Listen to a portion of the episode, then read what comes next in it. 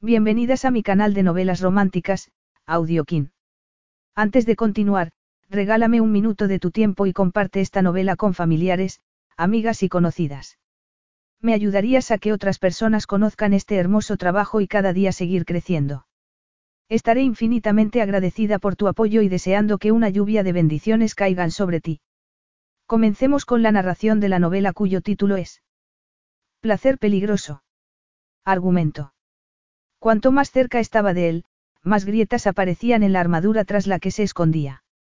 El playboy más deseado de Italia, Gianluca Benedetti, no reconocía a Avalord, aquella preciosa dama de honor que le había robado el aliento siete años antes, pero le bastó con mirar esas curvas una vez para identificar a la joven que había estado en su cama tanto tiempo atrás. Un beso furtivo desató el frenesí de los medios y Gianluca no tuvo más remedio que llevársela a la costa de Amalfi para ahogar el escándalo.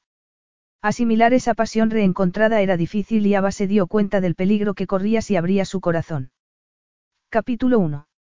Gianluca Benedetti examinó aquel traje sin forma y después miró a la mujer que lo llevaba puesto. Sin el sombrero de ala ancha y con el pelo suelto tal vez hubiera tenido cierto potencial. Había materia prima. Era alta, tenía unas piernas bonitas y había un entusiasmo en ella que parecía querer esconder. Se fijó en sus zapatos. No encajaban con la imagen que daba.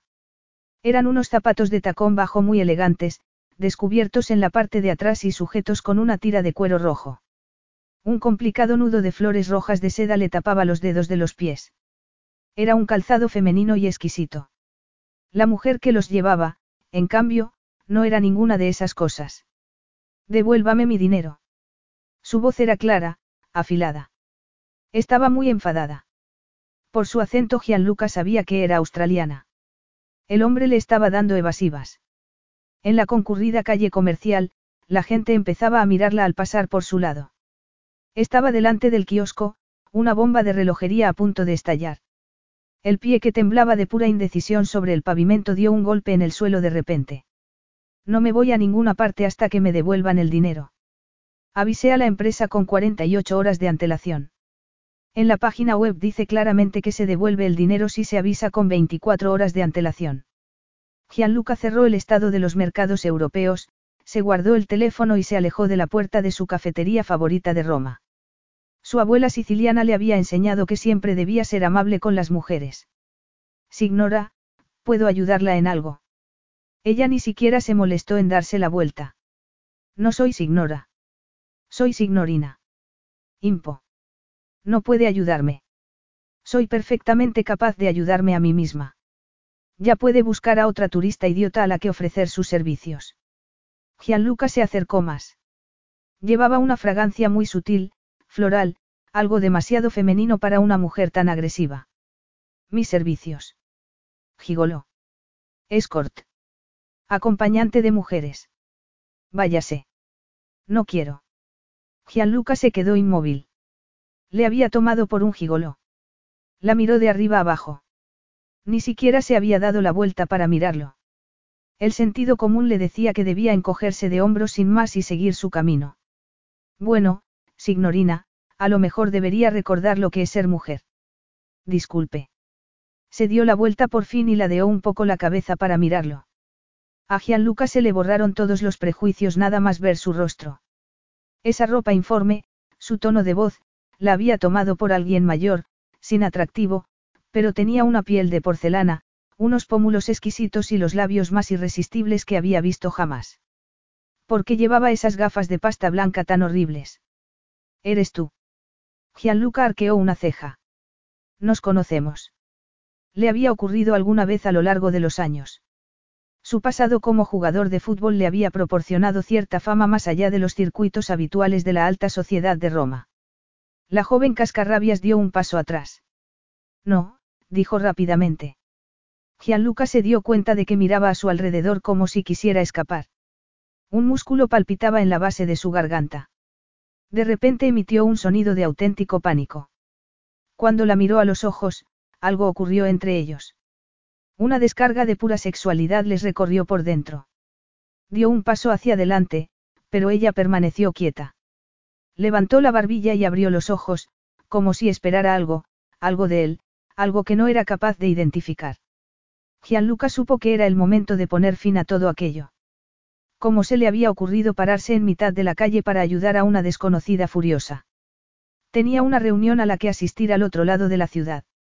Hizo lo que tendría que haber hecho cinco minutos antes, al salir de la cafetería. Bueno, que disfrute de su estancia en Roma, signorina. Avanzó unos metros, pero entonces se dio la vuelta.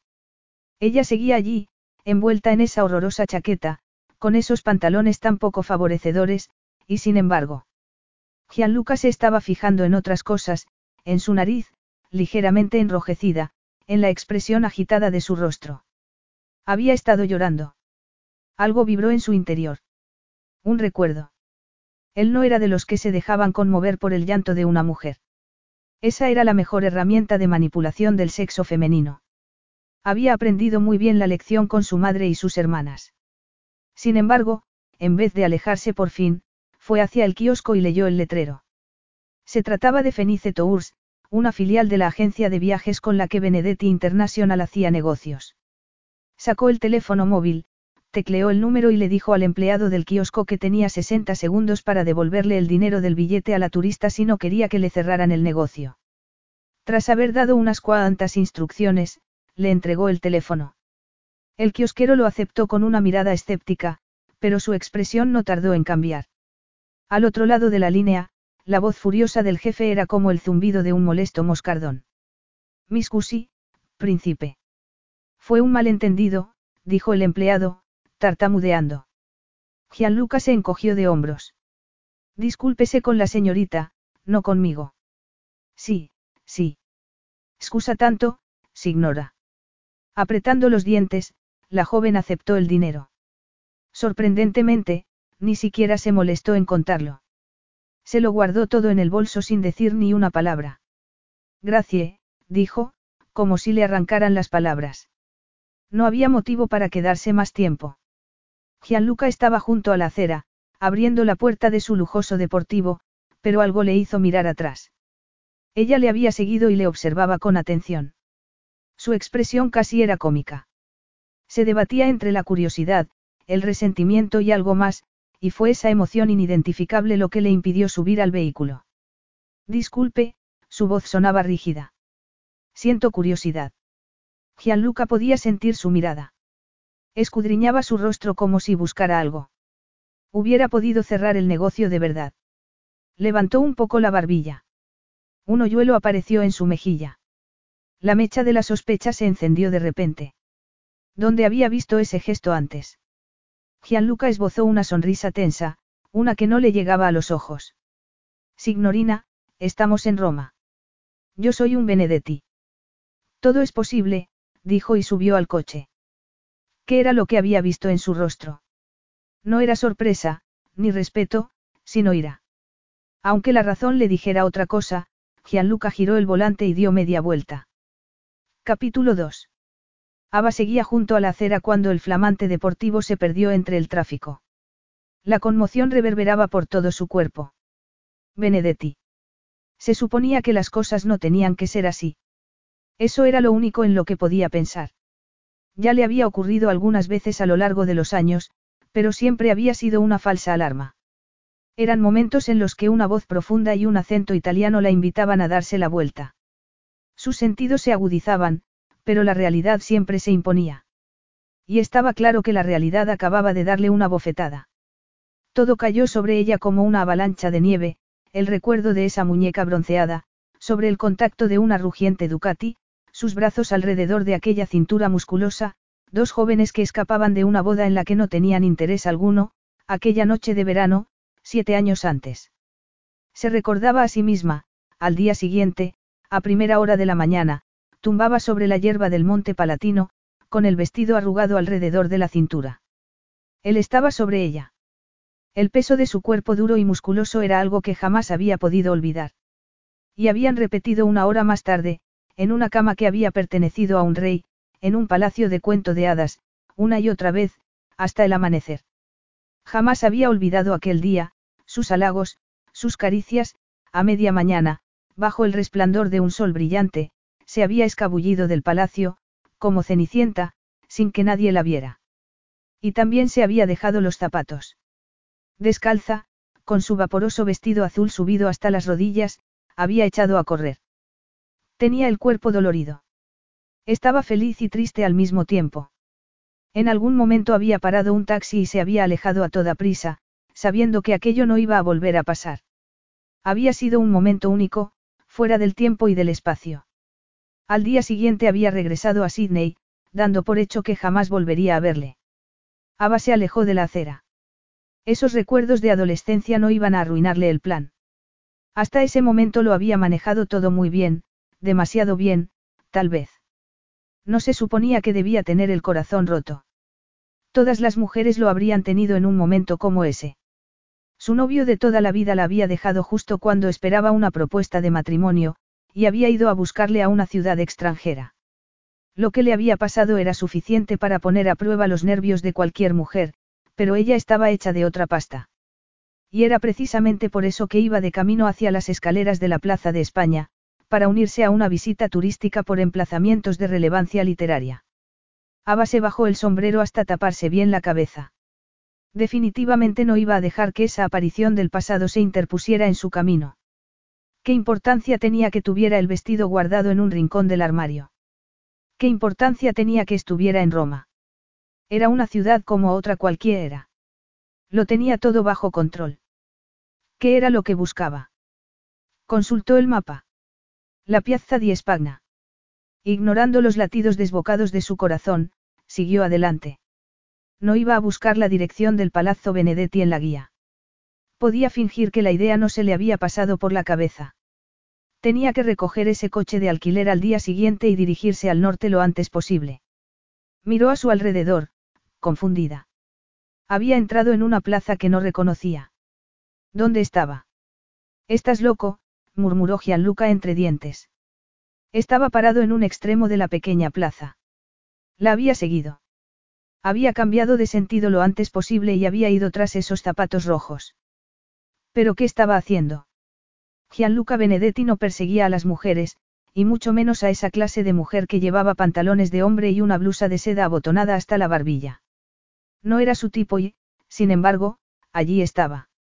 Podía verla, andando de un lado a otro sobre los adoquines. Tenía algo entre las manos. Parecía un mapa, por la manera en que lo sujetaba. De repente le sonó el teléfono. ¿Dónde estás? Le preguntó Gemma. Sonaba ligeramente exasperada. Persigo a una turista. Estoy en un atasco. Miró el reloj. Llegaba muy tarde. ¿Qué estaba haciendo allí? ¿Qué les digo a los clientes? Que esperen un poco. Voy de camino. Se guardó el móvil y tomó una decisión. Mientras cruzaba la plaza, se preguntaba qué estaba a punto de hacer. Ella caminaba hacia atrás. Trataba de averiguar el nombre de la plaza leyéndolo en la placa que estaba en la pared. Podría haberle dicho que no se molestara. Era el nombre del edificio. Tropezó con él. Oh, lo siento, dijo con educación, dándose la vuelta. Sus miradas se encontraron. Durante una fracción de segundo, Gianluca se preguntó si llevaba lentillas de color, pero el resto de su atuendo le hizo descartar la idea. El color de sus ojos era natural, verde como el mar, uno de esos colores que cambiaba con la luz. Esos ojos, esos labios, un cuerpo suave y delicioso que le había sido arrebatado cuando más lo necesitaba, el resto de sus facciones se dibujó de repente alrededor de esos ojos inusuales. Tú. La joven retrocedió, horrorizada. Lo agarró del brazo, como para no dejarle ir. La última vez que la había visto prácticamente había escapado de su cama. Era tal la prisa que había tenido que se había dejado los zapatos. Un resentimiento inesperado rebotó como una bala perdida por todo el cuerpo de Gianluca. ¿Qué estaba haciendo en Roma? ¿Qué estaba haciendo en su vida de nuevo? Entrecerró los párpados y le clavó la mirada. ¿Me estás siguiendo? Le preguntó ella en un tono acusador. Sí. Parece que está perdida, signorina, le dijo, mirándola de arriba abajo. ¿Y cómo ya nos conocemos bien? Su expresión de terror no hacía más que aumentar. Gianluca sintió una gran satisfacción. Déjame ayudarte un poco más, añadió, tuteándola. Ella alzó la barbilla y se puso erguida. ¿Te dedicas a esto? A seguir a mujeres por la ciudad, obligándolas a aceptar tu ayuda. Parece que tú eres la excepción que confirma la regla. Normalmente dejo que se las arreglen solas. ¿A ti te parece que no soy capaz de arreglármelas yo solita? No, me parece que estás perdida. Ella frunció los labios y miró el mapa. No sabía qué hacer. La indecisión estaba escrita en su rostro. Gianluca sabía que cualquier hombre sensato se hubiera alejado en ese momento. Sabía exactamente quién era ella. Siete años antes se había hecho muchas ilusiones románticas con ella, pero todas se habían desvanecido a la luz del día. Además, había cambiado mucho. No era una mujer a la que mereciera la pena mirar dos veces. Pero allí estaba él de todos modos, y era incapaz de dejar de mirarla. Ya es demasiado tarde, murmuró ella. Me he perdido el comienzo de la visita, añadió, como si fuera culpa suya. Gianluca esperó. Se suponía que nos íbamos a reunir en las escaleras de la Plaza de España, añadió ella con reticencia. Ya veo, Gianluca decidió ir al grano. Eso está por aquí, dijo, señalando. Gira a la izquierda y después a la derecha. Ava trataba de seguir sus instrucciones y no tenía más remedio que mirarlo. Se puso esas horribles gafas de sol, aunque el cielo estaba nublado. Sintiéndose más segura detrás de las lentes oscuras, levantó el rostro con un gesto desafiante. Supongo que debería darte las gracias. No hace falta. Aunque sabía que lo que estaba a punto de hacerle acarrearía innumerables complicaciones, Gianluca se sacó una tarjeta de la chaqueta, le agarró una mano y se la puso sobre la palma. Ella se soltó con brusquedad y le clavó la mirada. Si cambias de idea respecto a lo de darme las gracias, estaré en Ricos Bar esta noche alrededor de las once. Es una fiesta privada, pero dejaré tu nombre en la puerta. Que disfrutes de la visita. Ni siquiera sabes mi nombre, le gritó ella cuando ya se marchaba. Gianluca sintió un nudo en el estómago. Si lo hubiera sabido siete años antes, aquel día singular habría caído en el olvido. Otra chica más, otra noche más. Pero no había sido una noche más. Aquel día estaba grabado con fuego en su mente, en su memoria, y la mujer que tenía delante era el mayor de sus recuerdos. Apretó los puños. La miró con desdén. ¿Qué te parece Strawberries? Le dijo. Ella se bajó las gafas de sol y lo miró por encima de ellas. Podía ser una oponente formidable. De eso no había duda. Gianluca subió al coche y arrancó. Sus nudillos estaban más blancos que nunca sobre el volante, pero eso no demostraba nada. Capítulo 3. Ava se obligó a bloquear todos los pensamientos y siguió sus instrucciones. Era la primera vez que veía las escaleras de la Plaza de España en siete años. A pesar de la multitud, logró encontrar a su grupo y se sumó a ellos. Él la había seguido. Sí, pero le gustan las mujeres. Ese es su modus operandi. Ve a una chica. Y toma lo que quiere, te ha visto a ti. Te quiere a ti. Ava trató de concentrarse en lo que decía el guía acerca de la muerte de Keats, pero solo podía pensar en ese local al que la había invitado. Se moría por ir, para volver a verle de nuevo. Cerró los ojos y tomó una decisión. Ella no era de las que se acostaban con cualquiera, pero los tipos como Benedetti no querían más que aventuras, una noche, unas pocas horas, pura diversión para él. ¿Te gustó? ¿Te vio? ¿Te desea? No tenía ningún motivo para exponerse y salir herida. No es que tengas nada que perder. Eres una mujer soltera y estás en Roma. Durante una fracción de segundo su fuerza de voluntad se resquebrajó. Más allá de la multitud y del ruido del tráfico estaba la ciudad propiamente dicha, grabada en su mente gracias a innumerables películas de Hollywood como Bella Italia, donde a las chicas les pasaban cosas maravillosas y tiraban monedas a una fuente. Y a veces esas cosas sí pasaban, pero ella había leído mal las señales. Siempre lo hacía mal. Pero no estaba dispuesta a cometer el mismo error otra vez.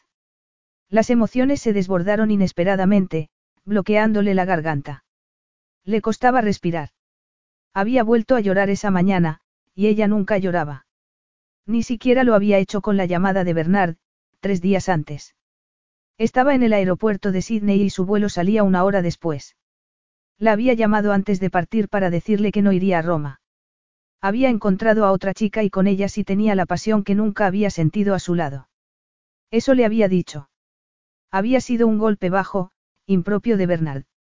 Nunca se había mostrado muy atento a sus sentimientos, pero hasta ese momento Ava había creído que ambos compartían el peso de la culpa por el sexo insulso que tenían. Se había equivocado, no obstante. Al parecer, toda la culpa era de ella. Pasión. Le había gritado por el teléfono. Podríamos haber tenido pasión. En Roma. Llevaba dos días en Roma. Había pasado dos noches encerrada en el hotel, haciendo uso del servicio de habitaciones y enganchándose a una telenovela italiana. Sin embargo, poco a poco una idea empezaba a tomar forma. Había escogido Roma por motivos que nada tenían que ver con Bernard. Sospechaba que había una añoranza en su interior. Anhelaba una vida distinta, romántica. Pero era inútil. Eso solo existía en las películas, no en la vida real, y mucho menos en la suya. Esa lección la había aprendido pronto en la vida, con la ruptura del matrimonio de sus padres. Su madre, enferma mental y pensionista, les había sacado adelante haciendo un gran esfuerzo. Ava había aprendido entonces que una mujer solo podía sobrevivir siendo económicamente independiente. Y había trabajado duro para lograr sus objetivos. Sin embargo, su vida social se había quedado en el camino y había terminado cometiendo dos errores estúpidos. El primero de ellos había tenido lugar siete años antes, y el segundo había sido convencerse a sí misma para casarse con un hombre al que no amaba. Bernard no era el hombre adecuado para ella, pero tampoco lo era un jugador de fútbol que pensaba que podía llevarse a cualquier chica a la cama para luego deshacerse de ella como si fuera un juguete roto. Abrió el puño. Sobre la palma de la mano tenía la tarjeta que él le había dado. Llevaba media hora con ella. La miró con atención y leyó el nombre y los números de contacto. Un recuerdo se le clavó entre las costillas como un estilete. Todos esos números, había tecleado esos números antes, pero ninguno de ellos le había llevado hasta él. Sacudiendo la cabeza, Ava se apartó del grupo. Iba a volver al hotel. Todo era un desastre y era culpa de él, no de Bernard. ¿Cómo había podido salir con Bernard durante dos años? ¿Cómo se le había ocurrido preparar unas vacaciones románticas con la esperanza de obtener una propuesta de matrimonio? Los billetes de avión, el hotel de lujo, la visita a la Toscana, todo había sido una locura. ¿Cómo había sido capaz de preparar un escenario romántico para un hombre al que no amaba en una de las ciudades más hermosas del mundo? El corazón de Ava empezó a latir sin ton ni son, porque la respuesta a esa pregunta estaba en su mano. ¿Qué estaba haciendo en Roma de nuevo? Esa era la pregunta del millón y Gianluca no podía dejar de pensar en ello. La fiesta estaba en su apogeo. Era una reunión de bienvenida para su primo Marco y su recién estrenada esposa. Pero Gianluca no hacía más que escudriñar la plaza en busca de cierta mujer morena. No había podido sacársela de la cabeza en todo el día. No era aquella jovencita que se había tumbado con él sobre la hierba tantos años antes la que lo atormentaba, sino esa mujer furiosa que parecía estar en contra del mundo. Había olvidado cómo ser mujer, y parecía que lo había hecho a propósito. Sonrió ligeramente. Se preguntó si sería difícil recordarle cómo ser mujer. Teniendo en cuenta la química que había entre ellos, no tendría que ser difícil. La rabia era un afrodisíaco poderoso. La sonrisa se le borró de la cara. Sus padres llevaban esa clase de relación, volátil, voluble, pasional. Su madre, como buena siciliana, desplegaba todo su talento dramático y su padre se dedicaba al sabotaje. Le racionaba el dinero, le negaba las joyas de la familia, le impedía alojarse en los numerosos palacios que la familia tenía por todo el país. El matrimonio era muy recomendable. Y la ironía más grande de todas era que se encontraba en esa fiesta para celebrar una boda, la llegada de un bebé, cosas que llevaban la felicidad a la vida de otros. Pero el apellido Benedetti conllevaba otro destino. Ese era un pensamiento muy triste, no obstante, así que Gianluca lo ahuyentó rápidamente. La vida le sonreía. Era joven, estaba en forma y le iba bien en los negocios. Las mujeres se arrojaban a sus pies y los hombres hacían todo lo posible por quitarse de su camino. Todo lo que tocaba se convertía en oro. Era hora de dejar atrás a los miedos. Era hora de olvidar el pasado. Le dio la espalda a la plaza que se extendía a sus pies, cruzó la terraza y volvió a entrar en la casa. Signorina, nos vamos a quedar aquí toda la noche, o la llevo a otro sitio. Al otro lado de la calle, las mujeres, con muy poca ropa encima, entraban en el conocido local. Ava le pagó al conductor, respiró profundamente y salió del vehículo. El aire frío se le clavó en las piernas y tuvo ganas de darse la vuelta. Sabía que se estaba comportando como una tonta. El traje de noche de color burdeos le llegaba hasta las rodillas y le cubría los hombros y los brazos. Era perfectamente aceptable y recatado. Se le ceñía a los muslos a medida que andaba, no obstante, y sentía las pantorrillas desnudas dentro de esas medias negras. Sus tacones altos repiqueteaban sobre el asfalto, pero nadie la iba a señalar con el dedo para reírse de ella. Al llegar a las puertas de cristal del elegante local, comenzó a sentirse distinta. Las luces de neón doradas y azules le daban un halo de fantasía y, por primera vez en toda su vida, Ava sintió que encajaba perfectamente en el lugar. No había nada raro en su apariencia. Su mayor miedo era hacer el ridículo en público, pero esa noche no tenía más remedio que exponerse.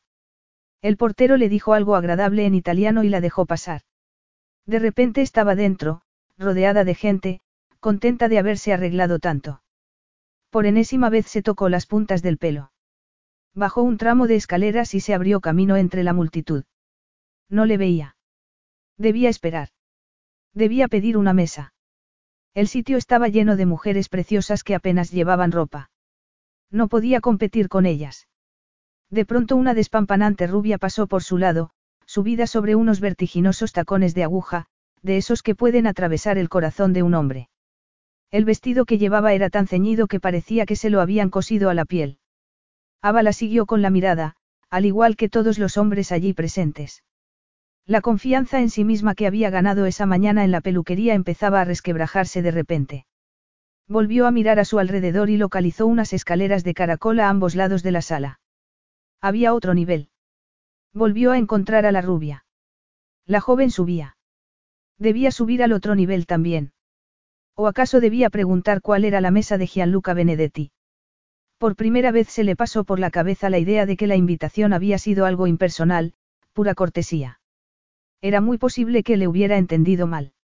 Sí, Ava. Lo has entendido todo mal de nuevo. En ese momento justo se encontró con una mujer morena que llevaba un vestido color burdeos. La joven la observaba desde el otro lado de la sala. Llevaba los ojos perfectamente maquillados, con mucho col y rímel. Eran unos ojos misteriosos, oscuros. No era preciosa. Era enigmática. De pronto se tocó el cabello, vio que la joven hacía lo mismo y entonces se dio cuenta. Toda la pared estaba recubierta de espejos. La mujer que la observaba era ella misma. Ignorando las voces que auguraban la peor caída de todas, se abrió camino entre la gente y fue hacia las escaleras. Marco le dio una cerveza fría. Por el futuro. Era la primera vez que Gianluca se reunía con su primo desde aquella pomposa boda celebrada en Ragusa. Habían jugado juntos en un equipo de fútbol profesional cuando tenían 20 años. Marco lo había dejado a causa de una lesión y él había rescindido su contrato cuando estaba en la cima de su carrera para hacer el servicio militar. Todavía sentía las réplicas del terremoto mediático que acompañaba a una vieja gloria deportiva. El fútbol era una religión en su país y durante dos años él había sido el ídolo más grande, el hijo predilecto de Roma. Y nadie le dejaba olvidarlo. Tu futuro, le dijo a su primo, buscando a la novia con la vista. Estaba muy cerca, rodeada de amigas. Ya se notaba que estaba embarazada. Estábamos brindando por el heredero de los Benedetti, le dijo Gianluca al ver que se acercaba. Le dio un beso en cada mejilla. Será tu hijo, no el mío, le recordó Marco. No va a haber ninguno, amigo mío. Así que bebamos. Según Valentina, sí que lo habrá. Te enamorarás, Gianluca, dijo Tina Trigoni, acurrucándose en el brazo de su marido. Apenas le llegaba al hombro. Y, antes de que te des cuenta, tendrás seis niños y seis niñas. No te queda más remedio, porque no estoy dispuesta a sacrificar a mis hijos en aras del legado Benedetti. Valentina, empezó a decir Marco, pero Gianluca sonrió. Me alegro de que hayas estado atenta, Tina. Aunque está claro que nunca sentarás la cabeza mientras sigas saliendo con esas cabezas huecas. Gianluca arqueó una ceja. Sí. Todas esas, no tienen más que burbujas en la cabeza, como en los dibujos, añadió Tina, haciendo un gesto de lo más ilustrativo. Me las imagino con viñetas vacías alrededor de la cabeza, para que otros las rellenen con palabras. Gianluca guardó silencio, pero por dentro no tenía más remedio que admitir que no andaba desencaminada. Pero él tampoco andaba buscando a la madre de sus hijos. ¿Has estado hablando con mi madre? Dios, no. No soy tan valiente. ¿Sabes que piensa que una virgen siciliana de 20 años os llenaría la casa de niños? No. La oí hablando con tus hermanas sobre el tema. Marco resopló. ¿Tú crees que tu madre te conoce de verdad? Gianluca se hacía la misma pregunta, y la respuesta seguramente era negativa. Los Benedetti criaban a sus hijos como si fueran Rómulo y Remo, soldados de nacimiento, y no había ningún vínculo afectivo. Su madre había abrazado las tradiciones del clan de la misma forma que todas sus antecesoras y esperaba que él hiciera lo mismo. No le conocía en absoluto. Búscame una esposa entonces, Tina, dijo, con sorna. Una virgen siciliana, bien hermosa y joven. Y seguiré todas las tradiciones. Si te busca una esposa, muchas mujeres esperanzadas se pondrán a llorar, observó Marco, meciendo su cerveza en el aire. Valentina parecía interesada, no obstante. No conozco a ninguna virgen con esas características. ¿Queda alguna que tenga más de 21 años? Gianluca se acordó de unos ojos verdes de repente. Pero, francamente, Gianluca, no sé si presentarte a alguna de mis amigas. Tú nunca vas en serio con las mujeres. Sus amigas están haciendo cola para ser presentadas, apuntó Marco. Me alegro de no ganar tanto dinero como tú. Sí, porque en ese caso yo me habría casado contigo por tu dinero, dijo Valentina. En vez de haberlo hecho por tu arrebatador encanto personal, lo miró de reojo. Además, no creo que vayan solamente por su dinero, caro. Gianluca escuchó la conversación con cierta añoranza. Era eso lo que iba a perderse. Marco y Tina envejecerían juntos, tendrían nietos a los que mimar y podrían recordar toda una vida de anécdotas. Cuarenta años después, sus pensamientos se detuvieron de golpe. Acabaría siendo un hombre rico en un castillo vacío. Más allá de la pareja feliz que tenía delante, lo único que veía era el agónico matrimonio de sus padres, dos actores a los que les encantaba escenificar dramáticas obras en el Palazzo Benedetti. ¿Cuántas mujeres infelices habían pasado por esa enorme mansión a lo largo del tiempo? Su madre era una preciosa chica de sangre caliente de las afueras de Ragusa. María Trigoni había hecho un buen matrimonio y se había pulido hasta convertirse en una princesa romana. Cumplía con su papel de esposa y madre, pero sus amantes y el adorado rol de dama de sociedad consumían la mayor parte de su tiempo. La joven princesa del clan Benedetti solo le era fiel a su familia, los Trigoni, una estirpe del sur del país. El padre de Marco era su hermano. María solía pasar allí largas temporadas. Gianluca se acordaba de todas esas veces cuando desaparecía. La primera vez que había ocurrido solo tenía tres años y se había pasado una semana llorando. La segunda vez tenía seis años. A la edad de diez años había intentado llamarla, pero ella se había negado a contestar. Parecía que las mujeres perdían el alma en cuanto se ponían la tiara de los Benedetti. Bebió un sorbo de cerveza, pero apenas la saboreó. No tenía intención de sentar la cabeza, ni de darle un heredero a la familia Benedetti. Ya había hecho bastante salvaguardando el honor de la dinastía. Además, después de dos años de servicio activo, sabía que debía vivir el momento.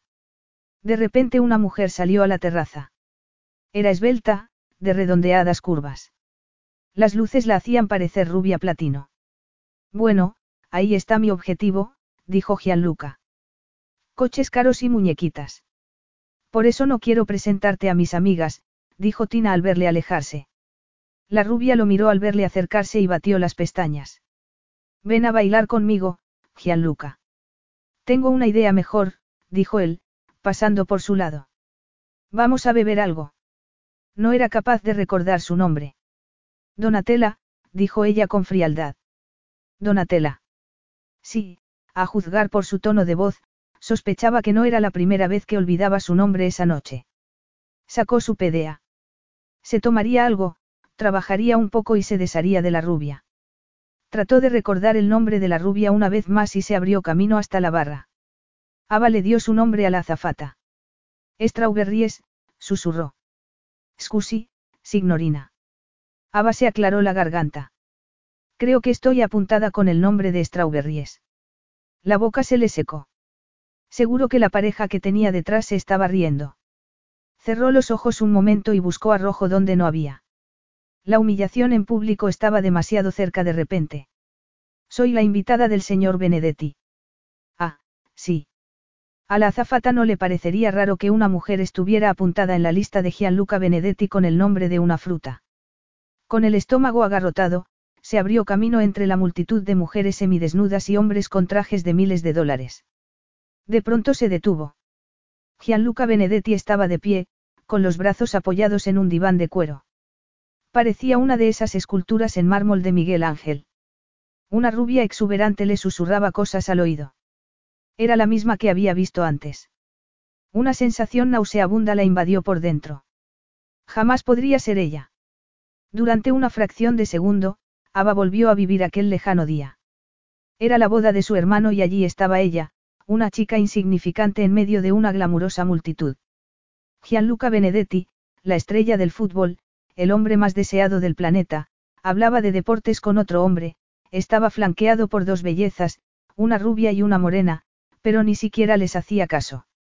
Cuanto hubiera querido ser alguna de ellas aquel día, habría dado cualquier cosa por ser una de esas chicas sensuales y perfectas que iban con taconazos a todas partes y se llevaban al más guapo de la fiesta, aunque solo fuera por una noche. Y entonces su mirada se fijó en él un instante. Algo iba a cambiar en ese momento. Algo la había golpeado y no era capaz de devolver el golpe. La voz de la conciencia se cayó de repente. Era la voz de la chica que había tenido que cuidar de sí misma desde una edad muy temprana, pero en ese momento estaba silenciada. Aquella noche no le había importado nada ni nadie. Solo le había importado él. Volviendo a la realidad, Ava sintió que todo daba vueltas a su alrededor. ¿Cómo se había vuelto a poner en esa tesitura? ¿Acaso no había aprendido nada con la experiencia? De repente vio que él se ponía en pie. Iba hacia ella. Ava respiró profundamente y se preparó para lo que iba a decir. He venido, pero desearía no haberlo hecho. Eres un mujeriego, un sinvergüenza y un patán. Ojalá no te hubiera conocido nunca. Estaba a menos de un metro de distancia y fue entonces cuando Ava se dio cuenta de que no se dirigía hacia ella. Su mirada pasó de largo como si fuera un rostro más en aquella multitud rutilante. La había invitado, pero ya se había olvidado de ella. Ni siquiera se acordaba de su cara. El estómago le dio un vuelco.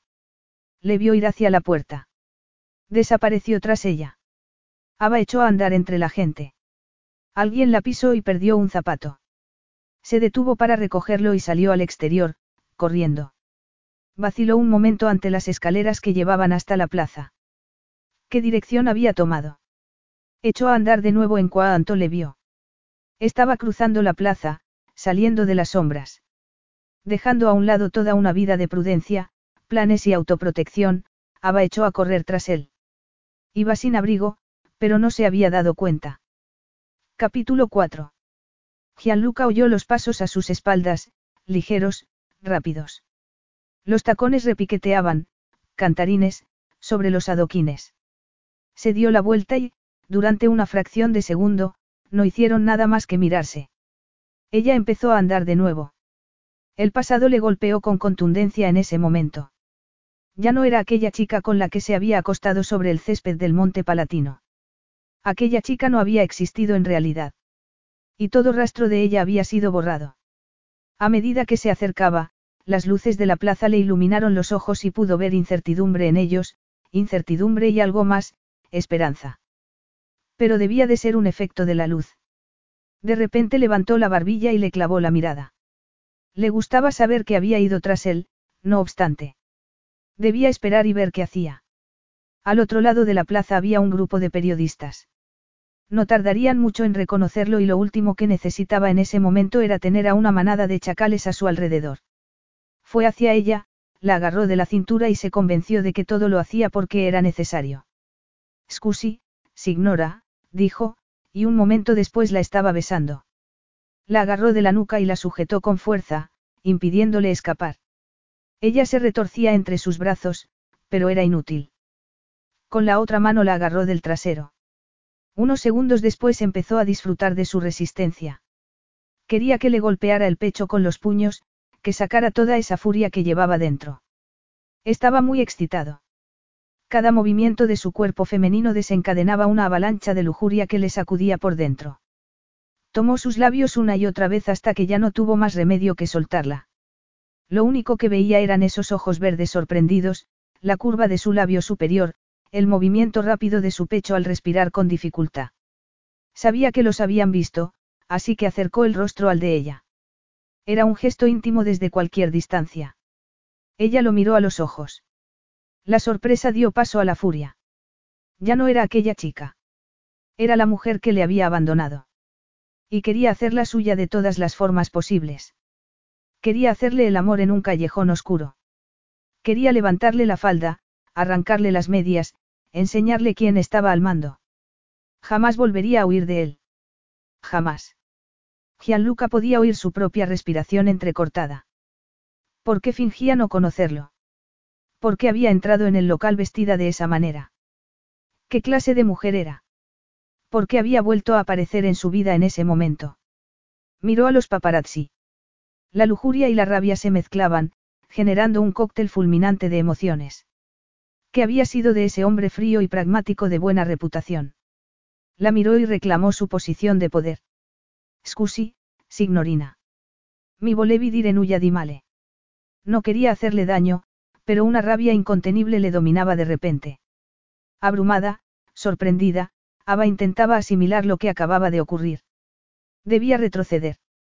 Lo que acababan de hacer era una imprudencia y las cosas no podían terminar bien. Esa era su oportunidad. Él no le haría preguntas. Seguía siendo una extraña para él. Pero no había infravalorado el recuerdo del efecto que tenía en ella. Algo la había llevado a hacer algo temerario, y por fin sabía qué era. Tenía algo que ver con esa voz inflexible, ese acento sexy. Si cerraba los ojos podía sentir sus labios sobre el abdomen. Nadie la había tocado así en toda su vida. Él la observaba con unos ojos intensos que la hacían derretirse por dentro, pero había algo más en su mirada, algo oscuro y aterrador. Ninguno dijo nada durante unos segundos. Puedes correr con esos zapatos. ¿Qué? No era eso lo que Ava esperaba oír. Esos hombres de ahí son periodistas. Si me reconocen, tu foto estará en todos los sitios en los que no quieres que esté. Puedes correr. No esperó a obtener respuesta. La estrechó contra su cuerpo. Puso una mano sobre su espalda y echó a caminar por la plaza, retrocediendo sobre sus pasos. Ava sabía que debía protestar, o hacer más preguntas por lo menos, pero sus emociones pasaban de la euforia a la furia en segundos. Se acordó de la fontana de Trevi. Estaba muy cerca. En otra vida hubiera estado allí en ese momento con Bernard, jugando a ser la protagonista de una vieja película. Levantó la vista hacia el hombre que se la llevaba de allí. Sus facciones eran duras, masculinas. Ese hombre tomaba lo que quería, sin contemplaciones, sin importar las consecuencias. Un sentimiento fiero la atravesó por dentro. Aceleró el paso. Has venido, le dijo él de repente. La había agarrado de la mano e iban corriendo. Muy pronto rodearon una esquina y una limusina negra acudió a su encuentro. Prefiero caminar cuando hace buena noche, pero me parece que hoy no estamos de suerte, signorina. Le soltó la mano para abrirle la puerta. Ella se echó hacia atrás y se abrazó para protegerse del frío de la noche. Te llevo a donde quieras. Ava sintió que viajaba en el tiempo. Una vez más volvía a ser aquella jovencita con el vestido azul, parada en los peldaños de la entrada del gran palazzo, buscando un taxi, y él era ese chico triunfador, conduciendo su despampanante moto. Te pido disculpas por toda esta pantomima, le dijo él. Sonaba tan formal, tan italiano, como si no acabara de besarla con locura. Esos ojos color miel la miraron de arriba abajo de repente como si la acariciaran. Ava sintió que se le endurecían los pezones. Un calor abrasador le subía por la entrepierna. Era toda una sorpresa desearle así. Si me das el nombre de tu hotel, te llevo. Todos los miedos de Ava se concentraron en un único pensamiento, iba a librarse de ella. Podríamos ir a un sitio tranquilo que conozco primero. Tomamos algo y me cuentas por qué estás en Roma. Había dicho, primero. Pero ¿qué era lo segundo? Ava trató de ignorar el temblor que le sacudía las rodillas. Le estaba proponiendo algo. Quería que le llevara al hotel para acostarse con ella. Yo no. Tomar algo en un sitio público. Dos personas civilizadas. No es por eso que estás aquí. Fascinada y horrorizada al mismo tiempo, Ava se preguntó si le había leído la mente. Para tomar algo conmigo. Sorprendentemente el deseo corría como un río de miel por sus venas. Pero esas cosas nunca le pasaban a alguien como ella. Nunca le habían pasado. El deseo sexual era su asignatura pendiente. Su libido jamás le había tendido una emboscada. Gianluca Benedetti estaba acostumbrado a que las mujeres le persiguieran. Ella, en cambio, jamás había inspirado esa clase de persecución por parte de un hombre. No voy a acostarme contigo esta noche. Él la miró con unos ojos burlones. No me había dado cuenta de que te lo había preguntado. Aba quiso que la tierra se abriera y se la tragara. Se había delatado a sí misma. Quería dejarlo claro. ¿Y si nos tomamos esa copa sin más? Se inclinó hacia adelante para darle instrucciones al conductor, pero entonces se le ocurrió algo más. ¿Tienes hambre? Aba sacudió la cabeza. Lo miró de reojo mientras hablaba con el conductor. Lo siento, dijo él, echándose hacia atrás. No era mi intención ignorarte esta noche. Tenía la cabeza llena de cosas. Sí, dijo Ava en un tono cargado de sarcasmo. Ya me di cuenta. Gianluca frunció el ceño. La rubia que olvidó vestirse. Le recordó ella. Ah, Donatella. Sí. Hay algo que debería decirte. Sí. Dijo él, prestándole toda su atención. No es la primera vez que nos vemos. No. No, no te resultó familiar. Él se encogió de hombros. Conozco a mucha gente todos los días. Discúlpame si no me acuerdo. De verdad que no te acuerdas. Una mirada de exasperación atravesó esos ojos enigmáticos. Está claro que estás a punto de contármelo. Ava se volvió hacia la ventanilla. En ese momento deseaba haberse quedado en la plaza. Estoy esperando. Se volvió hacia él de nuevo. ¿Por qué la miraba de esa forma? No importa. Olvídalo. Lo he entendido mal. Me sigues, me persigues por una plaza, y ahora me confiesas esto. ¿Qué pasa aquí? Ava se quedó sin palabras durante unos segundos. Gotas de sudor le caían por la nuca. No esperaba que se mostrara tan amenazante. ¿Dónde estaba aquel chico sensible al que había conocido siete años antes? Solo había pasado una noche a su lado, pero habían hablado mucho.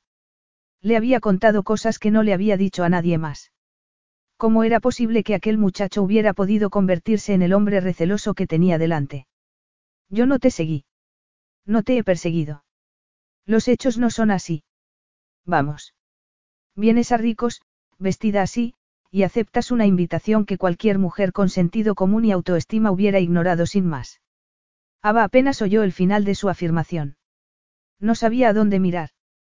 Había acertado al pensar que no hablaba en serio, y ya era demasiado tarde para evitar el desastre. Había tomado aquel beso como una prueba de algo. ¿Qué le pasaba? Siempre malinterpretaba las señales entre los hombres y las mujeres. Siempre. Por eso había aguantado tanto tiempo con Bernard. Le daba demasiado miedo entrar en el mercado de solteros de nuevo. Ya había estado ahí una vez, cuando había vuelto de Roma siete años antes. Buscaba algo parecido a lo que había tenido con él aquella noche, pero no había encontrado más que a un tipo llamado Patrick, guapo y con un deportivo de impacto. Ese había sido su único intento por entrar en primera división, y él había salido con ella porque quería relajarse un poco. Sin embargo, a los pocos meses había descubierto que en realidad tampoco quería relajarse tanto. Lo único que deseaba en ese momento era bajar del coche. Necesitaba salir corriendo, esconderse, encajar las piezas del puzzle y castigarse por lo idiota que había sido. Yo no te invité. Si la invitación no era real, es culpa tuya, masculló.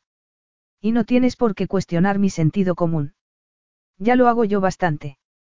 Gianluca arrugó los párpados y la miró fijamente, como si algo inesperado estuviera ocurriendo. Bueno, ¿dónde me he equivocado, signorina?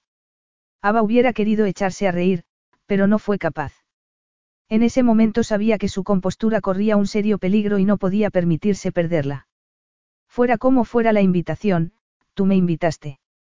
Al ver que él no reaccionaba, siguió adelante con testarudez. Tú me invitaste. Él sacó el móvil y tecleó algo. Parecía tan relajado. Aquello no le afectaba en absoluto. ¿Preparaste lo de los periodistas? Le preguntó, sin levantar la vista siquiera. Ava resopló. No pudo evitarlo. Y Gianluca la miró por fin, como si ninguna mujer tuviera derecho a hacer ese sonido delante de él. ¿Sabes lo que eres? Un matón de patio de colegio, un playboy y nada de esto es justo. En serio. Ahora mismo en lo único que puedo pensar es en las horas que pasé arreglándome para esta noche, añadió, preguntándose por qué se molestaba en decirle nada. Él estaba demasiado ocupado mirando el teléfono. Y no tengo ni idea de por qué lo hice. Para impresionarme. Ava se quedó boquiabierta.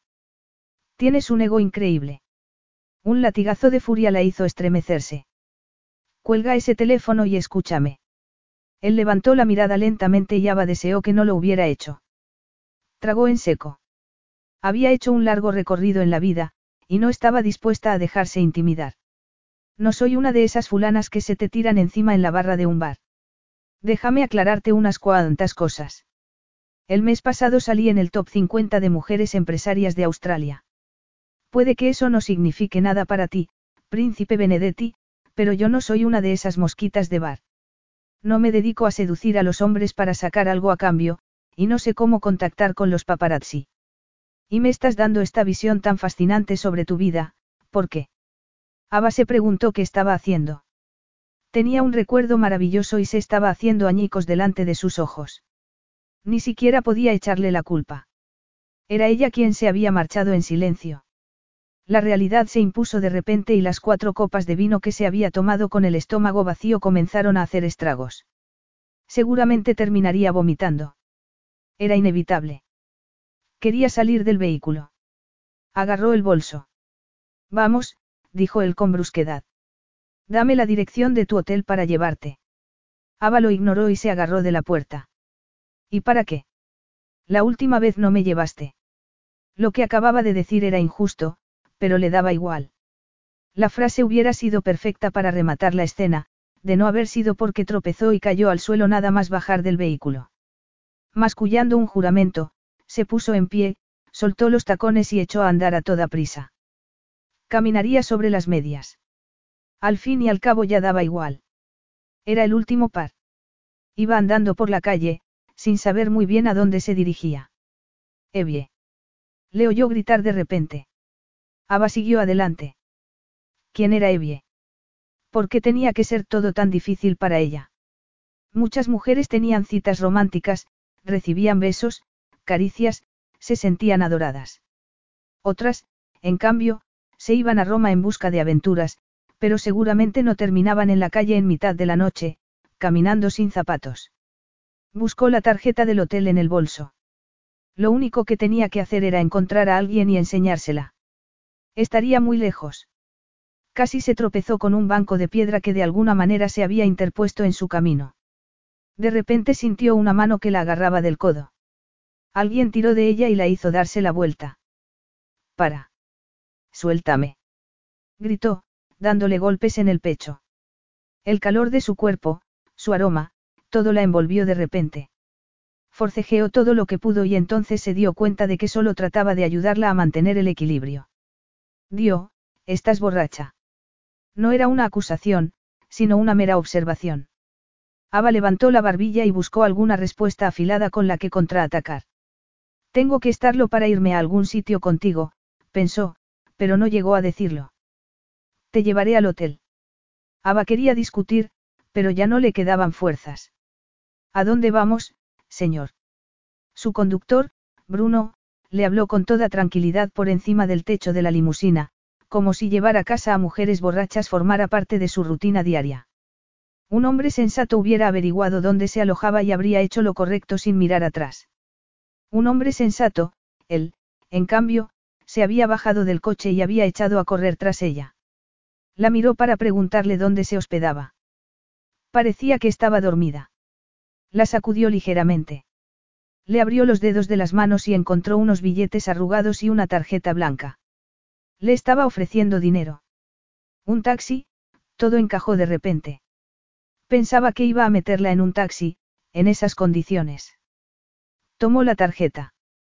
El Excelsior. Un buen hotel. Y no estaba lejos de allí. La colocó en una posición más cómoda con cuidado. Ya empezaba a respirar de una manera más pausada. Por primera vez la tensión había abandonado su rostro. No parecía una de esas mujeres que iban a los bares en busca de hombres y bebían hasta desmayarse. Parecía que necesitaba que la cuidaran. Sintió pena por el pobre hombre que acabaría haciendo ese trabajo. Pero entonces se fijó en otras cosas. Tenía las medias rotas. Su vestido era muy fino. Debía de tener frío en la calle. Sin pensar en lo que hacía, se quitó el abrigo y se lo puso encima. De repente ella echó atrás la cabeza y abrió los ojos. Trató de enfocar bien y lo miró. Durante unos segundos ambos permanecieron en silencio y entonces ella emitió un sonido parecido a un gruñido. Gianluca sonrió y se guardó la tarjeta en el bolsillo de atrás. Casa mía, le dijo a Bruno. Capítulo 5. Despierta, bella durmiente. Una voz profunda y sexy la sacó del sueño. ¿Y quién dice que no soy una mujer apasionada? Pensó Ava. Su rostro se dibujaba cada vez más definido. Todos los detalles se hacían visibles, la perfección de su piel bronceada, la línea sensual de sus labios. Sus ojos color miel resplandecían como una llamarada sobre un pozo negro, como un eclipse de sol. Todo era oscuro, cálido y, real. La estaba besando. El tacto de sus labios la revolucionaba por dentro. Las hormonas saltaban en su interior como burbujas en una bebida efervescente. Él enredó los dedos en su pelo de repente y le susurró algo contra los labios. Cosidolce, cosidolce, mi bella. Era tan romántico, tan irresistible, tan real. Ava recobró la conciencia. Abrió los ojos de golpe. ¿Cuántas veces había soñado con algo parecido a lo que estaba ocurriendo en ese instante? Tú. Sí, yo, Bella. ¿A quién te creías que estabas besando? ¿O es que después de un rato todos te parecemos iguales? ¿De qué le estaba hablando? Apoyó las manos en su pecho y le dio un empujón muy brusco. Él la miraba fijamente. Su expresión había dejado de ser tan amigable. Quítate. Ava no sabía muy bien cómo llamarlo, pero sus protestas sonaban un tanto débiles después de esos besos apasionados que le había dado. Él recorrió su rostro con la mirada y entonces reparó en sus hombros desnudos. Desnudos. Ava se tocó el pecho. Estaba desnuda. Se miró. Aún llevaba las bragas, recordaba vagamente haberse quitado la ropa, pero estaba segura de que nadie más se había visto implicado en el acto. Quítate, le repitió. Me gustas más cuando estás inconsciente, comentó él y se levantó de repente. Echó a andar hacia la puerta. Ava hizo todo lo posible por incorporarse, manteniendo la sábana a su alrededor. Abrió los ojos ligeramente. Durante una fracción de segundo le había parecido ver un bulto en sus vaqueros. Hizo una mueca de dolor. ¿A dónde vas? Hoy es un nuevo día, Ava. Vístete, añadió y se marchó sin más. Ava se quedó mirando la puerta unos segundos y entonces bajó la vista. Parecía una sirena, envuelta en esa sábana blanca. Acarició el tejido de manera instintiva. Durante una fracción de segundo se quedó en blanco. Volvió a sentir la suavidad de su aliento cálido, el peso de su cuerpo bajo las manos. Vuelve, pensó. Se dio un golpecito en la cabeza. ¿Qué le había pasado? Las hormonas la habían metido en un aprieto y tenía que ponerlas bajo control. El dolor pulsante que tenía detrás de los ojos le dio otro latigazo, como para recordarle lo imprudente que había sido. Bajó la cabeza y volvió a apoyarse en la almohada. Vístete, Ava, Ava, vístete, Ava. Casi se cayó de la cama. Él lo sabía. Gianluca necesitaba una ducha fría. Se paró bajo el potente chorro de agua y relajó la tensión de los músculos del cuello. Ava Lord. No era Evie, sino Ava. Había pasado siete años recordándola, pero siempre era Evie en su recuerdo. Solo había sido una noche, así que tampoco podía esperar recordar bien el nombre. Pero nunca había llegado a saber su nombre real. Lo había entendido mal, y ella no le había corregido. Había sido algo tan anónimo para ella que ni siquiera había necesitado nombres. Pero ¿por qué le molestaba tanto un detalle tan pequeño? La pregunta más importante de todas, no obstante, era porque había sentido aquel nudo en el estómago cuando se había dado la vuelta y se había encontrado con una cama vacía. Entonces tenía 22 años y le iba bien en la vida. Era un jugador de éxito y las chicas se morían por estar con él, pero ya se había llevado unos cuantos golpes por aquel entonces y Evie, Ava había irrumpido en su vida en el peor momento. Era un chico resentido por aquella época. Pero ella era distinta. Tenía carácter.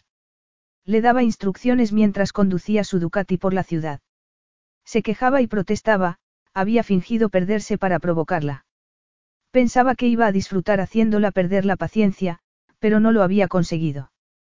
Sentía tanta curiosidad por la ciudad y su historia, la había llevado al Forum y a muchos otros lugares. Muchas veces había sentido que competía con los monumentos para ganarse su atención. Y ella le hacía competir. Le había obligado a darle lo que ninguna chica le había pedido hasta ese momento. Le había hecho entretenerla. Al llegar al Monte Palatino, le tenía en la palma de la mano. Pero Gianluca no tenía nada planeado cuando se había tumbado sobre la hierba. Ella hablaba mucho y le encantaba escucharla. Eso lo recordaba bien. Y entonces había empezado a llorar y no había tenido más remedio que besarla, porque sus lágrimas eran tan reales, las cosas no deberían haber pasado de ahí, pero olía tan bien.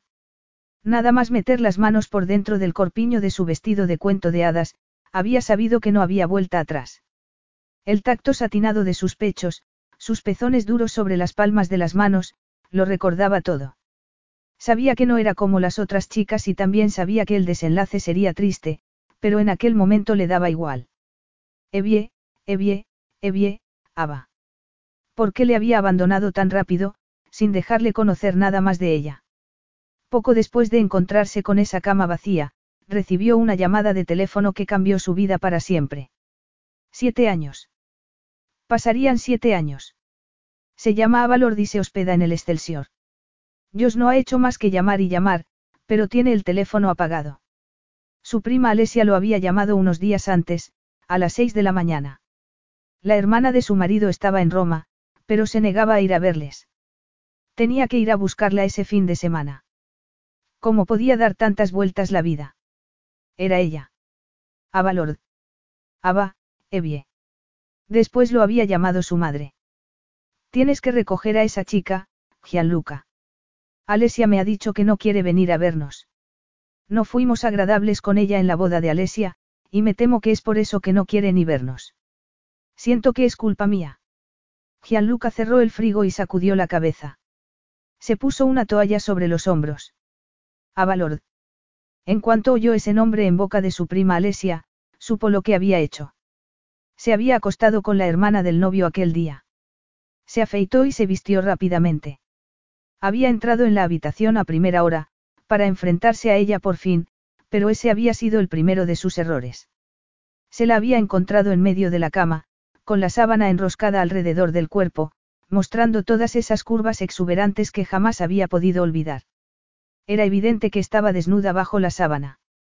Su cabello, copioso y brillante, estaba extendido alrededor de su rostro. Se había movido, y toda la gloria de su cuerpo perfecto se dibujaba en el fino tejido de algodón. ¿Cómo iba a mantener una conversación con ella sin pensar en el sexo? Molesto consigo mismo, había apretado el botón de las persianas automáticas y la luz de la mañana había inundado la estancia sin remedio. Vamos, despierta. Hubiera querido darle una buena sacudida, pero se había detenido antes de llegar a su hombro. No quería tocarla. Despierta, bella durmiente. Ella masculló algo y la mirada de Gianluca se posó en esos labios de fresa, tan apetecibles como el resto de sus curvas. Esos ojos verdes y ardientes le habían atravesado. Su imaginación, incontrolada, había seguido su curso. La había desnudado con la vista, siguiendo el contorno de sus caderas, bajándole la sábana con la mirada. Casi podía sentir el tacto de sus pechos en las manos, y sus pezones serían del mismo color que esos labios hipnóticos. La haría suplicar y entonces se hundiría en ella hasta el fondo. La llenaría por completo. Ella había suspirado y lo había mirado con unos ojos adormilados, como si esperara algo. Gianluca se había inclinado sobre ella y le había dado un beso, un beso que reemplazaba al de la noche anterior, por su dulzura. Su boca era tan carnosa como la recordaba, y ella le había respondido. Aunque estuviera medio dormida, la había besado con toda el alma. Le había hecho enredar las manos en su cabello sedoso hasta que... Tú. Gianluca había retrocedido al ver la sorpresa en sus ojos. Era como si no supiera a quién besaba, como si respondiera con el mismo arrojo a todos los besos de los hombres. Dios mío, exclamó Gianluca para sí, poniendo la mano sobre el pomo de la puerta. No era una mujer cualquiera. Era su invitada, la cuñada de Alesia. Era la única mujer de Roma con la que no iba a acostarse. Esa vez se aseguró de llamar antes de entrar. No sabía qué esperaba encontrar, pero no era lo que estaba a punto de ver. Ella estaba sentada en la cama, con las piernas encogidas, envuelta en la sábana. Desnuda. Santa María, masculló Gianluca. Ten un poco de decencia y ponte algo de ropa. Ella se volvió y durante una fracción de segundo pareció asombrada. Sujetó la sábana con fuerza a su alrededor y se la ajustó mejor. ¿Es eso lo que has venido a decirme? Gianluca cruzó los brazos. Tengo muchas cosas que decirte, signorina Lord. Teniendo en cuenta tu falta de pudor, será mejor que empiece ya. ¿Sabe tu hermano que estás aquí? Mi hermano. Sí. Ese hermano al que casualmente olvidaste mencionar. Ella sacudió la cabeza. ¿Por qué te interesa mi hermano? Sospecho que él hubiera podido sentirse muy interesado en mí hace siete años, sobre todo porque desvirgué a su hermana en un parque. La cara de Ava era de absoluta estupefacción. Soy el cabeza de familia de los Benedetti. Y tú eres miembro de esa familia por matrimonio. Soy responsable de ti mientras permanezcas en esta ciudad. Gianluca esperó una respuesta. ¿Estás de broma? No. Yo casi nunca, bromeo. Entonces tendré que pedirte con mucha educación que te metas en tus asuntos. No eres responsable de mí, ni mi hermano. En realidad, soy yo el responsable de tu hermano. Trabaja para mí. No, Dios tiene un viñedo en Ragusa. Sí. En mis tierras de Sicilia. Aba frunció el ceño. Ese no era el panorama que Dios le había descrito cuando la llamaba por teléfono en raras ocasiones. Creía que le iba bien, que tenía un negocio próspero y propio. De hecho, cuando había hablado con él unos días antes, había utilizado el comienzo de la cosecha como excusa para no tener que verla. Esto me gusta tan poco como a ti. Cuando mi madre decide llamarme el día nunca empieza bien.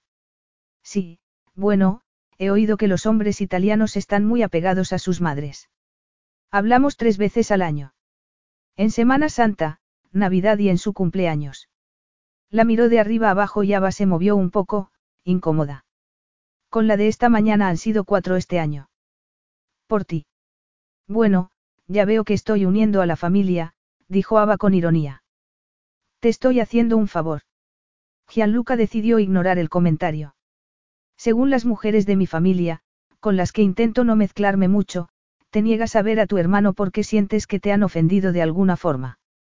Ava sintió que la rabia volvía a la carga en sus venas. ¿Pero qué tiene que ver con ellos? Al parecer se sienten responsables por cierta incomodidad que notaron en ti aquel día de la boda. Tú. Tú fuiste el responsable de mi incomodidad. Ava respiró hondo. Había estado a punto de decir algo indebido. No es asunto de ellos. Puedes hablarlo con ellos entonces. Bueno, no pienso hablarlo contigo. Vene. No tengo ningún interés en conocer tu ajetreada vida sexual. Pero sí que soy la persona que te va a enviar al sur esta tarde. Ava frunció el ceño. Claramente la había confundido con alguna de esas muñequitas con las que salía. Le vio recoger su vestido del suelo. Se lo tiró a la cama. Tomó su sujetador de encaje y lo sostuvo con un dedo en el aire, meciéndolo a un lado y a otro. Ava se lo quitó de las manos con brusquedad y le clavó una negra mirada. Cuando te vistas hablaremos de todo esto. Capítulo 6. ¿Me has oído? repitió Gianluca con impaciencia. Vístete y hablamos. Un momento, Ava recogió la sábana a su alrededor, como si una capa más de tela pudiera servirle de escudo. ¿Qué le has dicho a tu madre de mí? ¿A mi madre? Sí, a la mujer que te vio nacer. ¿O es que saliste de la cabeza de Zeus así como estás? No me sorprendería. ¿De verdad quieres hablar de mi madre? Ava tenía mucha experiencia con los tiburones corporativos, pero María Benedetti, la princesa, se había permitido el lujo de mirarla por encima del hombro siete años antes, como si la familia Lord no fuera lo bastante buena para los Benedetti. Había cometido un gran error llamando a Josh, pero tenía tantas ganas de oír una voz familiar a su llegada a Roma, él se había mostrado tan distante que le había colgado el teléfono. Signorina Lord. ¿Qué? Vistete. No, quiero saber qué le dijiste. Él se frotó la mandíbula. No voy a mencionar nuestro singular encuentro, si es eso lo que te preocupa. No quería decir eso, de todos modos, no hubo tal encuentro, como tú lo llamas, a menos que te hayas aprovechado de mí mientras estaba inconsciente. Se hizo un silencio sepulcral. No te estoy acusando de nada, apuntó Ava. Ya empezaba a sentirse un poco incómoda. El silencio se prolongó. Muy bien. Olvídalo, murmuró, rehuyendo su mirada. Te puedo asegurar que eso no pasó. Era una broma. Estás desnuda en mi cama. Y yo lo llamo, encuentro singular. Debes de estar desvariando. Él le lanzó una mirada que la hizo sonrojarse de los pies a la cabeza. Sí. Sin duda, dijo por fin. Ava se sujetó la sábana debajo de los brazos. ¿Y cómo llamarías tú a lo que pasó anoche? Le preguntó él, sin dejar de mirarla. Una típica noche de viernes. Para Ava una típica noche de viernes consistía en tomarse una copa de vino y ver su episodio favorito de Poirot. Bueno, yo lo llamo, estar borracha y enferma de amor, dijo ella con altivez. Borracha, sí. Pero, por muy halagador que me parezca, no creo que estuvieras enferma de amor por mí, y si lo estás, será mejor que te olvides del tema. Una ola de resentimiento arrastró a Ava. Enferma de amor por mi novio, no por ti, imbécil. Ahórrame los insultos, por favor. Ava sintió un vapor abrasador en las mejillas y se dio cuenta de que le estaba revelando demasiadas cosas. Disculpa. Pero tú me has provocado. Él arqueó una ceja. ¿Dónde está tu novio? Le preguntó con escepticismo. No es asunto tuyo. Te deja salir sola por las noches. Deja que te vayas al bar a beber sola. Yo no bebo sola en los bares. Y no tiene que dejarme. Soy una mujer adulta. Puedo hacer lo que me plazca. No es italiano, no. ¿Quién? Tu novio, le dijo, poniendo un énfasis especial en la palabra. Era como si creyera que era una mentira. Ava se levantó de la cama y agarró su bolso. Se sentó junto a la ventana. Buscó algo dentro con furia y brusquedad. ¿Qué haces? Aquí está. Toma. Mira, le dijo, dándole su móvil. Le enseñó una imagen reciente de Bernard. Mi novio, dijo, como si acabara de sacar un conejo de una chistera. Gianluca miró la foto sin mucho interés. Podrías tener algo mejor. Disculpa. No te quiere. De lo contrario no estarías aquí sola. Si fueras mi mujer, no te comportarías como te comportaste anoche. Ava trató de no pensar en lo que conllevaría ser su mujer. ¿Lo dices en serio? Su tono de voz subió considerablemente. Tu mujer. Para empezar, ¿qué significa eso? Y no sabes nada, nada, de mi relación con Bernard. Bernard. Sí, Bernard, Ava sintió lágrimas en los ojos. Para tu información, vinimos a Roma para comprometernos, pero rompimos. Pero ¿qué sabrás tú de las relaciones? Usas a las mujeres y las tiras a la basura como si fueran juguetes rotos. Cosa. Ya me has oído. Eres, eres un mal bicho. Gianluca guardó silencio, pero su gesto era burlón. Estaba claro que no iba a hacer mella en su orgullo de esa manera. Ava se quedó sin fuerzas de repente. Él no se lo estaba tomando en serio y lo único que estaba consiguiendo era hacer el ridículo. Sacudió la cabeza y volvió a meter a Bernard en el bolso. Se puso a buscar los zapatos. Tengo que irme. Olvida que todo esto ha pasado. Gianluca no contestó. Sacó el teléfono móvil. Ava se agachó y metió las manos por debajo de la cama. Ava. ¿Qué? Le preguntó, sacando la cabeza de debajo de la cama. Él le estaba mirando el trasero. Ava estuvo a punto de golpearse la cabeza contra el cabecero de la cama al ponerse erguida. Bella, ¿qué haces? Mis zapatos. No los encuentro.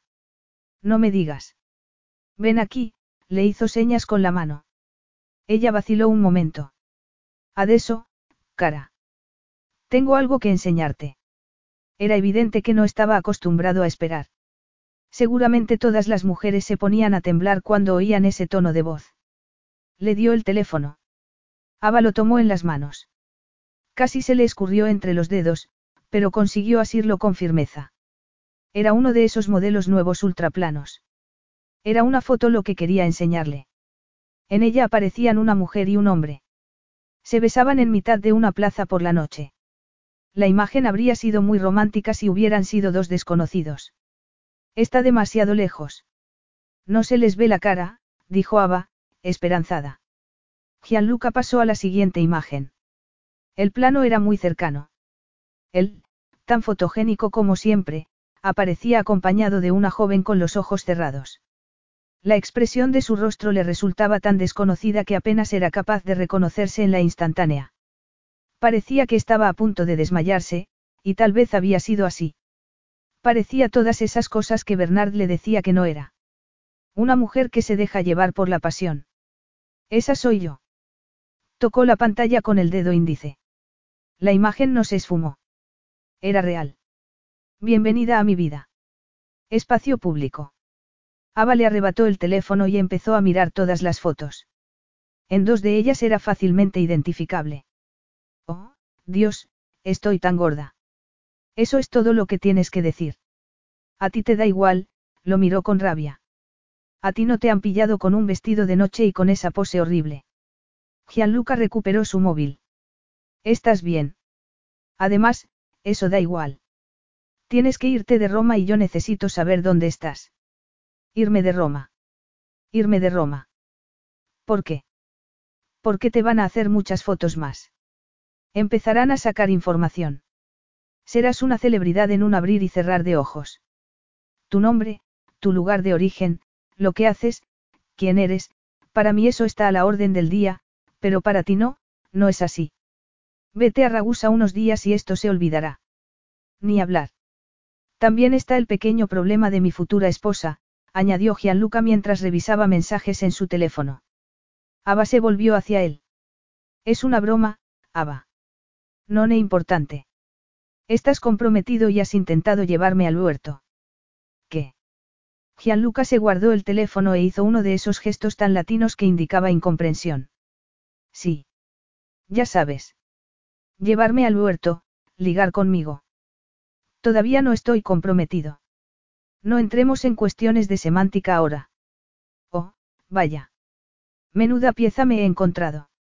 Bueno, ahí te quedas, en cualquier caso, siguió buscando los zapatos, revolviéndolo todo esa vez. No fui yo quien salió en busca de sexo. Ava se detuvo. Se volvió hacia él. Disculpa. Él la observaba con esa pose desafiante que muchas mujeres sin duda encontrarían irresistible. Mira, entiendo que te han roto el corazón o lo que sea. Lo que sea, mejor. Pero anoche no estabas buscando a tu príncipe azul. ¿Y sabes una cosa? No lo encontré. En ese momento le odiaba tanto que podría haberle tirado cualquier cosa a la cara. No me voy a ningún sitio. Este es tu problema. Fuiste tú quien provocó todo esto. Fuiste tú quien me besó. Parece que voy a tener que recordarte que fuiste tú quien me siguió como una loca por esa plaza. No tuve mucha elección después de semejante escenita, y ahora, signorina, como lo que hiciste anoche ha salido en todas las portadas de la prensa rosa y mi equipo de relaciones públicas va a tener que ocuparse del tema, ya que somos familia, este fin de semana vas a estar en el mismo sitio que el resto de la familia Benedetti. ¿Qué quieres decir? Yo no soy de la familia Benedetti. ¿Te vas a Ragusa? Desde luego que no. Tengo un viaje contratado por la Toscana. Gianluca se echó a reír y Ava dejó de pensar por un instante. Sin saber lo que hacía, se abalanzó sobre él. Él la agarró del brazo con facilidad y la sábana empezó a escurrirse. Horrorizada, Ava trató de esconderse contra su pecho, atrapando la sábana en el último momento. De repente se encontró en una comprometida situación. Su cuerpo estaba duro, caliente. Un relámpago de deseo la recorrió por dentro, poniéndole de punta los pezones. Suéltame. Para su sorpresa, él obedeció. La soltó. Ava agarró la sábana de cualquier manera y se sentó en la cama. Estaba en desventaja. No podía pelear en igualdad de condiciones. No soy parte de tu familia. No puedes obligarme a ir a ningún sitio. Lo miró de reojo y descubrió que la observaba con mucha atención. Además, ¿cómo vas a explicar el hecho de que has besado a un miembro de tu santa familia, señor manipulador? Fue un beso amistoso, malinterpretado debido al estilo de la foto. Habíamos cenado con unos amigos y yo te acompañaba de vuelta al palazzo. Ava abrió la boca y lo miró fijamente. Era bueno. Debía de ser la práctica. Te vas a quedar conmigo, como debe ser, y mañana nos iremos al sur para reunirnos con el resto de la familia. El cumpleaños de mi madre es este fin de semana. Ava tragó en seco. Otra reunión del clan Benedetti, otra oportunidad para sentirse como una rueda de repuesto. Tu prometida va a estar allí. No tengo prometida. Ava no pudo contener el rubor que tiñó sus mejillas. Va a haber un montón de gente en Ragusa el próximo fin de semana. Se hablará de esas fotos. Nadie que me conozca se va a creer esa historia. Seremos el centro de todos los cuchicheos. ¿Y eso te molesta? No. Le dijo ella, acordándose de aquella rubia despampanante de la noche anterior. Gianluca se mesó el cabello. Dio, en mi familia es el primogénito el que se casa y da herederos. Es por eso que nunca llevo a ninguna mujer a Ragusa. Esto, señaló la cama revuelta. Cuando llegue contigo, los rumores se extenderán como la pólvora. No te preocupes. Tu madre me odia. Seguramente me echará estricnina y entonces cesarán todas las especulaciones. Se hizo el silencio. Además, no voy a ir. Si no voy, no supondrá ningún problema, no. Capítulo 7. Gianluca se paró frente a la ventana y la vio subir a un taxi. Se estaba escabullendo de nuevo. Le había dicho que se vistiera y que se reuniera con él en la planta baja, pero le había ignorado. Muy poca gente se atrevía a desafiarlo y, a pesar de los problemas que le había causado, no podía evitar admirar su determinación. Le había robado el abrigo, que le quedaba demasiado grande, y no llevaba zapatos. Durante una fracción de segundo pensó en cómo debió de ser su escapada todos esos años antes. La sonrisa se le borró de los labios. Recordaba haberse despertado. Había buscado algo, a alguien que ya no estaba. Cuando se había dado cuenta de que se había marchado sin dejar rastro, un sentimiento desconocido hasta ese momento se había apoderado de él. Se había levantado de la cama de golpe, se había puesto la ropa de cualquier manera, decidido a ir tras ella. Y entonces había sonado el teléfono. Habían encontrado el cuerpo de su padre y se lo habían llevado al hospital. No había tenido más remedio que irse inmediatamente, cuando pudo volver a seguirle la pista, ya no quedaba ni rastro de Cenicienta. Lo único que quedaba eran los zapatos que se había dejado. Esos zapatos. Rojos, con esas tiras complicadas. La expresión de Gianluca se volvió dura. Se agarró con fuerza del marco de la ventana. Eran los zapatos lo que había reconocido el día anterior, y no a ella. Iba escondida bajo varias capas de ropa infame que ninguna mujer italiana se pondría jamás, sin estilo, sin elegancia, sin feminidad. Ningún hombre la hubiera mirado dos veces. Pero él sí lo había hecho. De repente empezó a sospechar que pasaba algo más. Los Benedetti no mostraban emoción alguna. El deber y el servicio a la nación estaban por encima del deseo personal, pero la familia siciliana de su madre, compuesta por montañeses, bandidos y sacerdotes, tenía un código de honor muy estricto. El hombre que se llevaba la virginidad de una mujer tenía que dar la cara. En otros tiempos, probablemente se hubiera casado con ella. Gianluca se aclaró la garganta. Afortunadamente ya no vivían en aquella época. Además, él era uno de los solteros más codiciados de Roma. En una ocasión había dicho que se casaría cuando George Clooney dejara la soltería y sus palabras habían aparecido en todas las portadas unos días más tarde, fuera de contexto. Desde entonces, se había convertido en una presa muy apetecible para las mujeres más ambiciosas. Pero Ava no parecía darse cuenta de que era un partidazo. Cada vez que tenía oportunidad huía de él. Cuando el taxi se alejó, Gianluca se dio cuenta de que tenía ganas de gritar. Ninguna otra mujer había abandonado su cama tan rápidamente y sin hacer ruido. Había escapado de él a toda prisa. De repente sintió que algo primitivo se revolvía en su interior. Avalord se iría de su vida cuando le diera permiso. La idea era arcaica, pero no iba a renunciar a aquello que le pertenecía. Sentada en la parte de atrás del taxi, Ava dejó de pensar y buscó el teléfono en el bolso. No era más que una pequeña investigación. No estaba siendo indiscreta. Solo quería protegerse. Tecleó su nombre en la herramienta de búsqueda. Leyó las primeras entradas. Se preguntaba qué había sido de su carrera deportiva. Parecía que la faceta futbolística había sido reemplazada por una intensa vida empresarial. El negocio de la familia, eso era todo. Él era un Benedetti y llevaba las finanzas en la sangre. El clan siempre había tenido bancos. Benedetti International, en cambio, era una entidad relativamente nueva, pero ya dominaba los mercados.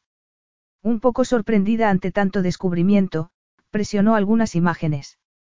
Con un dedo tembloroso pasó fotos sucesivas en las que aparecía en estrenos de películas, fiestas, eventos deportivos, un partido de polo en Bahrein, una boda real, en casi todas las fotos estaba acompañado de una chica preciosa con un vestido provocativo.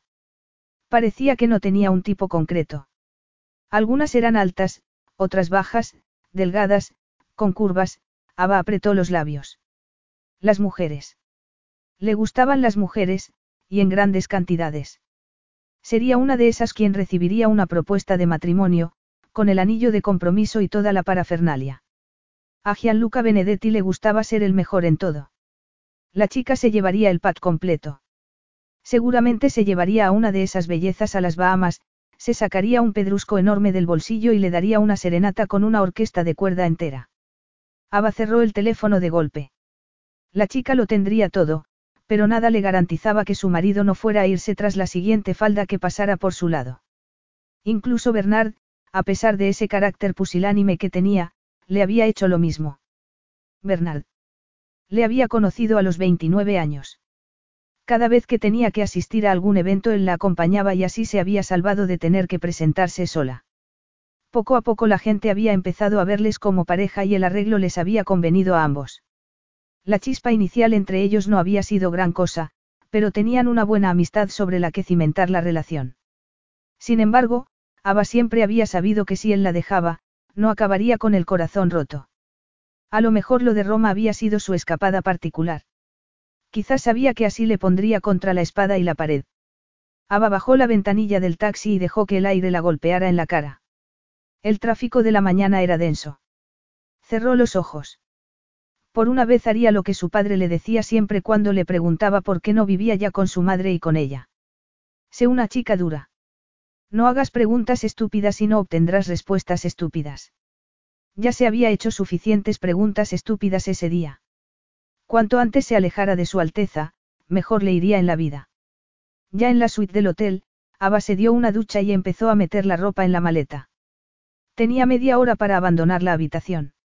Estaba convencida de que hacía lo correcto, pero algo la inquietaba de todos modos. Jos no quería verla. No la necesitaba. Se lo había dejado muy claro siete años antes y desde entonces se había comunicado tan poco con ella que ya ni siquiera la llamaba en los cumpleaños. Siete años antes, en esa misma ciudad, le había dicho que creía que estaba cometiendo un gran error al casarse tan joven, teniendo toda una vida por delante. Y él, por su parte, le había dicho que había huido de Australia a los 18 años de edad para escapar de ella, de su férreo control. Le había dicho que podía guardarse sus consejos y que no sabía nada del amor porque la única cosa que le importaba de verdad era su cuenta bancaria. Si alguna vez encuentras a un hombre que quiera quedarse a tu lado, será por tu dinero. Vas a terminar siendo una vieja ricachona, decepcionada y solitaria. Las palabras de su hermano resonaron en el aire. Aba cerró la maleta haciendo mucho ruido. Alguien llamó a la puerta de pronto. Debía de ser el servicio de habitaciones con el desayuno. Está abierto. exclamó. La voz le temblaba un poco todavía.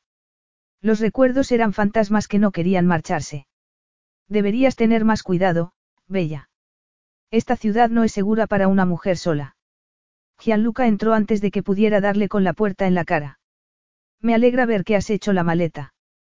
Pero tienes que ponerte algo más de ropa. Ava reprimió un grito de exasperación. ¿Cuánto equipaje necesitas? No tengo mucho sitio en el deportivo. No voy a ningún sitio contigo, le dijo, aspirando su aroma exquisita. Estaba tan cerca. Estaba impresionante con esa camisa desabotonada hasta el pecho y la chaqueta deportiva. ¿Cómo podía tener tanto estilo y parecer tan masculino al mismo tiempo? Ava cruzó los brazos sobre sus pechos traidores. Podían delatarla en cualquier momento. Vamos, dijo él, sonriéndole. Le pellizcó la barbilla. Ya basta de juegos, Ava. Nos vamos ahora. Ella se soltó bruscamente. El gesto implicaba una intimidad que no quería. Esto no es un juego, Benedetti. Tengo un coche alquilado. Y quiero ver la Toscana. El lunes. Disculpa. Te llevaré yo mismo. El próximo lunes. Pero primero tienes que hacer lo que hay que hacer, sí. Unirte a la familia. A tu familia. No a la mía, Ava sentía algo en el pecho. Había conocido a los Benedetti siete años antes y todos la habían despreciado. Depende, dijo él, quitándole un mechón de pelo húmedo de la cara como si tuviera todo el derecho a tocarla. Ava trató de esquivar su mano, pero él le sujetó un rizo rebelde detrás de la oreja. Tu hermano tiene problemas económicos con los viñedos. Ava dejó de intentar esquivarle. Por fin había logrado captar su atención. ¿De qué estás hablando? Tal vez tenga problemas en su matrimonio por culpa de esto. Ava frunció el ceño. No quería sentir el roce de sus dedos en el cabello, pero era inútil. Tenía que hacerle parar. Tu presencia podría, como se dice. Podría ser el remedio que necesitan. Tiene problemas con su esposa. Gianluca apartó la mano y recogió su maleta. Ava digirió la noticia y trató de no acordarse de lo mucho que había intentado prevenir a su hermano. Él la necesitaba. Eso era lo único que importaba en ese momento. Se tocó el pelo allí donde la había tocado Gianluca. De repente la toscana dejó de ser importante. ¿Por qué iba a creerte? Él se limitó a levantar la maleta de la cama. Ve a vestirte, cara. Nos vamos en diez minutos. La estaba esperando fuera, apoyado contra esa imponente máquina en la que le había visto unos días antes. Parecía que acababa de salir de Gentemans Quarterly, más de metro ochenta de pura exuberancia italiana. Colgándose el bolso del brazo, Ava se obligó a seguir adelante y dejó de mirarlo. Era un hombre impresionante, pero si llegaba a saber el poder que tenía sobre ella, sin duda lo usaría en su contra. Bueno, terminemos con esto de una vez, le dijo. Gianluca se la quedó mirando. Ava se llevó una mano a la cabeza y se tocó la coleta. ¿Qué estás mirando? ¿Por qué vas vestida como un hombre? Vestida. Repitió, convencida de que no le había oído bien. Él la miraba con el ceño fruncido. Si le había entendido bien. La expresión de Gianluca Benedetti era de auténtica perplejidad. Ava solo deseaba que la tierra se abriera y se la tragara sin más. No creo que te hayas hecho lesbiana, no. Ava no daba crédito a lo que acababa de oír. Sí, dijo, levantando la barbilla. Eso es exactamente lo que soy. Una lesbiana marimacho incorregible. Podemos irnos ya. Cuanto antes empecemos con esto, antes terminaremos. Él le abrió la puerta. Puedo hacerlo yo sola, ¿sabes? Le dijo ella, subiendo al vehículo. Él cerró. Y eso también puedo hacerlo, murmuró Ava, metiendo el bolso entre las piernas. Se ajustó el cinturón de seguridad. Él estaba a su lado, pero no parecía tener intención de arrancar el coche. Pensaba que teníamos mucha prisa, dijo ella, más rígida que nunca. Aunque no quisiera, había empezado a sentirse incómoda con sus pantalones negros y la blusa blanca de seda de cuello alto. Pero su ropa no tenía nada de malo. Eran prendas prácticas. Lo miró de reojo con disimulo. Parecía que acababa de desfilar en una pasarela en Milán. Ava se imaginó a la mujer que le acompañaría en esa pasarela, elegante, muy delgada, alguien que no le tendría miedo al color. Se tiró de las mangas. Por lo menos la blusa de seda no se arrugaba, y los pantalones negros eran perfectamente respetables. Le disimulaban el abdomen y el trasero. Tenía doce pantalones iguales colgados en su armario. Una mujer que no fuera tan delgada como una percha se veía obligada a disimular las curvas. Gianluca Benedetti, en cambio, tenía un cuerpo digno de un atleta romano. Llevara lo que llevara, siempre le sentaría bien. ¿Por qué no nos movemos? Le preguntó, sin mirarlo. Te he ofendido, dijo él de repente. No te preocupes. No estoy acostumbrado a ver a las mujeres con pantalones, dijo, escogiendo muy bien las palabras. No debería haber cuestionado tu feminidad por la ropa que tienes en el armario. Ava sintió un vacío en el estómago. Estás dando por sentado que a mí me importa lo que pienses, le dijo, mintiendo. De repente querría haber llevado una falda en ese momento, pero no tenía una. Se volvió. Él estaba cerca, demasiado cerca. Podía ver dónde se había afeitado esa mañana, el arco de cupido de su labio superior, de repente sintió unas ganas tremendas de besarlo. Sé que tratabas de insultarme, pero no tendrías que haberte molestado. Estás perdiendo el tiempo. Lo que estoy a punto de decir te va a sorprender, pues imagino que ninguna mujer te lo habrá dicho nunca.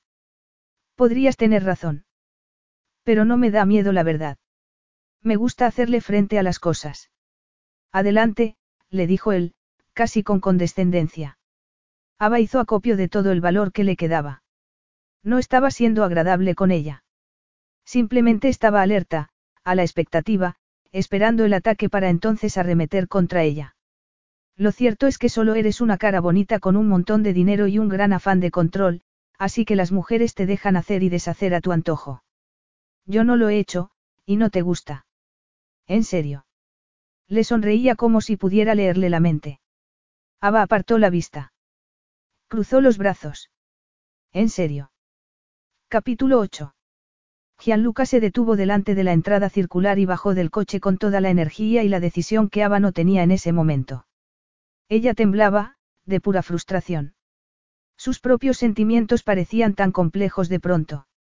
Bajó del vehículo también. ¿Por qué me has traído de vuelta? Es mi casa. Ya lo sé, dijo ella, haciendo alarde de paciencia. Él ya estaba subiendo la escalera. No le daba tiempo para pensar. Ava masculló algo entre dientes y echó a andar tras él. Ya en el enorme vestíbulo, fue consciente del elegante parquet blanco y negro bajo sus pies. La escalinata era digna de la película más glamurosa del cine italiano. Benedetti. Él no contestó. Te exijo una respuesta le gritó. Su voz retumbó. Él levantó las manos, haciendo un gesto de impaciencia muy masculino. Hay que hacer un drama cada vez que no te das cuenta de alguna obviedad. Ava estaba a punto de decirle que ella nunca había sido dada al drama, pero se lo pensó mejor. Corrió tras él. ¿Por qué se dirigían al piso de arriba? ¿Cuál es la obviedad? Esto no es el aeropuerto. No, es mi casa. Ava arrugó los párpados.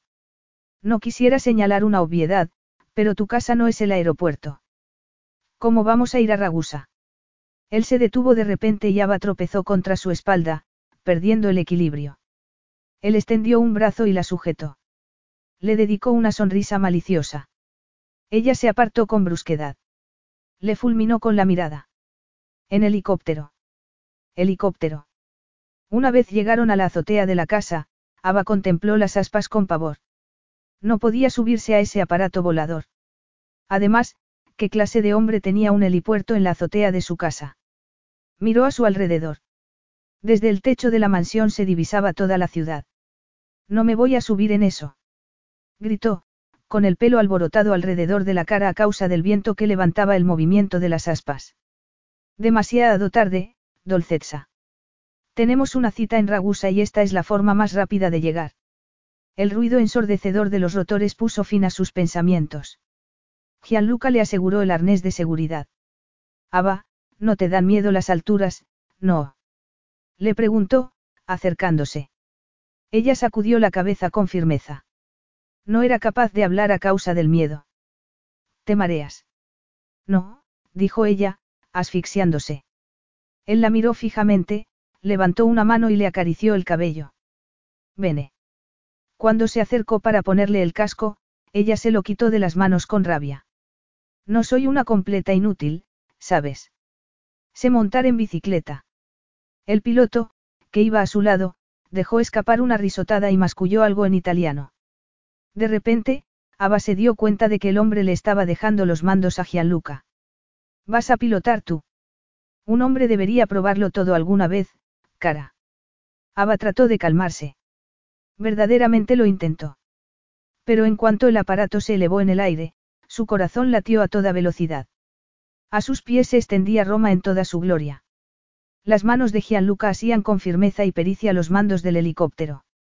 Y allí estaba ella, a valor, una chica corriente a la que nada extraordinario le pasaba en la vida, a menos que lo hubiera planeado y organizado con antelación. Es genial, ¿verdad? Él la miraba con esos ojos hipnóticos. Ava no sabía qué decir sin que pareciera una estupidez. Se sentía como una niña pequeña que monta en una montaña rusa por primera vez. Él dejó escapar una risotada al ver su expresión de asombro. ¿Dónde aprendiste a pilotar? En la Marina Militare. Eso no se lo esperaba. ¿Has estado en el ejército? Sí. Pero, empezó a decir y luego se detuvo. ¿Acaso no podía tener una vida más allá de lo que ella había imaginado? Antes o después de ser estrella del fútbol. Jugué al fútbol profesional durante cinco minutos, cara. He hecho muchas más cosas en la vida. Imaginaba, se detuvo de nuevo. Contarle lo que había tenido en la cabeza durante siete años no era buena idea. Era algo demasiado personal y revelador. Ah, sí, esa imaginación tuya. Le agarró la mano de repente y le acarició la palma con el dedo pulgar. Ava sintió chispas que le subían por el brazo. ¿Qué has estado imaginando, Ava? Nada, dijo ella de inmediato. No tengo imaginación. ¿Qué sabía él de su vida? Se había dejado la imaginación por el camino muchos años antes, cuando era niña y se había dado cuenta de que la vida no iba a ser como la imaginaba. No le había quedado más remedio que enfrentarse a la realidad y un día la gente había empezado a colgarle la etiqueta de, aburrida y sosa. Siempre era la chica nueva que nunca entendía las bromas, la que no hacía amigos, la que siempre llevaba la misma ropa fuera de moda. Pero todo eso daba igual. Estaba demasiado ocupada trabajando media jornada y obligando a su hermano a hacer los deberes. Su prioridad por aquel entonces era mantener un techo sobre sus cabezas y no tenía tiempo para la vida adolescente. Retiró la mano de golpe y él la soltó. ¿Cuánto tiempo estuviste en el ejército? Dos años. Piloté un Apache en tres misiones en Afganistán. ¿Volaste en zona de guerra? Sí. Era un escuadrón de rescate. Ava se llevó una gran sorpresa. Jamás hubiera esperado oír algo parecido. ¿Por qué? ¿Por qué me aliste? Me gusta volar, dijo, encogiéndose de hombros. Me gusta ponerme retos. El ejército tiene el mejor equipo del mundo. Quería probarlo. Bueno, esa es la peor razón que he oído para alistarse en el ejército. Hay razones peores, dijo.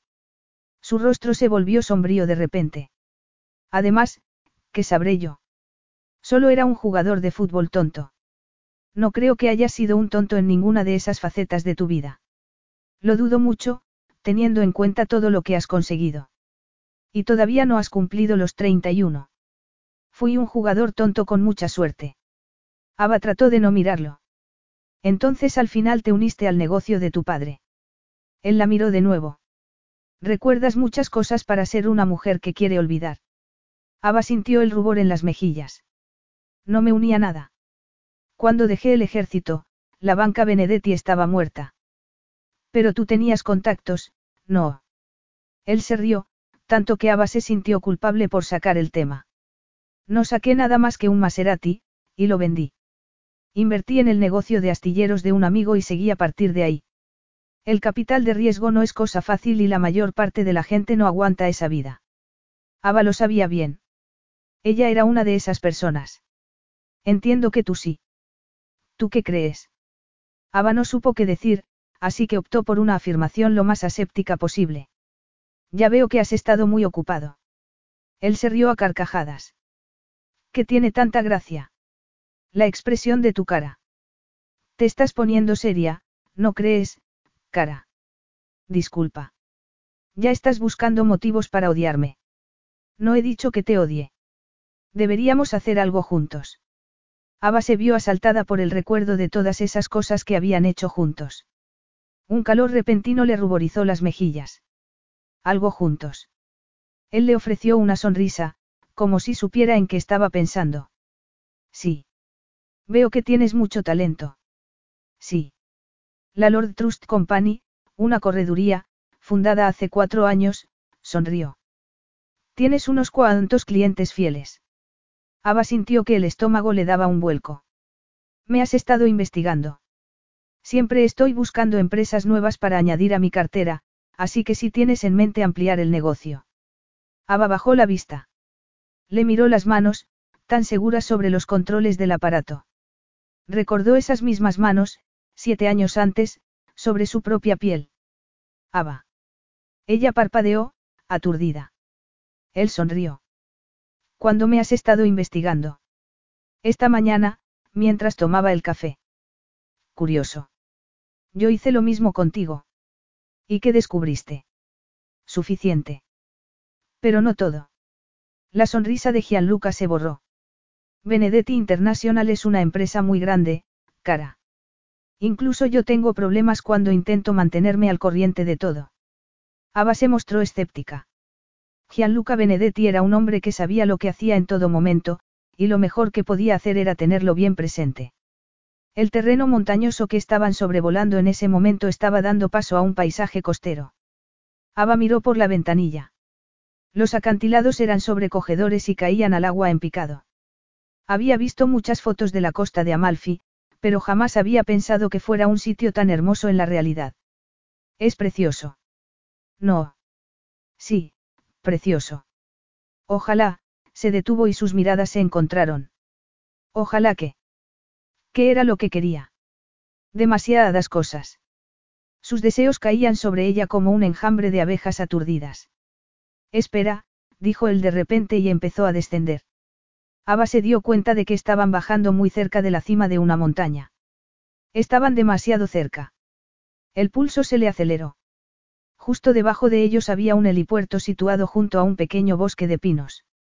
Lo inevitable se hizo evidente, su deseo se iba a hacer realidad. Iban a aterrizar. Capítulo 9. El motor se apagó y las aspas dejaron de girar poco a poco. Gianluca se quitó el casco y se desabrochó el arnés de seguridad con la misma destreza. ¿Qué pasa? ¿Qué estamos haciendo aquí? Tengo una reunión que debería haber tenido en Roma hoy. He decidido hacerla en Positano. Ava se quedó boquiabierta. ¿Qué? Gianluca ya estaba bajando del helicóptero. La había dejado atada con el arnés a propósito. Más frustrada que nunca, Ava empezó a tirar de los cinturones, pero lo único que consiguió fue enredarse más. Sabía que estaba exagerando, pero sus propios deseos le parecieron más peligrosos que nunca en esa nueva situación. No era esto lo que acordamos, le dijo, al verle acercarse de nuevo. Relájate, cara. Lo más duro ha terminado. Un poco sorprendida de que hubiera sabido reconocer su miedo a las alturas, cuando había intentado esconderlo también, Ava se mantuvo quieta para que pudiera soltarla. Quería apartar la mano que le ofrecía, pero caerse de bruces no era una opción, así que no tuvo más remedio que aceptar su ayuda. No supo muy bien cómo ocurrió, pero al bajar tropezó hacia adelante y cayó contra él, precipitándose contra su poderoso pectoral. Él apoyó las manos en sus caderas. El hotel de aquí es de un amigo mío. Ava trató de soltarse, pero así solo consiguió frotarse contra él. Nos relajamos un poco, disfrutamos de la oferta turística, me cuentas algo de ti y seguimos, de acuerdo. Ava se estremeció al sentir sus manos en la cintura. Siete años es mucho tiempo, Ava, dijo, mirándola. Tenemos que ponernos al día. Ava sintió que el corazón se le paraba un momento. ¿De qué estaba hablando? Había oído bien. Contuvo el aliento. ¿Qué estaba haciendo con la mano? De alguna manera la camisa se le había salido de los pantalones, y sentía sus dedos por dentro. Sintió la presión de la palma de su mano en la cintura, en la cadera. Estiró los dedos hasta tocarle las costillas. Ava contuvo el aliento. Sus pezones se endurecían, expectantes. Para. Susurró. Dos hombres se aproximaban por la colina. Sus voces sonaban cada vez más fuertes. Gianluca la soltó y se volvió para atenderles como si no pasara nada extraordinario. Le oyó dar instrucciones en italiano. Era algo referente al equipaje. Oh, Dios mío, exclamó Ava para sí cuando se dio cuenta de que seguía allí parada, como una tonta, con la camisa revuelta. Fue hacia él y se detuvo a un metro de distancia, de brazos cruzados. ¿A qué te crees que juegas, Benedetti? Él la miró de arriba abajo, como si todo en ella le resultara divertido. De repente Ava se dio cuenta de que le estaba mirando la camisa, justo allí donde no se la había metido bien por dentro del pantalón. Se la colocó rápidamente con la mano que tenía libre. Me alegra ver que el vuelo no te ha quitado todo tu encanto, observó él con una sonrisa. Pero la próxima vez que te arrojes a mis brazos avísame antes, y trataré de prepararlo todo para que no tengamos público. Ava miró a los hombres que se estaban haciendo cargo del equipaje. Yo no me arrojé a tus brazos. Gianluca ya había echado a andar. Pensaba que la idea era ir de Ave lo más rápido posible. Esta es la forma más rápida posible. Yo termino con lo que tengo que hacer. Tú te relajas un poco. Y nos hacemos compañía. Compañía. Gianluca se encogió de hombros. Mi hermano, dijo ella, intentando mantenerse a su lado. Hace 24 horas tu hermano te importaba tan poco que te negabas a contestar a sus llamadas. Ava lo miró, horrorizada. ¿Cómo sabes eso? Y sé más. Nunca tuviste intención de verle. No puedo evitar preguntarme si este deseo repentino de verle tiene algo que ver conmigo. Ava estuvo a punto de atragantarse. Y, como ya te he dicho, Gianluca se detuvo de golpe y Ava casi se tropezó de nuevo. Se volvió hacia ella. Estoy encantado de darte alojamiento. Darme alojamiento. Mi inglés, se encogió de hombros, pero Ava un resplandor burlón en esos ojos de oro. Le siguió a través de un jardín sureño por un camino de arena que se hacía cada vez más estrecho a medida que zigzagueaba entre los árboles. No sé por qué pensaste que te dejaría salirte con la tuya, le dijo ella, alzando la voz para que pudiera oírla. Él siguió adelante por el sendero, moviéndose con esa gracia que Ava solo podía envidiar. Traerme aquí como si fuera una especie de concubina. De verdad que tienes que controlar esa imaginación tuya. Tengo una reunión. Y yo ya te he dicho que no tengo imaginación. Eres increíble. Tienes una reunión. ¿Y qué pasa con mis reuniones? Con mi vida. Todo se ha quedado en suspenso. Estás de vacaciones, Gianluca se volvió y Ava trató de no dejarse atrapar por esos ojos cálidos. Sí, mis vacaciones. Y tú eres un neandertal si crees que me puedes secuestrar así como así. Ya es la segunda vez que me comparas con nuestros ancestros. Ava se sintió un tanto incómoda. Nunca pensó que realmente prestara atención a sus insultos. Me pregunto por qué. Tengo un look muy contemporáneo. Sí. Ya veo, dijo ella. Él arqueó una ceja. Te comportas como, un César romano. Has echado por tierra mis deseos desde el momento en que nos conocimos. Criticas mi ropa, como si estuviera obligada a vestirme para los hombres por ser mujer. No tienes que hacerlo. Eso está claro. Ava le ignoró. Anoche te comportaste como si hubiera cometido un crimen al decirte que nos, Ava buscó la mejor descripción posible para esa noche que jamás había olvidado. Conocimos siete años antes. Me gusta ser cauteloso. Ava resopló. Estoy segura de que te encuentras con depredadoras todo el tiempo. Qué pena que yo no sea una de ellas. Sí. Tendríamos menos problemas ahora. Ava frunció el ceño y se detuvo. No sabía si había un insulto en ese comentario, o un cumplido subrepticio, pero sí le estaba dejando claro cuál era su tipo de mujer. Siento pena por ti, le espetó. Nunca sabes si una mujer está interesada en ti o en tu cuenta bancaria. Él se encogió de hombros. Y eres un promiscuo. Me das lecciones, pero tú, Benedetti, eres un playboy de la peor calaña. Tratas a las mujeres como si fueran objetos. Esa mentalidad pasó de moda en los 70, cuando Sean Connery hacía de James Bond. Connery siguió haciendo de Bond en los 80, afirmó él y le dedicó una sonrisa carismática por encima del hombro. Estaban llegando a un enorme portón abierto en la pared de piedra. Pero, sigue. Me gustaría oír tu opinión completa sobre mí. No, no creo que te gustara oírla.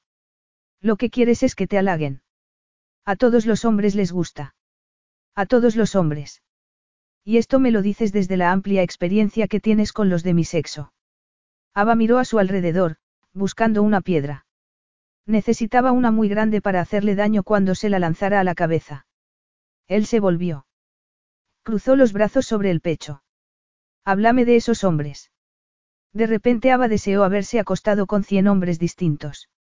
Ojalá hubiera aprovechado mejor los siete años anteriores. Apretó los dientes. No sé cómo te atreves a juzgar mi vida sexual, si la tuya no es algo de lo que puedas estar orgulloso. Él hizo un gesto con la mano, como si no tuviera ni idea de lo que estaba diciendo. Ah, no. En realidad Ava no lo sabía. No sabía nada de él, excepto cómo la hacía sentir. En su presencia se convertía en una mujer insegura, desinhibida, un tanto loca, apasionada. Sus pensamientos se detuvieron abruptamente. Es evidente que estás orgulloso de tu reputación. Crees que acostarte con muchas mujeres te hace más hombre, más macho, pero no es así. Lo único que consigues con ello es respetarte poco. Él la había observado con atención durante todo el discurso con una sonrisa juguetona en los labios, como si estuviera viendo un programa de entretenimiento. Sus últimas palabras, sin embargo, si dieron en la diana. La sonrisa se le borró de los labios y sus facciones se endurecieron. Ava se dio cuenta de que había apretado los puños de forma inconsciente. Sí. Me respetaré poco, pero todas están encantadas de levantarse la falda y batir las pestañas. Fue hacia ella. Si no recuerdo mal, tú hiciste esas dos cosas anoche, le susurró. Y, sin embargo, yo te rechacé. Sus palabras la atravesaron como un estilete. Bueno, qué suerte la mía. Estuve a punto de caer. Él inclinó la cabeza hacia ella. Su aliento le hacía cosquillas en la oreja. No te creas, cara. Se dio la vuelta bruscamente y abrió el portón. Parecía furioso de repente. La puerta chirrió y se abrió de golpe.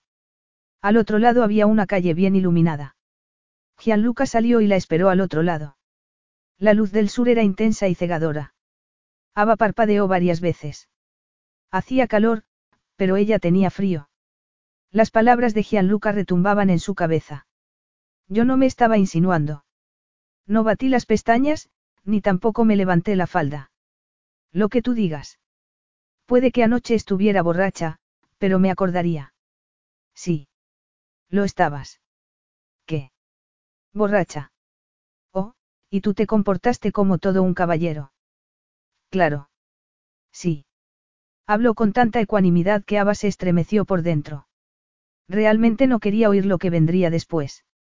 Le vio avanzar por el camino zigzagueante.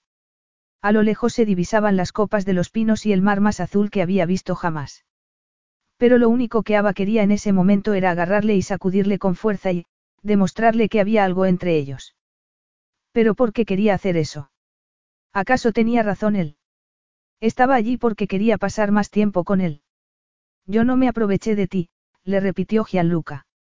Y, sin embargo, tú sigues quejándote como si te hubieras llevado una decepción. No puedes tener las dos cosas. O bien intentaste valerte de esta reputación mía de la que hablas, o de lo contrario bebiste tanto alcohol que al final te daba igual todo. Ninguno de los dos escenarios posibles dice mucho a tu favor, pero, adelante. Escoge uno y nos ceñiremos a esa versión. Ava se le quedó mirando, boquiabierta. El sol la quemaba de repente. Apuró el paso para alcanzarle. Las cosas no fueron así. Acabas de tergiversarlo todo. Gianluca se encogió de hombros. Era evidente que se estaba aburriendo. Ya no estoy interesado en nada de esto, Ava. Si quieres justificar tu propio comportamiento, vete a hablar con un psicólogo. No es eso lo que hacéis las mujeres como tú. Las mujeres como yo. De vidas frenéticas, con mucho tiempo libre y unas necesidades sexuales sin satisfacer. Ava asimiló la opinión que tenía de ella. Estaba mal. Todo estaba mal. Sin embargo, en ese momento pensó que tal vez podría tener razón. Playboy, mujeriego. ¿De dónde había sacado todo eso? Gianluca abrió las puertas de par en par. Levantarse la falda y batir las pestañas. Había oído esas palabras antes, pero no había sido él quien las había pronunciado. Las había gritado su padre, con tanta fuerza que la cara se le había puesto morada. Su saliva golpeaba la pared. Habían pasado siete años, pero parecía un siglo. Iba a firmar un segundo contrato con el equipo italiano y no tenía intención de hacer el servicio militar. Estaba en la cima de la fama y el éxito, y se acostaba con todas las mujeres que se le antojaban. Habían empezado entonces los dolores. Ese color extraño había sido el primer síntoma. Debería haberle rodeado con el brazo en aquella ocasión. Debería haber llamado al médico. La culpa jamás desaparecería. Y Avalord había removido los recuerdos de nuevo. Malvada Avalord. La había dejado junto al camino. Su autocontrol corría peligro. Retiró la lona que cubría la moto. Quitó la pata y la empujó. No era como el resto de chicas. Y él no era capaz de resistirse cuando le provocaba con su afán de pelea. Llevaba dos días enfadado, asombrado. Había caído presa de una complicada telaraña de emociones, muchas de ellas sexuales. La deseaba con una locura hasta entonces desconocida para él, incluso vestida de esa manera horrible, furibunda y poco femenina. Por suerte, no obstante, ella parecía desconocer el poder que tenía sobre él. Arrancó la moto. Ya casi había olvidado ese suave ronroneo. Una sonrisa se dibujó en sus labios. Le iba a encantar. No podría pelearse con él sobre la Ducati. Gracie bene. Molto bene. Ha sido muy amable. Habiendo hecho uso de todo el italiano que había aprendido en el colegio, Ava esperó y saludó al anciano con la mano. El hombre iba de vuelta a la fundición. Estaba de pie, bajo la luz moteada del sol, junto a una bomba de agua. Se preguntaba qué estaba haciendo Gianluca. Seguramente había vuelto al hotel. A esas alturas debía de estar divirtiéndose con una exuberante rubia, con una bebida exótica en la mano. Quizás había enviado a algún lacayo en su busca al ver que no estaba, para no tener que dar explicaciones ante su familia. Haciendo una mueca, Ava imitó a la rubia en su mente. Oh, Gianluca, eres maravilloso. Me encanta todo lo que haces. Déjame quitarme algo más de ropa. Apretó los dientes hasta hacerlos rechinar. Tenía que velar por ella misma. Había sido un día muy largo, pero aún no había terminado. Debía aprovechar el tiempo, en vez de dedicarse a especular sobre la vida sexual de Gianluca Benedetti. Paolo le había dicho que podía quedarse todo el tiempo que quisiera en la casa. A las cinco regresaban al pueblo y podía irse con ellos por un viejo atajo. Le había dado una jarrita de barro para que bebiera un poco de agua. Se puso a llenarla. No tenía intención de quedarse mucho tiempo. Tomaría el camino ella sola, pero primero quería refrescarse un poco. Estaba acalorada y sudada. Después de inspeccionar bien la zona, decidió que estaba sola y se quitó la camisa. Se echó un poco de agua en los brazos y en la espalda y también por todo el pecho. Las gotas de agua se le colaban por la cintura del pantalón. Quería quitárselo también, pero eso tendría que esperar. De repente tomó una determinación. Cuando regresara a Sydney, quemaría esos doce pantalones iguales y saldría a cazar hombres a la primera oportunidad. Capítulo 10. Gianluca no daba crédito a lo que veía. Estaba medio desnuda, echándose encima el agua de una jarra. El agua salía a borbotones de una bomba y ella se inclinaba, metiendo los brazos debajo y dejando que le cayera por la espalda. Se incorporó y se sacudió un poco. Todo su cuerpo se meneaba. Todo se meneaba. Gianluca echó a andar hacia ella, mirando a su alrededor en busca de pervertidos. No sabía muy bien cuál era su propósito en ese momento. Había ido a recogerla en la moto y llevaba media hora buscándola. Tenía que haberle oído, pero siguió echándose agua por el cuello. Tomó un poco en las manos y se la bebió. Era demasiado. Gianluca cerró el grifo. ¡Ey! Ava casi se atragantó. Él le dio la camisa de mala manera. Tápate un poco. Ella se dio la vuelta de golpe y la mirada de Gianluca fue directamente hacia sus pechos. Pequeños ríos de agua corrían por su piel. Competían por ser los primeros en llegar a su sujetador de algodón. Gianluca se daba cuenta de que le estaba diciendo algo, pero no era capaz de comprender nada. La testosterona rugía en su interior. Bajando la vista un poco más, descubrió una cintura perfecta de la que nacían unas caderas anchas y poderosas. Había perdido el botón superior de esos pantalones horribles. Se le veía el ombligo y parte del abdomen. Al igual que a la mayoría de los hombres, nunca le habían gustado los vientres completamente planos. Quería tocarla, probar la suavidad de su piel, apretó el puño. Para un poco, Benedetti, la oyó decir claramente. Volvió a fijarse en sus pechos. El sujetador estaba empapado ya. Se le veían los pezones, sonrosados y turgentes. Ponte la camisa, por favor. Dios.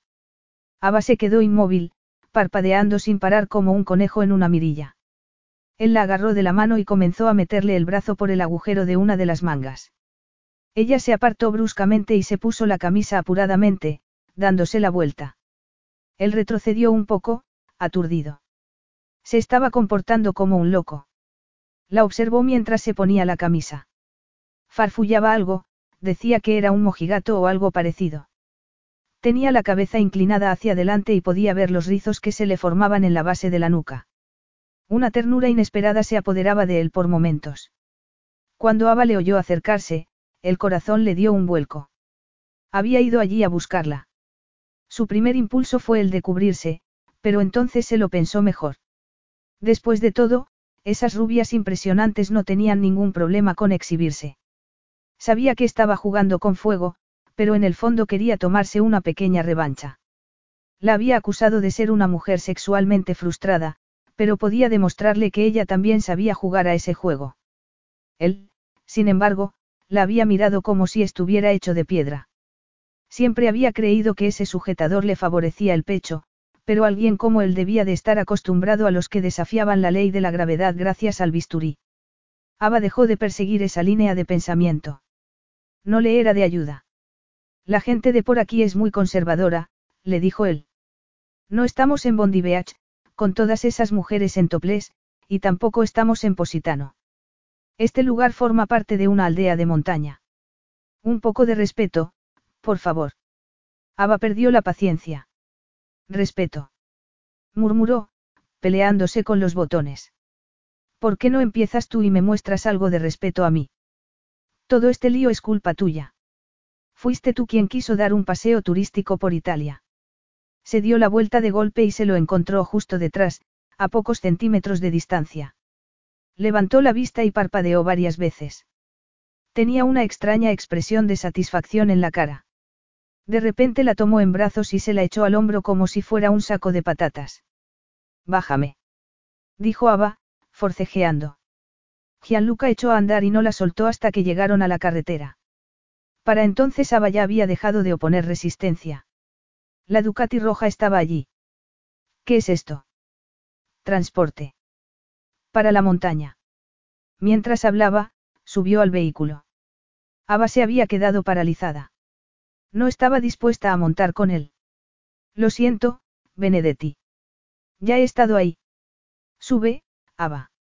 Había algo en su tono de voz que la hizo obedecer. Arrancó el motor de cuatro tiempos. La moto comenzó a ronronear con energía. Ava se acercó lentamente y subió al asiento con cuidado. No había mucho sitio. Tenía la pelvis contra su trasero, y los muslos contra sus caderas. Se agarró lo menos posible, pero en cuanto echaron a rodar, no tuvo más remedio que agarrarse con fuerza de su cintura. Lo que había debajo era puro músculo. La próxima vez recuérdame que tome el autobús, le comentó cuando él pisó el freno para darle paso a un coche por la angosta carretera que descendía por la falda de la montaña. Sí. Durarías cinco minutos. En cuanto abrieras esa boca exquisita que tienes, el conductor te dejaría en la cuneta. Cuidado, Benedetti, o me tiro. ¿Cómo vas a explicarle eso a tu madre y a Alesia? Créeme, Bella, en cuanto te conozcan nadie me echará la culpa por haberte tirado por ahí. Pisó a fondo el acelerador y echaron a volar. Agárrate bien, le dijo, desviándose por un camino sin asfaltar. En cuestión de minutos el terreno se volvió abrupto. Esta no ha sido tu mejor idea precisamente. Le dijo Ava, rebotando en el aire. Es mucho más seguro que la carretera, le contestó él. Y el beneficio es que salimos con vida. Con un montón de moretones en el trasero. Mira el lado positivo. Dieron contra un bache y rebotaron contra el asiento con violencia. Lo has hecho a propósito. A veces el destino me ayuda un poquito. Aquella pelea constante ya no era divertida. Ava estaba cansada. Se mantuvo en silencio y se concentró en no destrozarse contra el asiento. Poco después empezó a notar que él aminoraba la marcha. La moto se estaba deteniendo. Sus movimientos eran cuidadosos. El freno, el contacto, el apoyo del pie, el silencio repentino. Ava miró a su alrededor. Contempló las rocas que se alzaban por todas partes. ¿Y qué pasa ahora? Te bajas, empujas la moto por este barranco y nadie vuelve a saber nada de mí nunca más. Él se volvió y Ava se echó hacia atrás. Era incapaz de soltar las piernas. Estaba atrapada. Él la recorrió con la mirada, de arriba abajo. Ava empezó a sentir un fuego abrasador en las mejillas bajo ese intenso escrutinio. Tenemos que sacarnos esto del cuerpo, le dijo él de repente. ¿Qué? ¿Cómo es el dicho australiano? Tenemos que hacerlo como conejos hasta que se pase la novedad. Ava no daba crédito. ¿Qué? repitió, estupefacta. He usado mal la lengua vernácula. Sí. Las has usado mal, dijo Ava con un hilo de voz. Él sonrió. Y te aseguro que eso no va a pasar, añadió ella. Quiso imprimirle toda la contundencia posible a sus palabras, pero fue inútil. De pronto él se acercó e hizo algo que le cortó la respiración. Le sujetó la mejilla con la mano, siguiendo la curva del pómulo con la yema del pulgar. Estamos de acuerdo entonces. Ava quería apartarle, pero esa ternura repentina hizo aflorar emociones que hasta entonces había mantenido a raya. Me recuerdas a uno de esos pequeños puercoespines que se vuelven una bola de espinas para protegerse. Pero debajo se esconde esa barriguita suave y aterciopelada. Los puercoespines son roedores, le dijo Ava. Me comparas con una rata. No esperaba menos de ti. Claro. ¿De qué huyes? ¿Cuál es la amenaza, Ava? Le preguntó, sin dejar de acariciarla. Ava sintió que el corazón se le salía del pecho. Lo miró a los ojos y él sonrió. ¿Me encuentras atractivo? No. No es algo de lo que tengas que avergonzarte. Ava le apartó la mano de un manotazo. ¿Cómo podía ser tan arrogante? Oh, claro. Todas las mujeres tienen que encontrarte irresistible. No soportas la idea de saber que soy inmune. Inmune. Todo sería mucho más fácil si lo fueras. No tendría que soportar todos tus arrebatos de protagonismo. ¿Qué? Yo no hago tal cosa, apartó la mirada. Sabía que estaba diciendo una mentira. ¿Cómo puedes tener un ego tan grande? Creo recordar que mi ego te encantaba hace siete años. Ava se dio la vuelta. No quiero hablar de eso. Sí que quieres. Es lo único de lo que quieres hablar. Fui una estúpida. Te aprovechaste de mí. Tú eras la mayor de los dos, le espetó él con ese aplomo de hielo que le caracterizaba. No me puedo creer que me estés echando en cara mi edad. Él hizo un gesto de impaciencia. Sacó una botella de agua del maletero de la moto y se la lanzó. ¿Para qué es el agua? Para que te refresques. No he sido yo la que se ha puesto a hablar de tonterías, bebió un sorbo y se la devolvió. Gianluca bebió sin limpiar el borde antes. Ava observó cómo se movían los músculos de su cuello. Todo era tan injusto. Quería besarlo, acariciarlo. Nunca me habría acostado contigo si hubiera estado bien de la cabeza esa noche, murmuró, más para sí misma que para él. Él se quedó inmóvil. ¿Qué?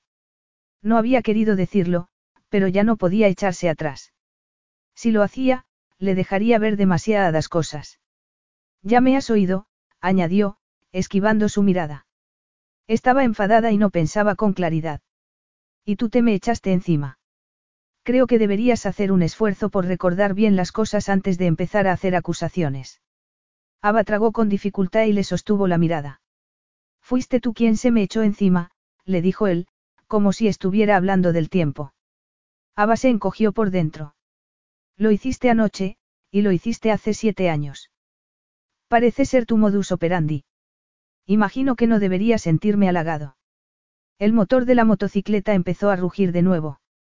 Ava se agarró de su cintura con fuerza. Él no volvió a decir nada mientras bajaban por la montaña. ¿Qué más tenían que decir? Capítulo 11. El hotel, como todo lo demás cuando se trataba de Gianluca Benedetti, no era lo que Ava esperaba. Era un sitio discreto, con encanto, y tenía las mejores vistas de Positano. Gianluca cruzó el vestíbulo. Llevaba la camisa medio desabrochada y remangada, y tenía los zapatos polvorientos, pero aún parecía un modelo sacado de un anuncio de un perfume caro.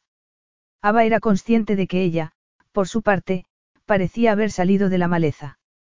Unas jóvenes de piernas interminables se echaron a reír cuando Gianluca le sujetó la puerta de entrada. El gesto había sido completamente innecesario. Las chicas también tenían piernas y brazos.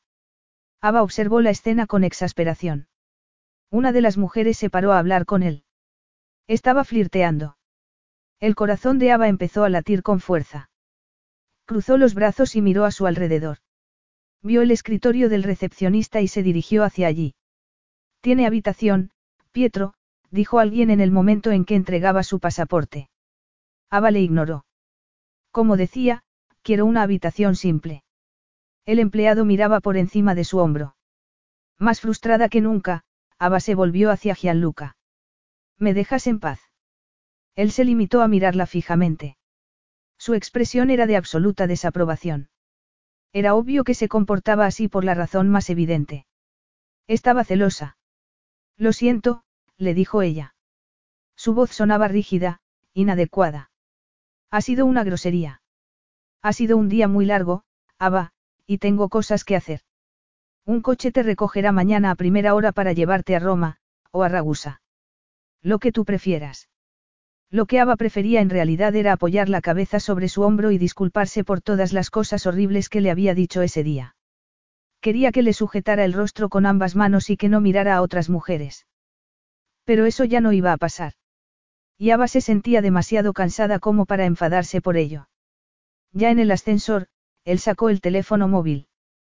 Encerrada en ese espacio limitado con él, no podía evitar aspirar el aroma de su piel. Olía tan bien, incluso después de haber dado tantas vueltas, después del viaje. Olía a piel caliente, a hierba, a sal y también a gasolina, por la motocicleta. Era una combinación difícil de ignorar. Ava cruzó los brazos. Estaba rígida como una estaca. Solo quería desaparecer. Lanzó una mirada furtiva hacia el espejo de la pared. El contraste no podía ser más acusado. Él tenía razón. Esa ropa no la favorecía en absoluto. Cuando había empezado a vestirse así. Cuando había decidido borrarse del mapa llamando la atención lo menos posible. Bernard le había dicho que una mujer de su posición, con su figura, debía tener cuidado. Y eso era lo que había hecho desde entonces, tener cuidado. Blusas de cuello alto, nada de faldas, nada que llamara la atención sobre su feminidad. No era de extrañar que a Gianluca le diera igual que estuviera en Ragusa, en Roma, o en cualquier otro sitio. Al llegar a la planta en la que se alojaban, Gianluca introdujo el código para abrir la puerta y se apartó para dejarla entrar. Ava esperaba algo como el lujoso deportivo que conducía, el último modelo, llamativo, pura ostentación, la marca Benedetti. Sin embargo, aquel hotel no podía ser más contrario a sus figuraciones. Parecía sacado de un cuento de los hermanos Grimm. Tenía las paredes forradas de madera, un parquet de formas caprichosas y una combinación de antigüedades y muebles modernos. Ava se fijó en los umbrales y ventanas en forma de arco. Los ocupantes de la suite sin duda llegarían a creer que estaban en otra época. De repente sintió ganas de llorar. Esta es mi habitación. Preguntó, volviéndose hacia él con una mirada franca. Se aclaró la garganta, pero lo que salió de su boca no era lo que tenía pensado decir. Insisto en pagar mi parte. La puerta se le cerró en la cara con un clic discreto. Ava no se movió durante unos segundos. Nunca había sido grosero con ella antes, sin duda debía de ser otra señal. Les había sujetado la puerta a esas chicas con una sonrisa y a ella se la había tirado a la cara. De alguna manera consiguió llegar al cuarto de baño. Comenzó a quitarse la ropa. Las manos le temblaban sobre los botones. Como no conseguía desabrocharlos, empezó a tirar de la tela. Tampoco tenía que preocuparse si se rompía. Tenía cien más en el armario de casa. Se quitó los pantalones y se miró en el espejo. Aunque la ropa interior era de algodón, le había costado más de lo que mucha gente ganaba en una semana. Esa mañana se había cambiado la lencería de abuela que solía llevar a favor de una prenda un poco más sofisticada. Avalord era un fraude, no obstante. Entró en la ducha y abrió los grifos. El agua comenzó a caerle sobre la cabeza. Se enjabonó con un jabón de vainilla, nada que ver con el jabón barato que llevaba en su neceser. También se lavó el pelo y esperó a que el agua caliente obrara su magia sobre sus músculos tensos. De repente se vio asaltada por el recuerdo de unas caderas poderosas entre las piernas, esa espalda musculosa y ancha, los músculos duros como piedras. Comenzó a sentir un hormigueo en la pelvis. ¿Qué vas a hacer al respecto, Ava? Él cree que eres una estirada, frustrada y que necesitas a un psiquiatra. Ava bajó la cabeza y dejó que el agua le cayera sin parar. Era inútil. Él salía con modelos y actrices. Daba fiestas privadas en locales glamurosos donde las chicas, escasas de ropa, se le echaban encima. Ella, en cambio, era de las que hacía listas mentales mientras practicaba sexo, cuando no estaba intentando disimular la barriga o esconder el trasero. Nunca funcionaría. Pero él también era ese hombre que pilotaba helicópteros en zonas de guerra. Era ese que había intentado aplacar sus miedos a las alturas. Era el que la había sacado de un apuro. Trató de imaginarse a Bernarda a su lado en esas situaciones. ¿Qué hubiera hecho él? Cerró el grifo y salió de la ducha. Después de secarse el cabello y de echarse un poco de crema, fue a buscar algo de ropa limpia. Una extraña pesadumbre se apoderaba de ella por momentos. No quería volver a ponerse otro de esos pantalones feos, así que optó por los shorts con los que dormía. En la parte de arriba se puso una camiseta ancha de algodón y empezó a desenredarse el cabello. Pediría algo de comer, llamaría a la oficina, hablaría con su secretaria, PJ, pero en Australia era demasiado pronto, así que tendría que encontrar otra cosa con la que mantenerse ocupada. El resto de la tarde pasó con lentitud. La vida pasaba por delante de sus ojos, esa vida que pretendía cambiar en Italia. Se recostó en la cama y miró a su alrededor, insatisfecha. Había estropeado las cosas, pero, era lo bastante mujer para arreglarlas. Gianluca apenas escuchó el discurso de su abogado. Estaba en una sala de reuniones con su equipo legal y un empresario ruso, pero tenía la mente en otro sitio. Muchas mujeres se hubieran mostrado encantadas de pasar un par de días de relax en la Riviera italiana. Para ellas hubiera sido todo un honor disfrutar de su compañía en un entorno como ese, todos sabían que Gianluca Benedetti era un hombre generoso que consentía a las mujeres. Muchas mujeres, pero Avalord no era una de ellas. Tenía una lengua viperina, no sabía lo que era ser una mujer y le forzaba a tratarla como si fuera un hombre. De haber sido un hombre, no obstante, a esas alturas ya hubiera estado en la calle y no en un hotel de lujo. Basta, se dijo Gianluca. Había pasado demasiado tiempo pensando en ella. Había cumplido con su obligación y podía vivir con su foto en las portadas de las revistas. Al fin y al cabo estaba acostumbrado. Además, no tenían por qué volver a verse. Estaban en Positano. Había mujeres hermosas y disponibles por todas partes, mujeres italianas, sensuales y con carácter que sí sabían cómo manejar a un hombre, mujeres que sabían cuándo desafiar, cuándo bajar las armas y dejarse seducir. Gianluca bebió un trago de vodka. El ruso, que había llegado ese mismo día para mantener una reunión de una hora, se iba a Saint-Tropez esa tarde, para reunirse con su amante en su yate de lujo. Los abogados siguieron hablando. Vente conmigo, Gianluca, le dijo el ruso cuando terminaron las negociaciones. Ya haremos un plan sobre la marcha, mientras cenamos. Planes, bebida y cena, una multitud de chicas preciosas que viajaban por toda Europa con uno de los hombres más ricos de todo el mundo, el magnate era famoso por sus fiestas.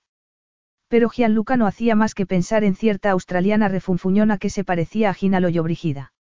Se preguntó qué le hubiera dicho al millonario ruso. Una sonrisa asomó en los labios de Gianluca de repente. Era la primera vez que se reía desde que le había acusado de ser un playboy. No iba a ninguna parte. Lo que quería estaba en Positano. Capítulo 12. Ava se incorporó, adormilada. Estaba en el medio de la cama y tenía en la mano una manta con la que no recordaba haberse tapado. Tampoco recordaba haberse quedado dormida. El cuerpo le dolía tanto que casi le costaba respirar. Se frotó los ojos. Claramente el día le había pasado una factura que no esperaba. El color de la luz que entraba por las ventanas era distinto, más suave. Debía de haber pasado un tiempo considerable. Ava se quedó quieta. Había un abrigo de sport colgado en el respaldo de una de las sillas. Sobre la mesa había unas llaves y un teléfono. Sacó las piernas de debajo de la manta y escuchó con atención. Se oía el sonido del agua. Era la ducha. Ava se levantó de la cama como un resorte. Se tocó el pelo. Trató de alisárselo como pudo. Estaba en su ducha, la ducha de los dos. ¿Acaso compartían habitación? No le había dicho nada al respecto. Típico, señor Benedetti. ¿Cómo iba a decírmelo usted? pensó Ava. Sin embargo, de repente se dio cuenta de que sus sentimientos habían cambiado. De alguna forma, a medida que bajaban por esa montaña, sus emociones habían cambiado. Y volvía a hacer lo mismo de siempre. Se enojaba consigo misma para no tener que hacer frente a sus miedos. Volvió a tumbarse en la cama. Él volvería. Ava se mordió el labio y esbozó la más pequeña de las sonrisas. Piensa, Ava. Piensa. ¿Recuerdas lo que te dijo? Te dijo que estabas frustrada sexualmente. Podrías demostrarle que se equivoca. Podrías hacer que se trague sus palabras. Solo había un pequeño problema, pero como él era un dios del sexo, a lo mejor ni siquiera se daba cuenta de ello. El problema era que a Ava no se le daba nada bien. El sexo. Pero quizás tenía una oportunidad, él tenía todas las habilidades. Podía aprovecharse de eso. Allí estaba, en mitad de un lugar de ensueño, con uno de los hombres más sexys de todo el planeta. A lo mejor no volvía a tener una oportunidad tan buena. Gianluca Benedetti no era de los profundos y sinceros. Sabiéndolo de partida, no tenía por qué sucumbir. Sería sexo, nada más.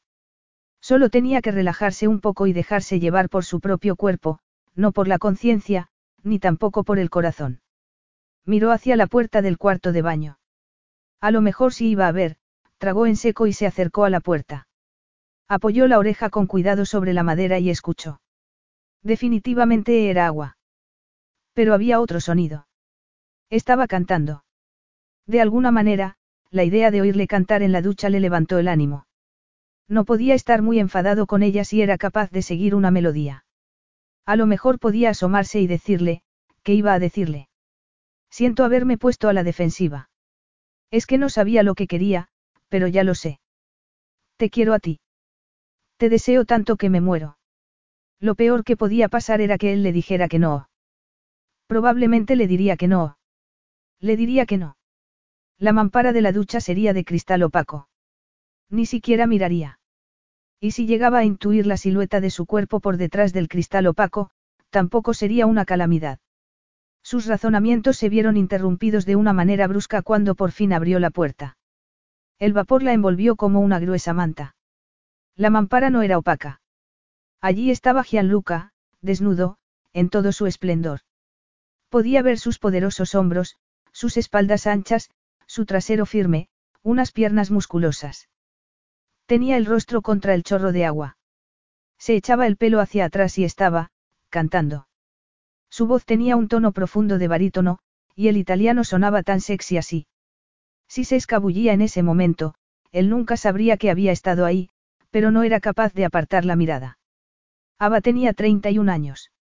Había visto a muchos hombres desnudos a lo largo de su vida, en realidad habían sido solo dos. Él se volvió en ese momento. Tenía los ojos cerrados. Echó hacia atrás la cabeza y se enjabonó la nuca. La mirada de Ava descendió hasta llegar a su miembro. Sintió que el aliento se le atascaba en los pulmones.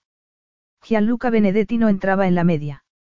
Él abrió los ojos en ese momento y le devolvió la mirada a través de una gruesa cortina de pestañas empapadas. Sus ojos fueron a parar a los pechos de Ava. Ella sabía que sus pezones la delataban.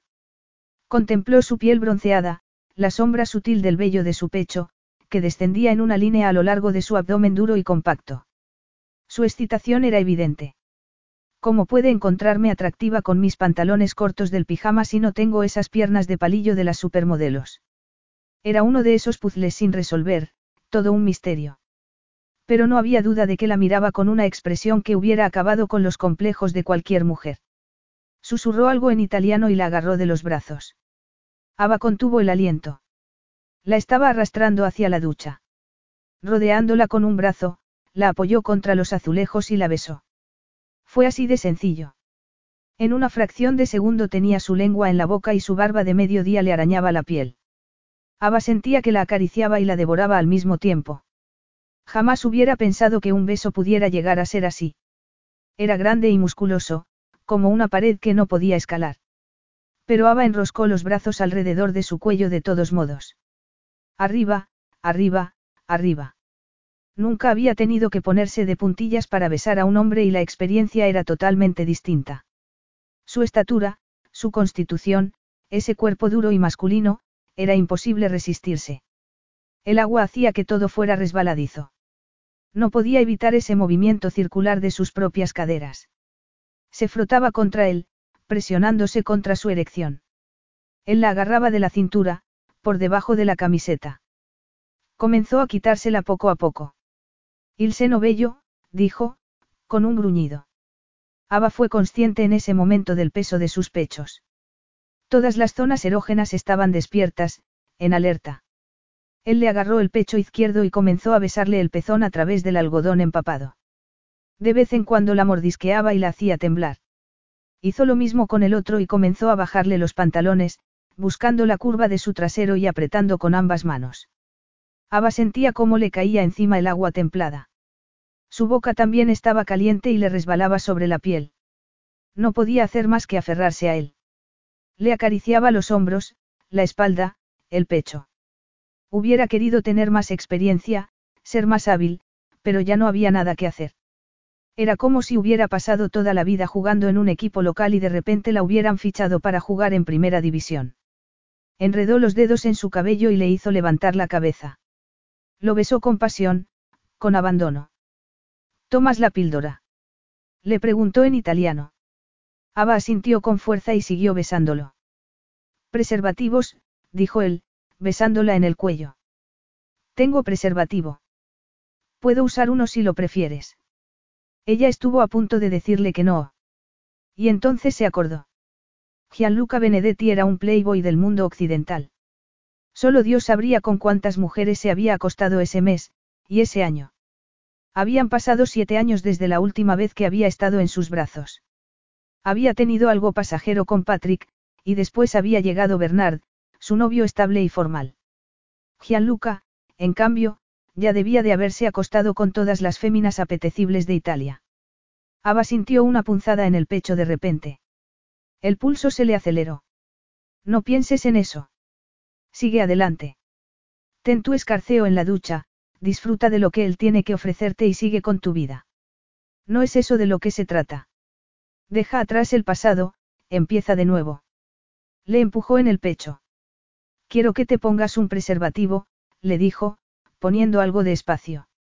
Sí, le dijo él. Un segundo después volvía a tener su lengua en la boca. Ava le empujó una vez más.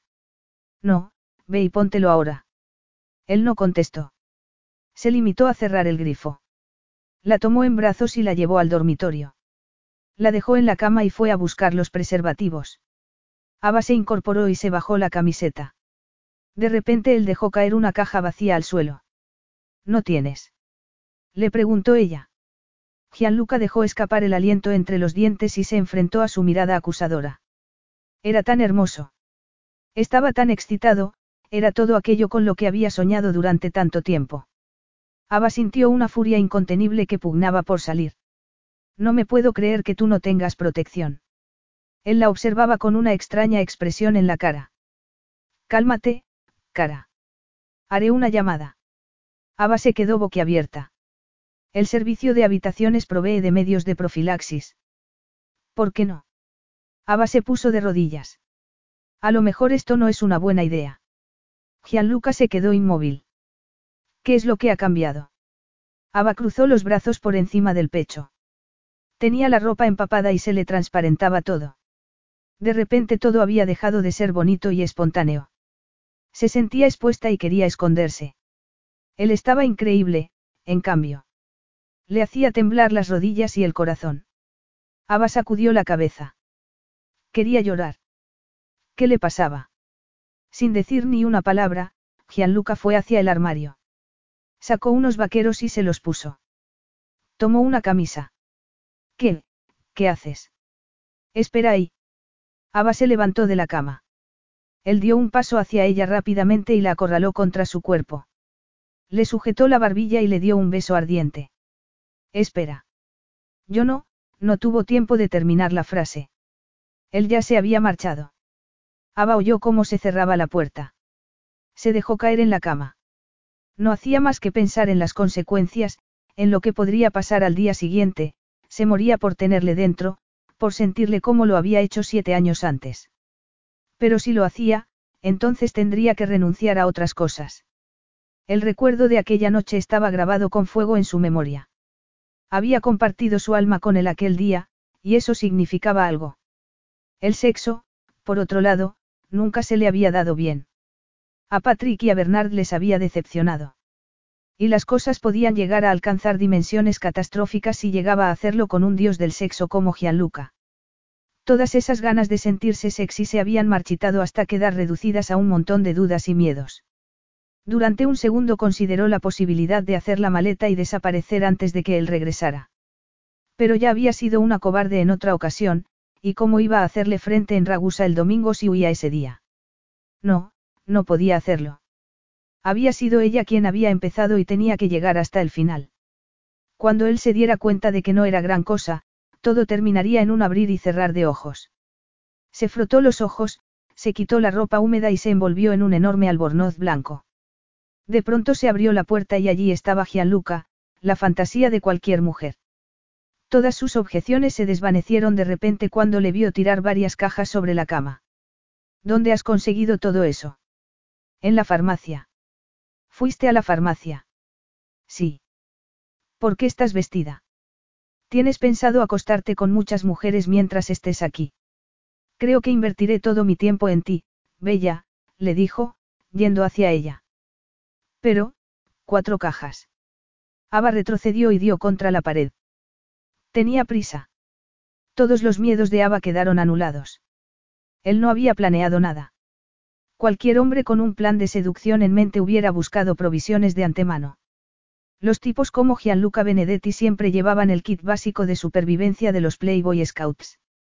Todos los prejuicios de Ava, no obstante, estaban cayendo uno tras otro, porque la situación no parecía rutinaria. No se comportaba como si fuera algo insignificante para él. Ava vio desesperación en su mirada. La observaba como un depredador, a punto de caer sobre su presa. Gianluca Benedetti era una persona muy singular, y aunque hubieran estado juntos antes, siete eran muchos años. Todo había cambiado, y a lo largo de ese tiempo Ava se había enterado de que era un desastre en la cama. Sin embargo, él había ido a buscar los preservativos. Se sentía como si hubiera salido a matar dragones por ella. ¿Y qué pasa con tus reuniones? ¿Qué reuniones? Deslizó los dedos sobre su vientre desnudo y apoyó la otra mano en la pared, por encima de su hombro. Comenzó a desatarle el cinturón del albornoz y se lo abrió rápidamente. Le rozó el ombligo y siguió subiendo. Pasó entre sus pechos y continuó hasta la clavícula. Le descubrió los hombros lentamente. El albornoz bajó hasta quedar al borde de sus pezones. ¿Sientes algo aquí? Le preguntó, frotándole la aureola. Ava se estremeció. Ese, sí. ¿Por qué le estaba haciendo todas esas preguntas? ¿Por qué no hacía lo que había ido a hacer sin más? Le rodeó el pezón con la yema del pulgar. Ava se sobresaltó. Quería que usara los dientes, tal y como había hecho en la ducha. Quería que se los mordiera. Quería sentir cómo se contraían los músculos de sus muslos. Necesitaba que la aturdieran antes de perder la compostura. No contaba con su confianza. Y no era muy buena en la cama. Pero no podía resistirse a esa sutileza con la que la trataba. Le quitó el albornoz del todo y la prenda cayó al suelo.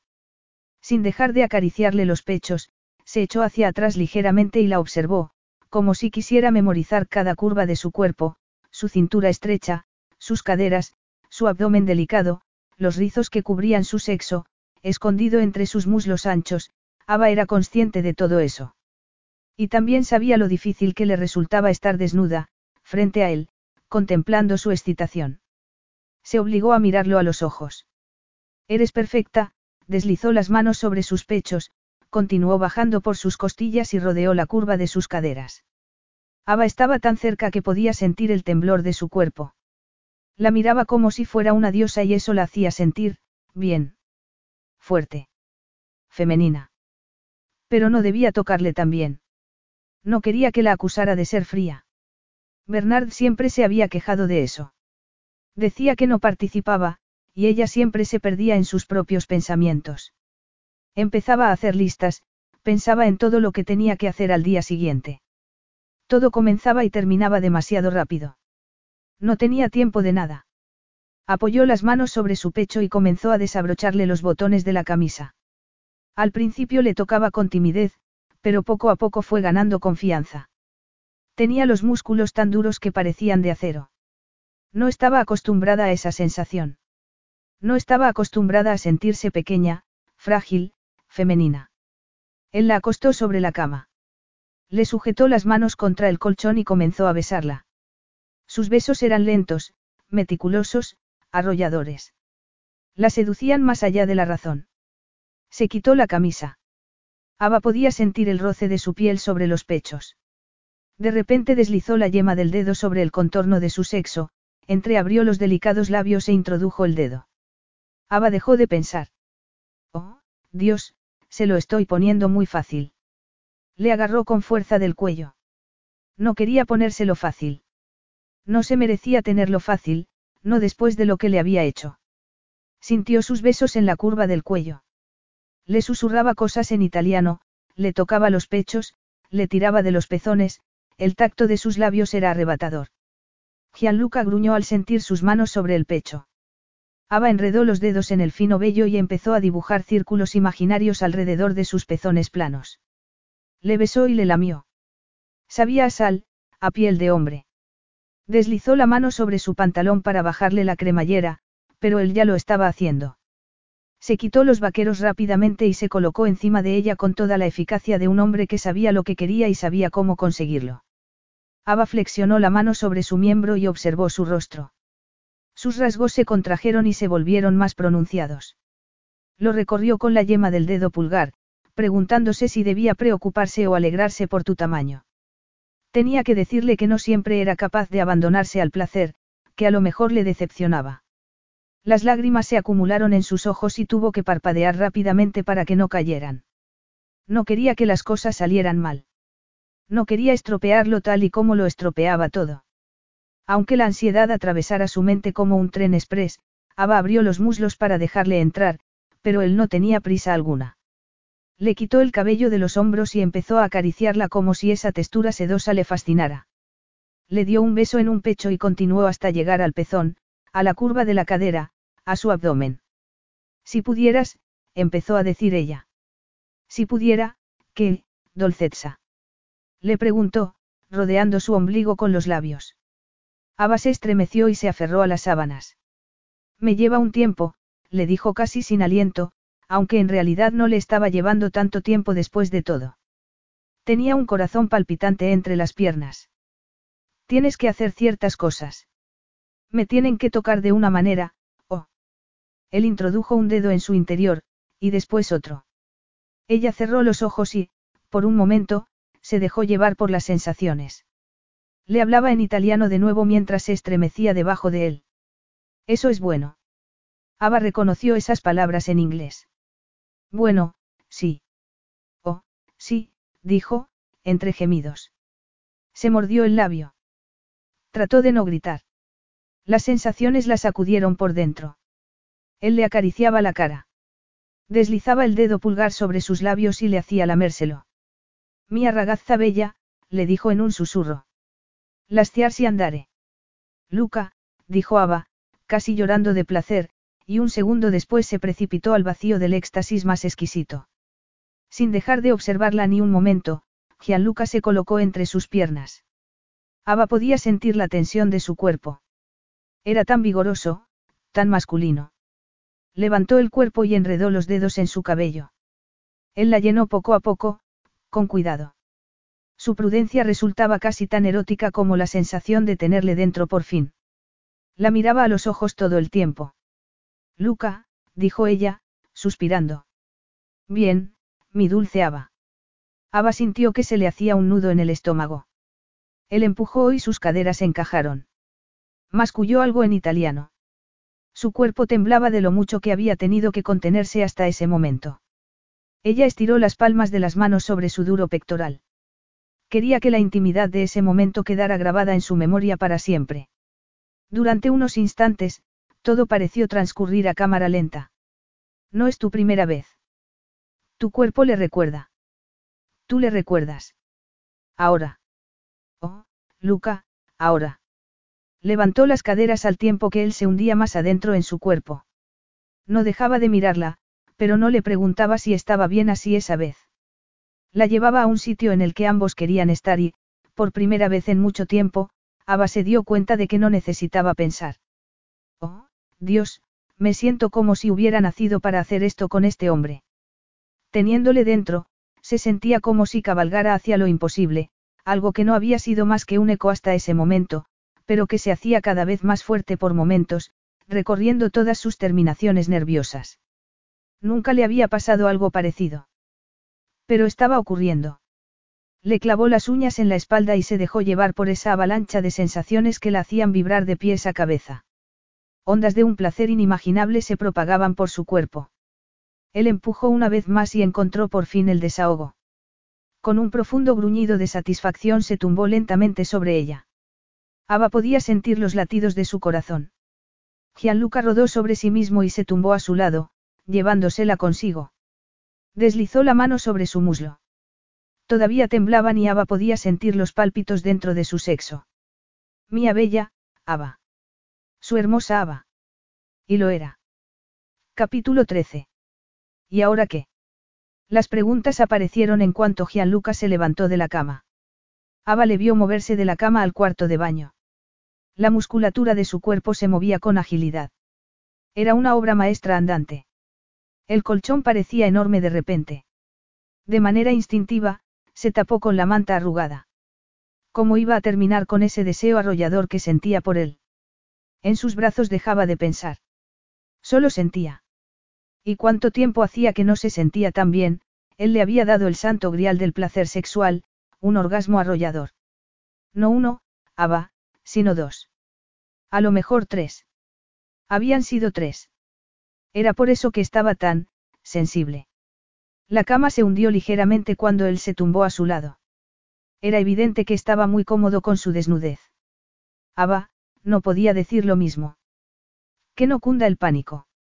Solo necesitas las herramientas adecuadas para salir de la situación. Solo necesitas tiempo para asimilar lo que ha pasado. Encontrarás una solución. Él la tomó en sus brazos de repente y deslizó una mano sobre su cabello, acariciándola, mirándola como si fuera suya y de nadie más. Empezó a decirle cosas en italiano, cosas dulces, Ava sabía que eran dulces por el tono de voz, por la manera en que le acariciaba el cuello, por la forma en que sus labios le rozaban las sienes. Su voz sonaba tan profunda, pero hablaba con tanta suavidad. La tocaba como si fuera algo infinitamente valioso. Ava tragó con dificultad. De repente tenía un nudo en la garganta. Nadie la había tratado así. No sabía qué hacer. No podía dejar que las cosas siguieran su curso. No estaba bien. No era ella misma. Gianluca. Su voz sonaba quebradiza. Luca. Quiero que me llames Luca, le rozó las orejas con los labios. Ava dejó escapar un gemido y entonces le sintió sonreír. Eso también está en el manual. Le preguntó. El corazón se le salía del pecho. Cuando metes a una mujer en tu cama ella tiene luz verde para llamarte por tu nombre secreto. Quería enmascarar su ansiedad con una pequeña broma, pero la jugada le salió al revés. Él dijo algo en italiano. Ava sabía que era una palabrota. Se apoyó en el codo de repente y la miró fijamente. No tenía escapatoria. ¿Por qué haces esto? Su tono de voz no admitía discusión alguna. El hombre que le había susurrado cosas dulces unos minutos antes se convirtió de pronto en el hombre al que había insultado. Un relámpago de clarividencia la hizo entenderlo todo de golpe. Le había herido el orgullo con ese comentario cáustico. No estoy haciendo nada. Hablas de otra gente mientras estás en mi cama. Hablas de mí como si fuera una especie de depredador. Ava se dio cuenta de que había puesto el dedo en la llaga. No pienso eso. Solo quería que fuéramos, sinceros el uno con el otro. Te comportas como si. ¿Qué, Ava? Como si significara algo para ti. Pero ¿cómo va a ser así si nos conocemos desde hace unos días? ¿Y qué pasa con Donatella? Gianluca tardó unos segundos en averiguar a quién se refería. Hizo un esfuerzo por no echarse a reír. Era evidente que para ella todo eso era muy importante. Le fulminaba con la mirada. Aba, nunca me he acostado con Donatella. Ella era una, ¿cómo se dice? Un accesorio. Accesorio. Algunas mujeres, salen, se buscan a un hombre que les sujete el bolso, ¿entiendes? Ava lo miró con ojos de sospecha. No conozco a muchas mujeres así. Donatella me llevaba la bebida. Haces que una mujer te siga toda la noche por un local, llevándote la bebida. Es un eufemismo, Ava. No quería que me acosaran, así que opté por un mal menor, Donatella. Ava guardó silencio. Se tomó su tiempo para asimilar las palabras. Se tumbó sobre la almohada. Debes de pensar que soy una idiota absoluta. Se levantó de la cama, llevándose la sábana consigo, pero él no estaba dispuesto a dejarla ir así. Agarró la sábana de un lado y la dejó desnuda de un tirón. Ava no tuvo más remedio que adoptar esa famosa pose clásica. Se tapó los pechos con una mano y el sexo con la otra. Cara. No me llames eso, mentiroso. Él se puso tenso y contempló la idea de tomarla en brazos de nuevo y meterla en la cama a la fuerza. Conteniendo la sonrisa, se levantó de la cama. Ella había retrocedido hasta la pared. Se puso el albornoz en un abrir y cerrar de ojos. Pero te crees que soy estúpida. Era preciosa. Iba casi desnuda, la voz le temblaba. No era un bolso andante. Un accesorio, dijo Gianluca, avanzando hacia ella con cautela. Tampoco era eso. Es así como me vas a describir ante la próxima tonta a la que meterás en tu cama. Un accesorio. Gianluca echó atrás la cabeza y se rió. ¿De qué te ríes? Aba, si no me río, acabaré estrangulándote. No lo entiendo, dijo Aba, más para sí que para él. Lo sé, cara. Apoyó una mano en la pared, acorralándola. La miraba como si fuera una escultura a medio hacer y él fuera el artista, cincel en mano. Aba se armó de valor. Esa era la consecuencia de dar rienda suelta a la fantasía, de dejarse llevar por las emociones. Eso siempre le acarreaba cosas malas. ¿Cuántas veces se lo había dicho a Josh? ¿Cuántas veces le había dicho que no se dejara llevar por el corazón? Casarse con una italiana de casta era un error. Iba a arruinar su vida. ¿Cuántas veces se lo había dicho? Pero ¿quién era responsable de su propia ruina? Nadie, excepto ella misma. Lo había tirado todo por la borda siete años antes, con Gianluca Benedetti. Lo siento, dijo, un tanto incómoda. No debería haber arremetido contra ti. Gianluca no la estaba escuchando. Estaba distraído, y nadie podía echarle la culpa por ello. Sentía su calor. Olía el aroma a vainilla de su piel. Conocía la suavidad de su piel y no podía olvidarla. Todas las mujeres tenían la piel suave, por eso eran tan distintas. Pero Ava era completamente diferente. Ella era, mejor, más dulce. Había vuelto a la habitación con la idea de trabajar un poco hasta que ella se despertara. Iba a pedir algo de comida. Se suponía que iban a comer algo, y a hablar. Pero al verla acurrucada en la cama, todo había cambiado. Estaba tan sexy con esos shorts ceñidos, una parte de él quería despertarla a sacudidas y decirle que tenía tanto sentido común como un ciervo al cruzar una autopista. Los hombres podían hacerle mucho daño. Debería haberse empeñado en tener una habitación simple. Debería haberse ido a otro hotel. Debería haber vuelto a Roma. No debía confiar en él. Si hubiera sido una de sus hermanas. ¿Me contestas a una pregunta? Le dijo, mirándola fijamente. Ella le estaba mirando. Su expresión era pura ansiedad. Supongo que no tengo elección, dijo a regañadientes. Él casi sonrió. Aba, siempre hay elección. Y eliges todo el tiempo. Elegiste cuando decidiste meterte en mi cama, y ahora quieres fingir que me he aprovechado de ti cuando los dos sabemos que esto era lo que querías desde el momento en que te ofrecí mis servicios. Servicios. Se inclinó sobre ella y le susurró algo contra el oído. Gigolo, escort. Retrocedió un poco, lo bastante para verla bajar la mirada. Tenía un ligero temblor en los labios. Estaba más deliciosa que nunca. ¿Es esta la fantasía que quieres? murmuró sobre esos labios. ¿Quieres que sea todas esas cosas para ti? ¿Por qué lo haré, Ava? Seré lo que quieras que sea en esta cama. Pero no me pidas que no sea tierno contigo. No me pidas que no sea apasionado. No me pidas que finja que esto no es importante para ti. ¿Y cómo sabes que es importante para mí? ¿Por qué? enroscó un dedo alrededor del borde del albornoz. Mi pequeño puerco espín, le abrió un poco el escote hasta destaparle los pechos. De lo contrario, no estarías aquí hecha un ovillo de púas. Ah, mira. Ahí está, le abrió el albornoz y estiró la mano sobre su abdomen. Tu pequeña tripita de terciopelo, dijo, sintiendo cómo se le contraían los músculos en el vientre bajo la palma de la mano. Ava sentía que los músculos de su pelvis hacían un baile similar. Ya te lo dije. Un puerco espín es un roedor, masculló, gimiendo al sentir la presión de sus labios en la boca. No me has contestado, dijo él, mordisqueándole el labio inferior.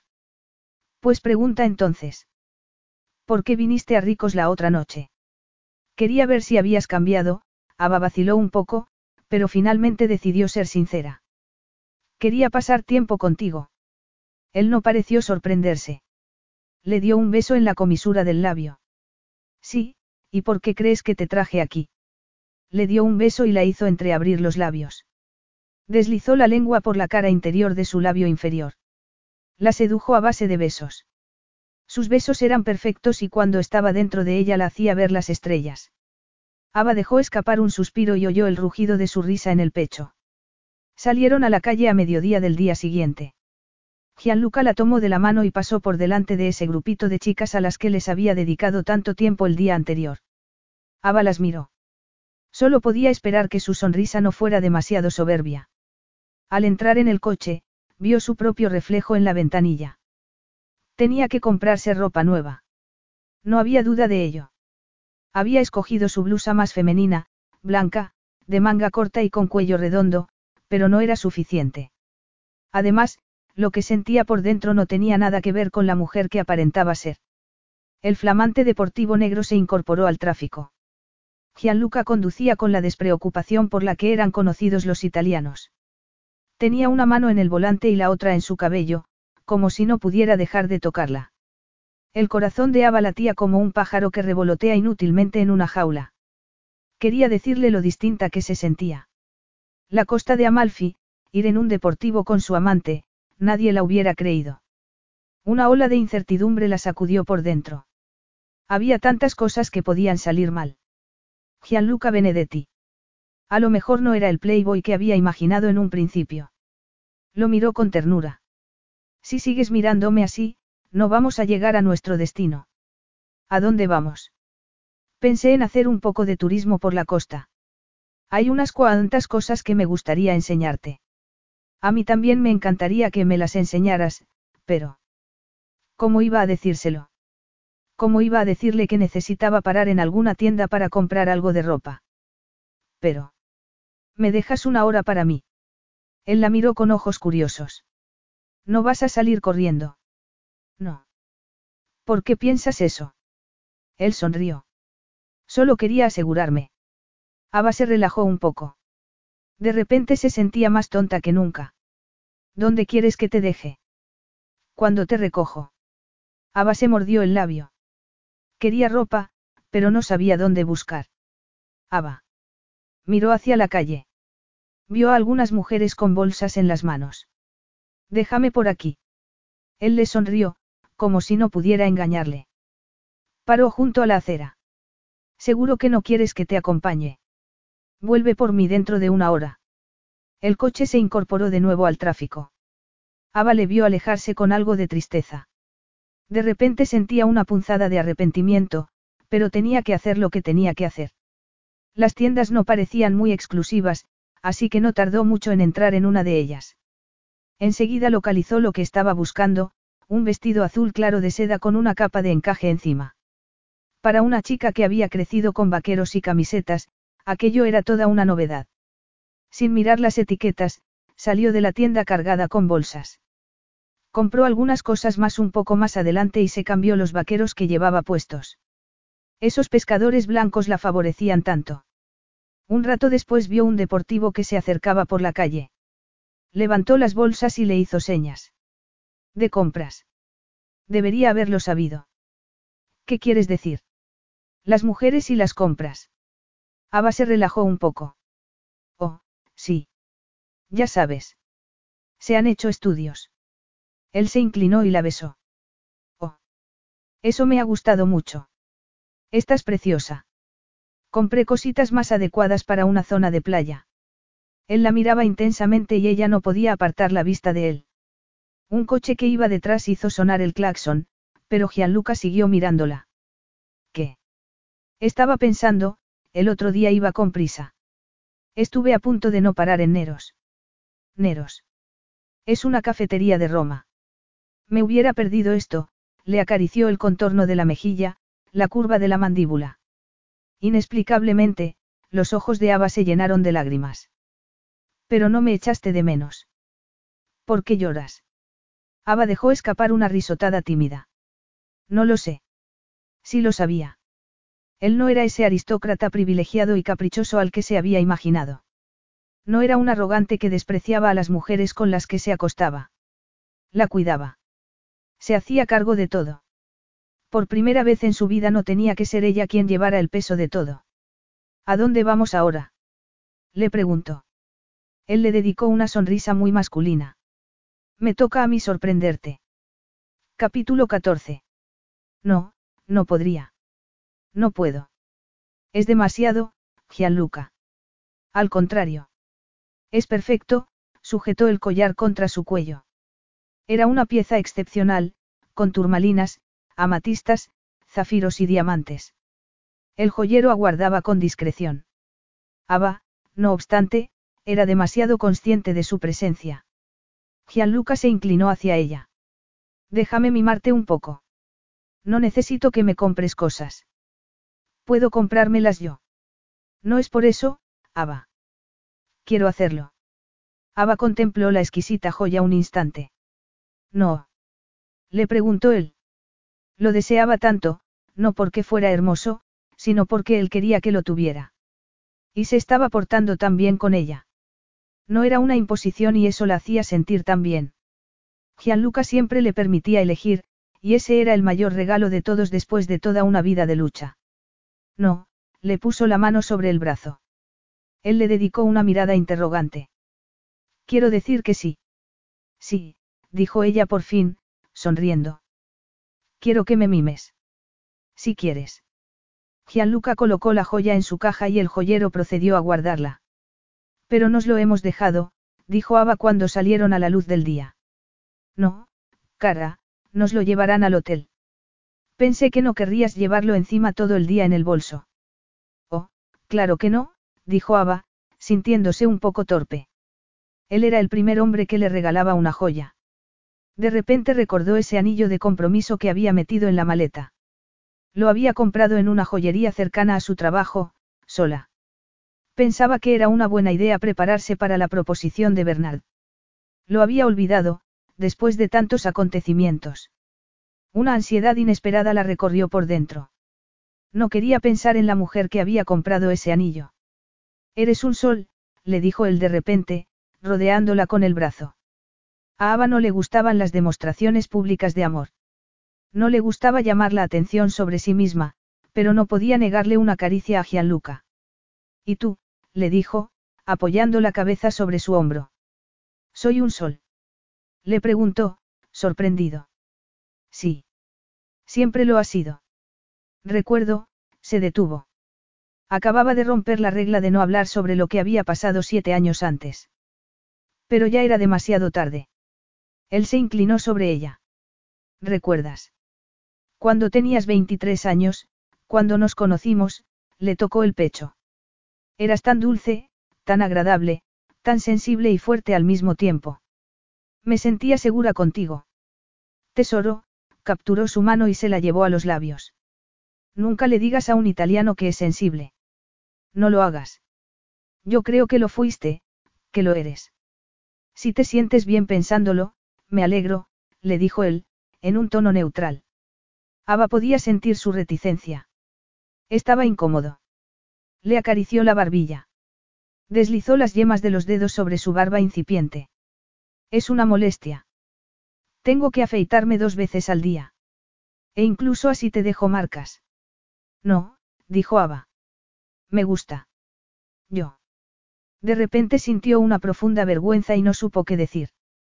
Estaba en mitad de una concurrida calle, al otro lado del mundo, en brazos de un hombre maravilloso, diciendo cosas que normalmente solo le susurraría a la almohada.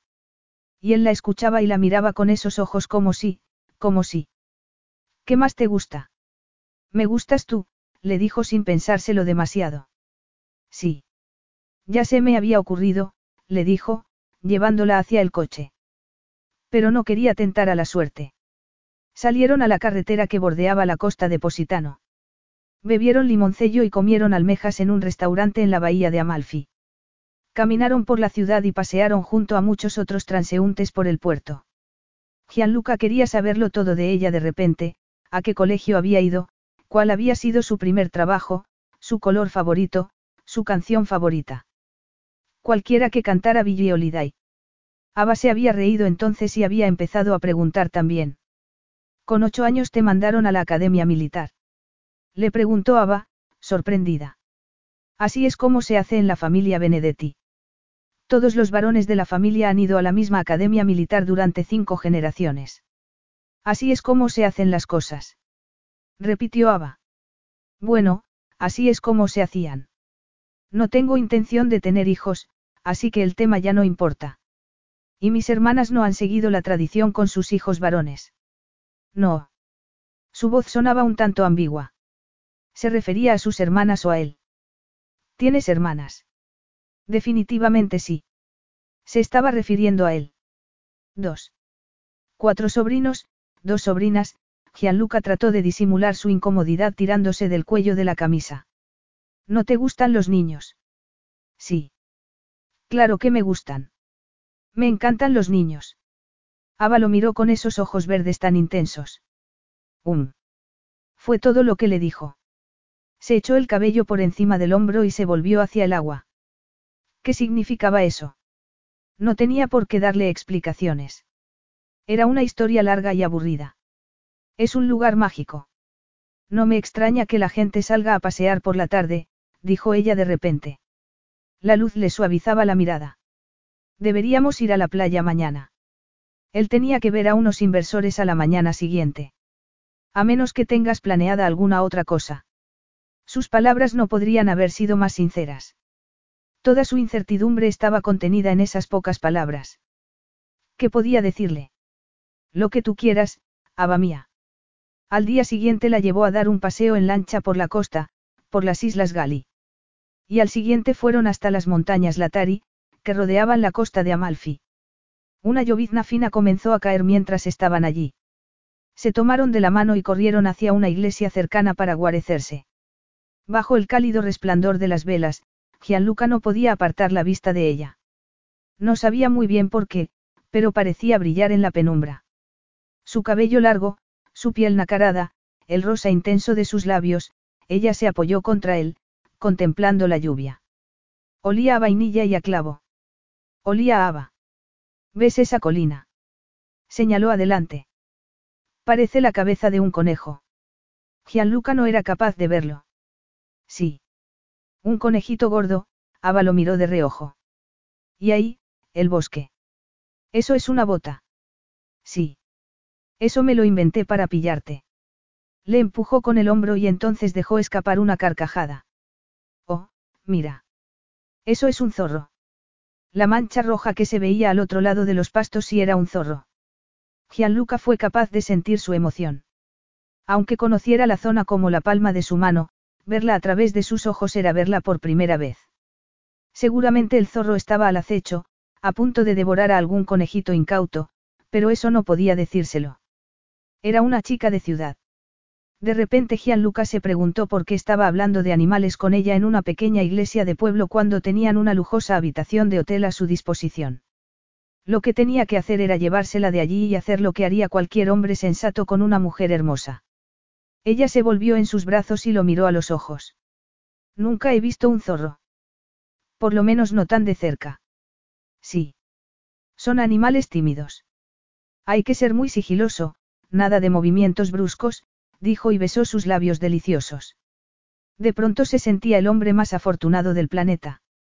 Ya en la ciudad, Gianluca la dejó sola un rato para que hiciera otro de sus misteriosos recados. Se quedó esperándola junto al puerto. Cuando la vio aparecer, resplandeciente bajo el sol de la tarde, se dio cuenta de que parecía italiana. No había otra palabra para describirla. Con ese vestido sencillo, abotonado por delante, era la mujer más bonita que había visto jamás. Se le caía ligeramente de un hombro y llevaba algunos botones desabrochados, dos en el escote y tres por abajo. Con cada paso la falda se le abría un poco, revelando unos muslos largos y firmes. Parecía feliz y estaba extraordinariamente sexy. Gianluca se dio cuenta de que no era el único hombre que la miraba. Justo cuando bajaba del coche, el silbido de un hombre la hizo darse la vuelta. Gianluca también miró. Desde que había entrado en su vida no había dejado de pensar en ella ni un segundo. Sabía que nunca la olvidaría tal y como la había visto la noche anterior, con ese precioso collar, solo con el collar, en su cama. La observó un instante. Se había agachado para acariciar a un perrillo. Estaba hablando con el dueño. Se incorporó y lo miró a los ojos, y su sonrisa hizo que el corazón le saltara en el pecho. Lo veía todo a través de sus ojos, como si fuera la primera vez. Positano se había convertido en una ciudad vibrante, llena de color y detalles hasta ese momento insospechados, gracias a ella. Era ella. La felicidad que suponía estar a su lado era lo mejor que le había pasado en la vida. Aba. Ella se volvió, ajena a lo que acababa de pasar. Luca, este señor cría las apsos. Él le sujetó las mejillas con ambas manos. Vuelve a Roma conmigo. Ella abrió la boca para decir algo, pero no emitió sonido alguno. Su mirada se suavizó, no obstante. Ni familia. Ni ragusa. Nada de fingir, Ava. Solo tú y yo. Di que sí. Ella no titubeó. Sí, dijo. Regresaron a Roma. La sensación era totalmente nueva para Gianluca. La certeza de saber lo que quería, no quería compartirla con su familia.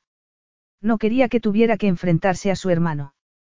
Le había mandado unas flores a su madre, a modo de disculpa, y ella había llamado a Josh. Me pidió que te hablara bien de él, le había dicho, saliendo del dormitorio con el teléfono en la mano. Le dijiste que estamos juntos. No sabía que fuera un secreto. No lo era, pero, como iba a decirle que sus predecesoras valoraban mucho la discreción. Lo que tenían no era una aventura. No era algo de lo que tuvieran que avergonzarse. No tenía intención de esconderla en el palacio.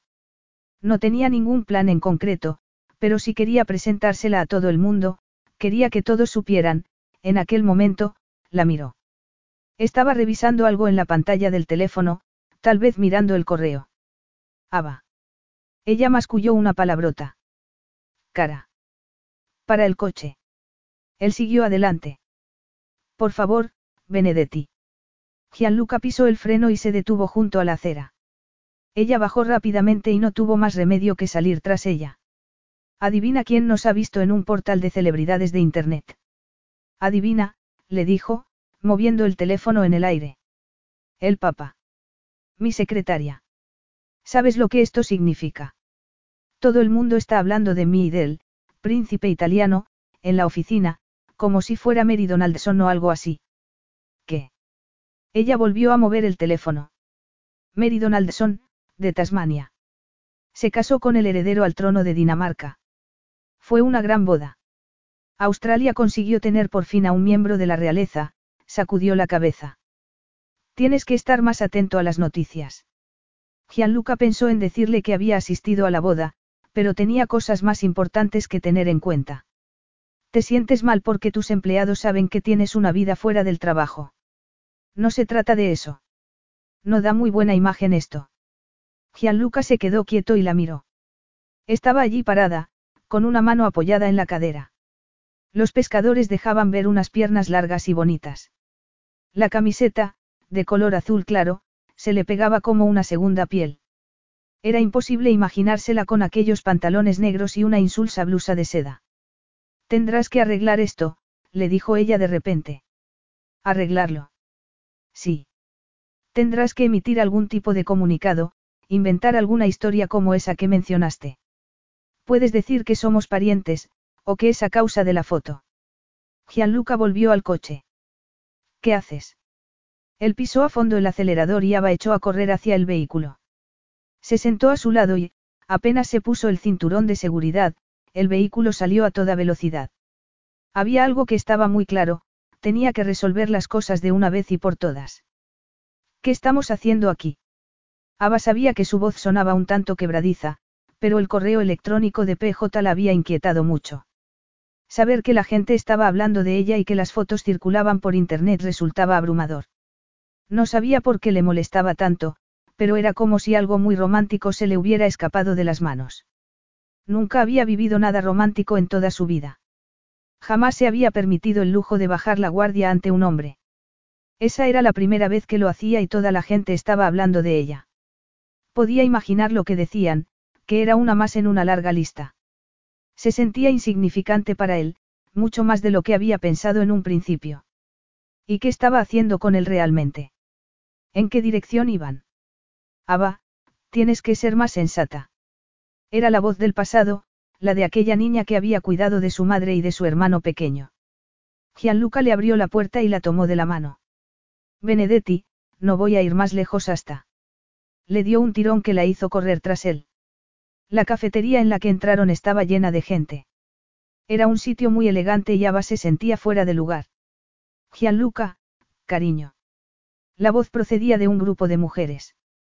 ¿Dónde has estado, amigo mío? Un hombre se levantó de la mesa, pero Gianluca ni se detuvo ni se desvió.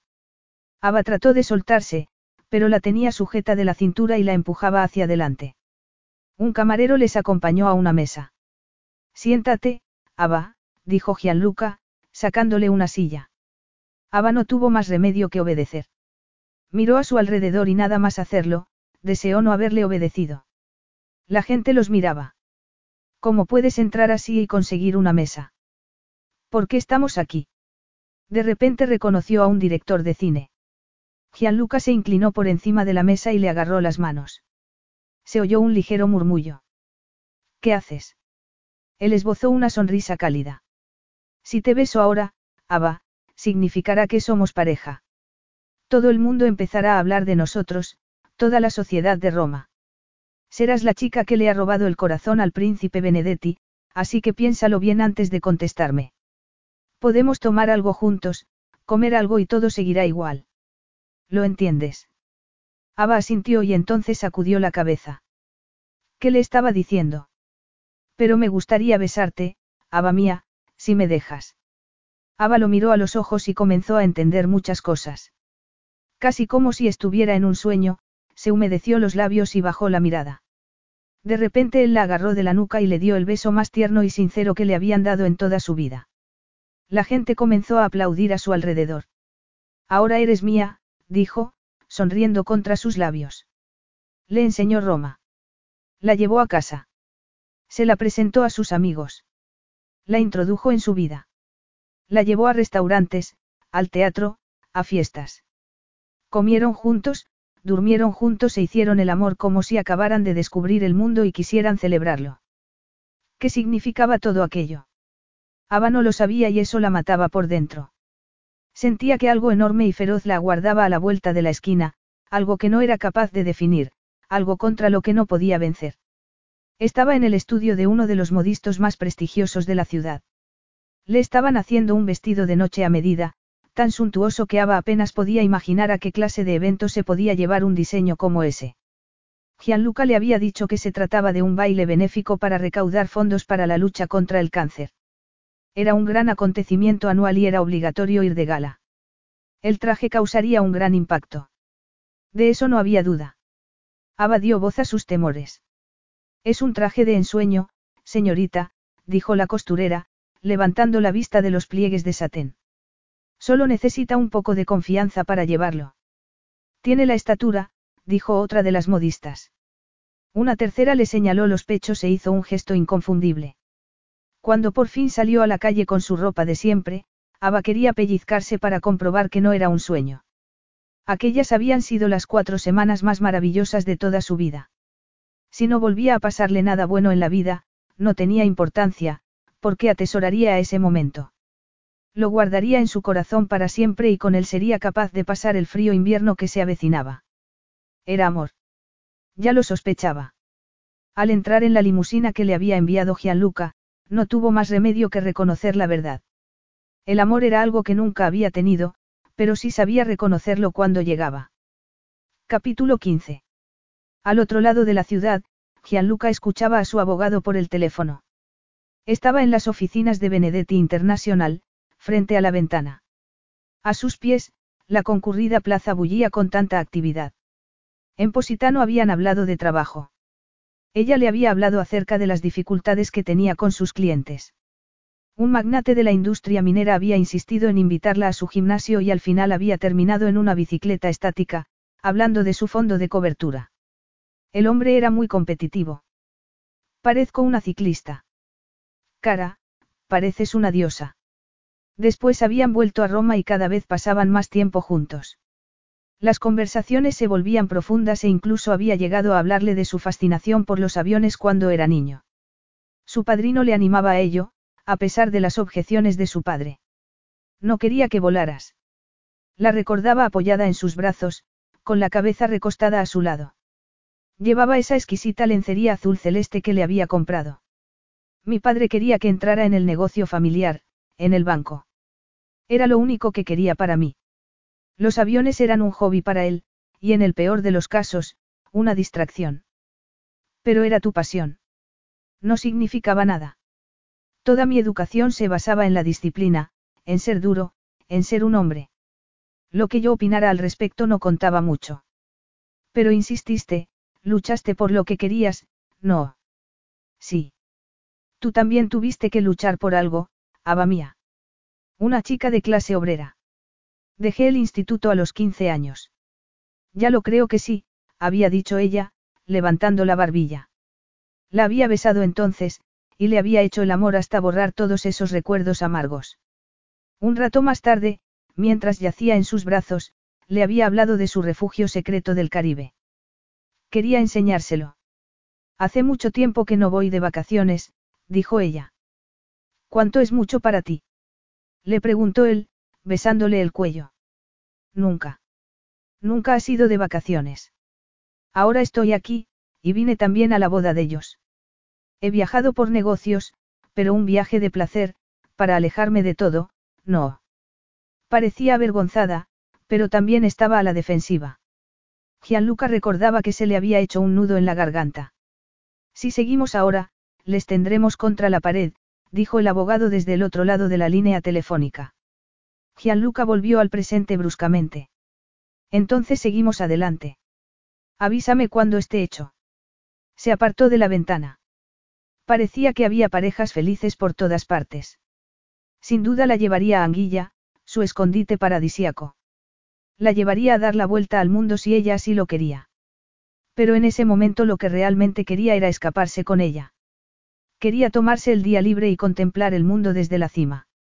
Tenía algo importante que hacer antes, no obstante. Habló con su secretaria por teléfono y le pidió que llamara al banco. Pasaría por la cámara acorazada media hora después. La recogió en el aventador y se dirigió hacia el monte palatino. Llevaron algo de comida para hacer un picnic y recorrieron las ruinas del complejo del Palacio Imperial. Ava permanecía callada cuando llegaron. No era el mismo sitio en el que habían estado siete años antes, pero las vistas de la ciudad eran las mismas, la hierba alta, los pinos. Cuando mis abuelos eran novios, venían aquí. Mi abuela era arqueóloga y estaba obsesionada con este sitio. Fue una unión por amor. No fue un matrimonio concertado. ¿Y eso supone alguna diferencia? Le preguntó Ava, abriéndose camino sobre aquel terreno accidentado. Si hubiera sido concertado, habrían pasado muchas tardes en las casas de sus respectivos padres, hubieran ido a la ópera con carabinas y habrían pasado el verano en la costa. Las familias hubieran discutido los términos del enlace. Y todo eso para que dos extraños pudieran casarse. No eran extraños, cara. Las familias se conocían. Debería añadir que mi abuela provenía de una muy conocida, así que no fue algo difícil de aceptar. Ava no dijo nada. Gianluca se aclaró la garganta. Pero ahora las cosas son un poco distintas. Supongo que Jos fue toda una sorpresa, dijo ella de repente. Gianluca tardó unos segundos en comprender. Tu hermano, dijo finalmente. La conversación estaba tomando un rumbo que no había anticipado. No voy a mentir y a decirte que todo el mundo se alegró mucho, pero no fue por el hecho de que no fuera italiano, sino porque no tenía medios para cuidar de Alesia. Cuidar de Alesia. Ava dejó escapar una risita nerviosa. La última vez que miré a mi alrededor estábamos en el siglo XXI, Benedetti. No te has dado cuenta, oh, había olvidado que, vives en una cueva. En un palacio, pero no andabas desencaminada. Ella tenía que aceptar que él velaría por ella. No era uno de esos granujas con los que había tenido que lidiar, su hermano, que nunca la llamaba, ese novio que la había despreciado y humillado, siguió el movimiento de sus caderas a medida que avanzaba por el abrupto terreno. Mira a tu alrededor, Ava. En el monte palatino ha vivido gente durante miles de años. Y estoy seguro de que entonces, igual que ahora, el valor de un hombre se medía según su capacidad para cuidar de su familia.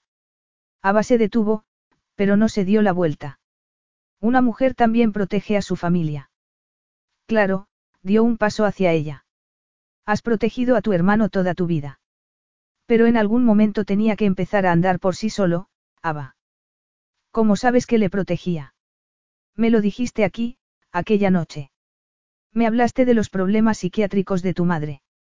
Me hablaste de lo mucho que te preocupabas por ella, de lo culpable que te sentías, de lo sola que estabas. Y yo recuerdo haberme preguntado por qué no tenías ayuda. Ava se dio la vuelta. Tenía la cara pálida. No sabía que fueras la hermana del novio. De haberlo sabido, hubiera intentado ayudarte con él. ¿Cómo? Hubiera reorganizado sus prioridades. Un hombre debe responsabilizarse de su madre y de su hermana. Ava apretó los labios. No necesito que nadie sea responsable de mí, Benedetti. Él comprendía su resistencia. Lo entiendo. ¿No te gusta mi hermano? ¿Crees que está muy por debajo de tu distinguida familia?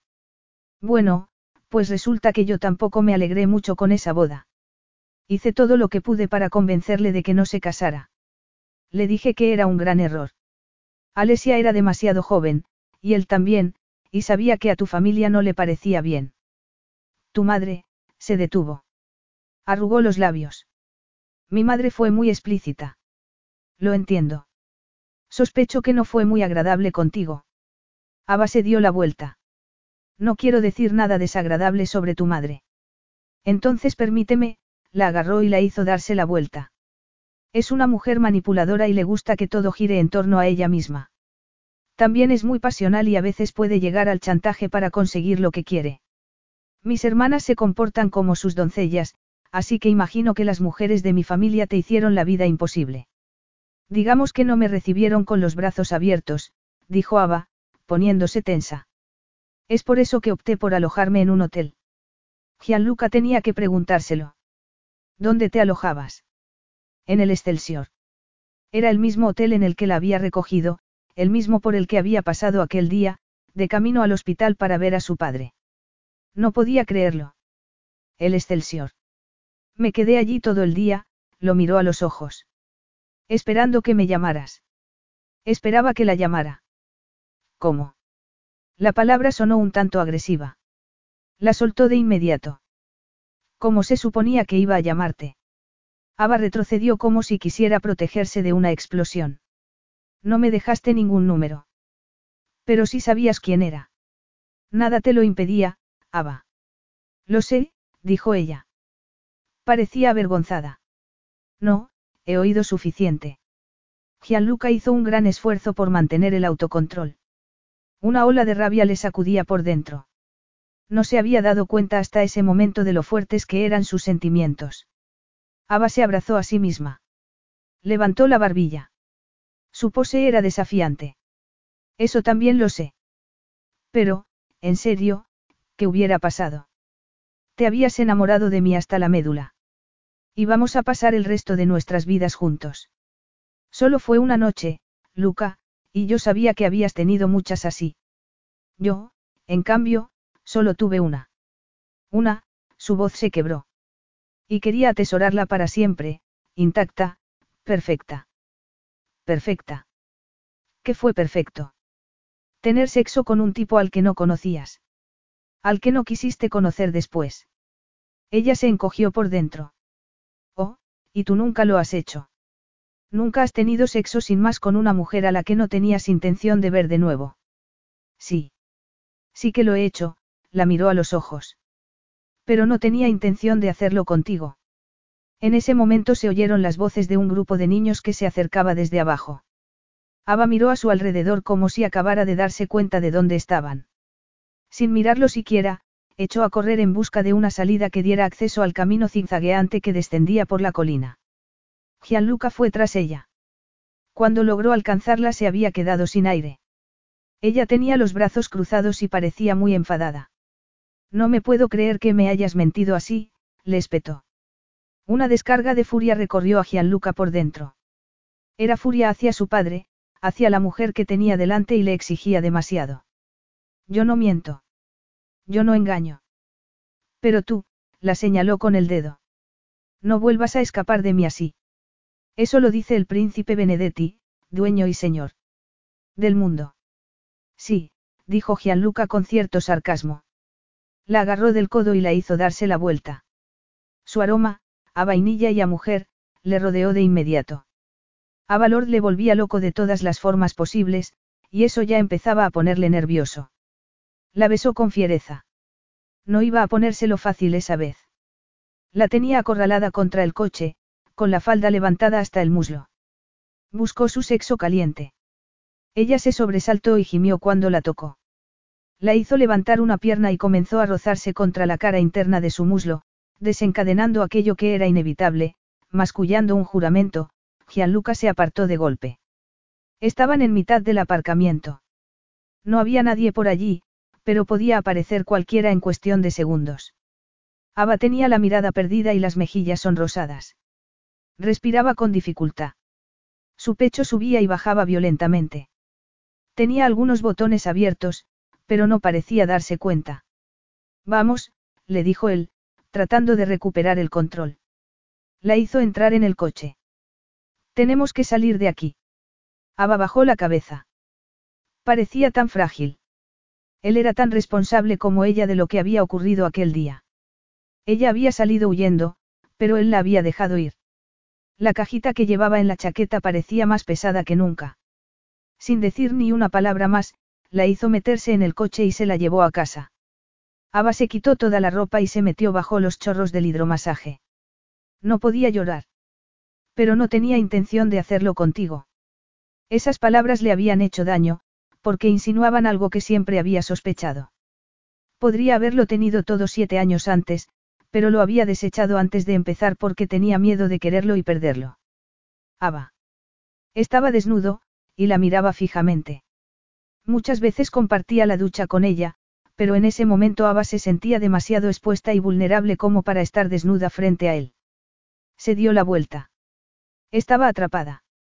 De repente sintió sus manos en las caderas, pero el sexo no podía arreglarlo todo, comenzó a sentir las yemas de sus dedos sobre la cara interna del muslo. Le agarró el pecho con la otra mano. La hizo volverse en sus brazos. Gianluca, dijo, sintiendo una descarga de calor que le subía por el cuerpo. Estaban pegados el uno al otro. Podía sentir su erección contra el abdomen. La besó. Su boca estaba caliente bajo el chorro de agua. Sabía tan bien, se agarró de sus hombros. Deslizó las manos por sus bíceps. Su físico poderoso era absolutamente irresistible, la dureza de su cuerpo bien torneado, tan distinto al suyo propio, su pecho, cubierto por un fino vello, le rozaba los pezones. Era demasiado fácil perderse en él. Las cosas han sido demasiado intensas durante las últimas semanas, le explicó él, deslizando los labios sobre su cuello, sus hombros. Encontró uno de sus pezones. Hagámoslo. Esto es lo que funciona entre nosotros. Ava quiso llorar de placer al sentir sus labios alrededor de uno de sus pezones. Había tanto que decir. Él tomó un paño, lo humedeció y lo deslizó sobre su piel hasta hacerle temblar las rodillas. Se puso de rodillas y buscó ese lugar sensible entre sus piernas. Ava se mordió el puño para reprimir el grito que crecía en su interior. Enredó los dedos en su pelo y tiró con fuerza mientras su cuerpo vibraba de placer. Gritó. Él la tomó en sus brazos y la llevó a la cama, empapada. La acostó boca abajo y la penetró desde atrás con una pericia certera. Estaba en lo más profundo de su ser. La llenaba por completo y la llevó al clímax rápidamente. Su expresión era casi fiera. La hizo darse la vuelta. La ternura y la sutileza habían desaparecido. Ava sabía que al día siguiente tendría moretones, pero no le importaba.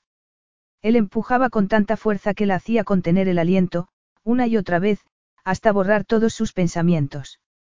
Ava enroscó las piernas alrededor de su cintura y se aferró a él hasta gemir de gozo. Él gruñó de repente y entonces se desplomó sobre ella. Sus cuerpos estaban unidos. Respiraban con dificultad. Ava yacía sobre la cama, con la cabeza pegada a su hombro, sintiendo el ritmo de su respiración. Se incorporó y se acostó boca arriba. Respiró profundamente, como si acabara de correr en una maratón. Echó la cabeza a un lado y entonces sus miradas se encontraron. El resplandor del deseo más intenso aún estaba en sus pupilas, salvaje, masculino, ardiente. Esto es lo que funciona entre nosotros. Eso era lo que le había dicho. No le había hecho promesas, ni le había regalado palabras dulces, una tensión repentina creció dentro de Ava. Le odiaba. Le odiaba con todas sus fuerzas. De nuevo, dijo. Aquella noche yo tenía muchas cosas en la cabeza, le dijo horas más tarde, al abrigo de la noche. Las cigarras se hacían oír a través de las ventanas abiertas. Ella no dijo ni una palabra. Mi padre y yo habíamos discutido el día antes. En aquel momento no parecía importante. ¿Por qué discutisteis? Yo tenía responsabilidades y trataba de evadirlas. ¿Qué clase de responsabilidades? Mira a tu alrededor, Ava. Soy un Benedetti. Tenía 18 años cuando me gradué en la Academia Militar y me fui a los Estados Unidos para estudiar económicas. Mi padre dio por sentado que terminaría trabajando en el negocio de la familia, así que me dejó hacer mi vida allí. Tenía 21 años cuando me gradué y me ficharon para jugar en la Liga Profesional de Fútbol. Se frotó la barbilla. Tenía una barba incipiente. Háblame del fútbol. Debía de ser una vida muy glamurosa. A veces. La mayor parte del tiempo la pasaba entrenando. Y fiestas y chicas. Fue una época un tanto salvaje. Pero para mí lo más importante era la libertad. Después de haber pasado tantos años siguiendo la línea que estaba marcada para mí, aquello era la gloria. Ava dejó escapar el aliento. Oh, te entiendo. Sigue. Tuvimos una discusión el día antes de la boda de Alesia. Yo le dije que esa era mi oportunidad y que no la iba a dejar escapar. Mi padre me dijo que tenía que estar a su lado durante las reuniones que iba a tener con Agostini Banking Group.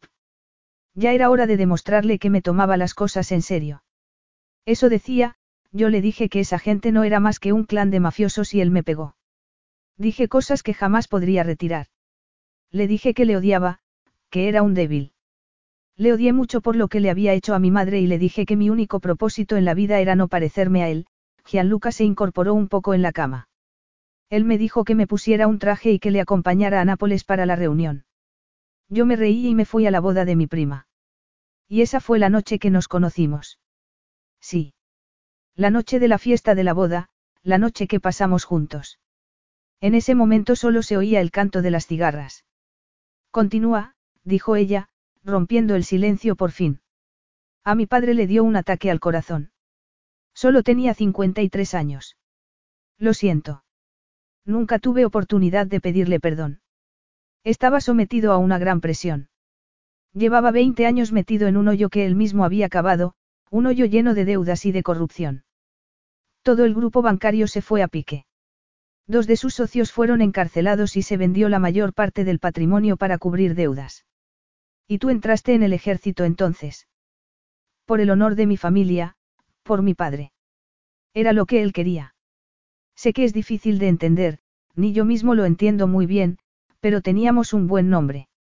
Representaba un servicio para con la nación, una integridad que no podía verse comprometida, y en dos generaciones todo se destruyó. Yo quería construir algo de cero, y el ejército me pareció un sitio perfecto para empezar. Es por eso por lo que no podía contactar contigo, dijo ella lentamente.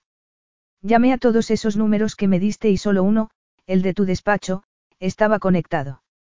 Supongo que nunca te dieron el mensaje. Los medios fueron a por mi familia como pirañas. Se cambiaron todos los números. Me dejaste un mensaje. Un número y mi nombre. Gianluca guardó silencio. Ava se humedeció los labios. Es por eso que nunca viniste a buscarme. Ir a buscarte. Cuando me fui esa mañana, yo pensaba que sabías quién era yo. Pero ¿cómo iba a saberlo? Solo me diste tu nombre de pila y ni siquiera eso lo entendí bien. Ava levantó la cabeza, parpadeó. No lo entendiste bien. Pensaba que me habías dicho, Evie. Disculpa, Ava se levantó de la cama. Él la agarró de la mano. ¿A dónde vas? Ava apartó la mano. Agarró su bata de seda y se cubrió con ella. A buscar algo de beber. El estudio de Gianluca estaba bien abastecido, pero Ava agarró el serri directamente. Él había entendido mal su nombre, pero era ella quien se había equivocado en todo. Se había convencido a sí misma de que aquella noche había sido especial solo para ella, y se había aferrado a esa idea con vehemencia. Le había borrado del mapa. La vida la había enseñado a esconder sus sentimientos, el abandono de su padre, la enfermedad de su madre, yo y ella se habían criado con amigos y vecinos prácticamente. Recordaba muy bien todas esas veces cuando su madre le decía que su padre volvería. Su hermano Jos había huido del país para alejarse de ella.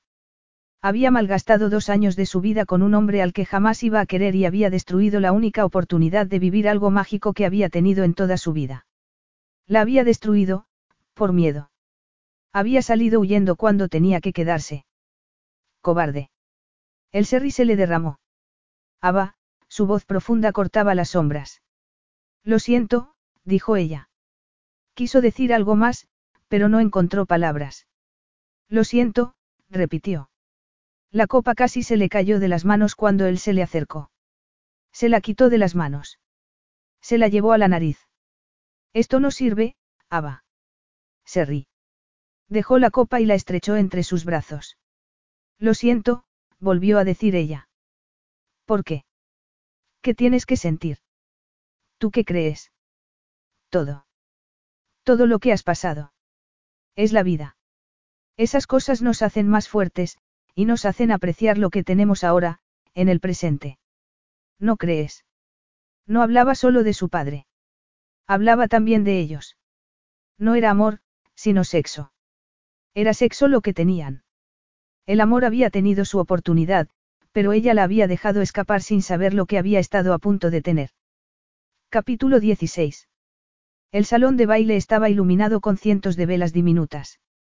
Los 400 invitados habían pagado un dineral por estar allí. El corazón de Ava era como un pájaro atrapado en una jaula. Aleteaba desesperado, buscando una salida. Había necesitado ayuda esa noche para meterse en el vestido. Un peluquero de París había viajado expresamente para hacerle un peinado y también una maquilladora de Milán. Nada en ella era natural esa noche.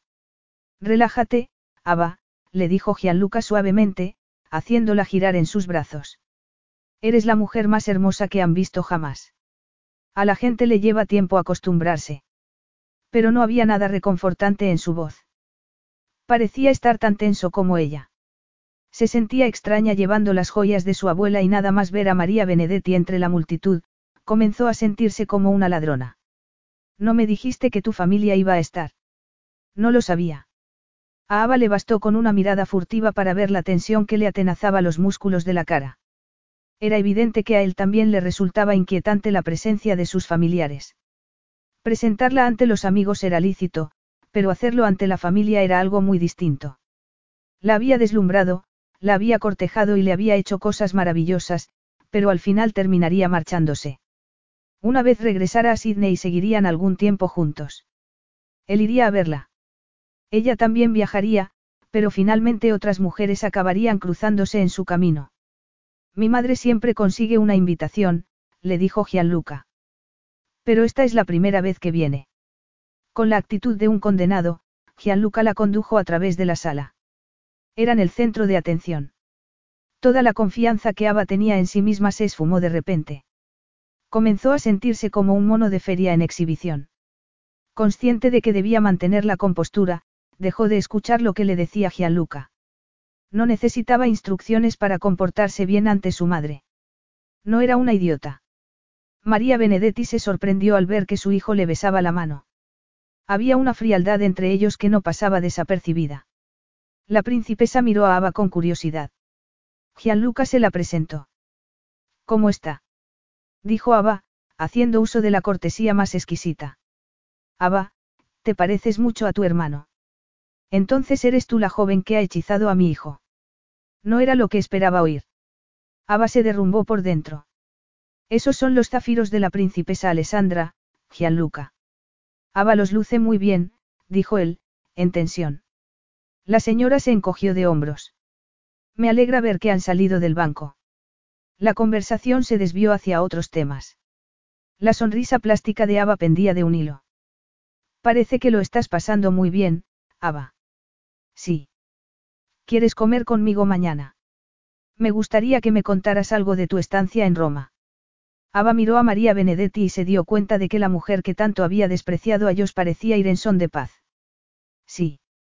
Me encantaría, logró decir, pensando en el viernes. Había sacado el billete de avión para ese día. El hombre que estaba a su lado todavía no le había pedido que se quedara.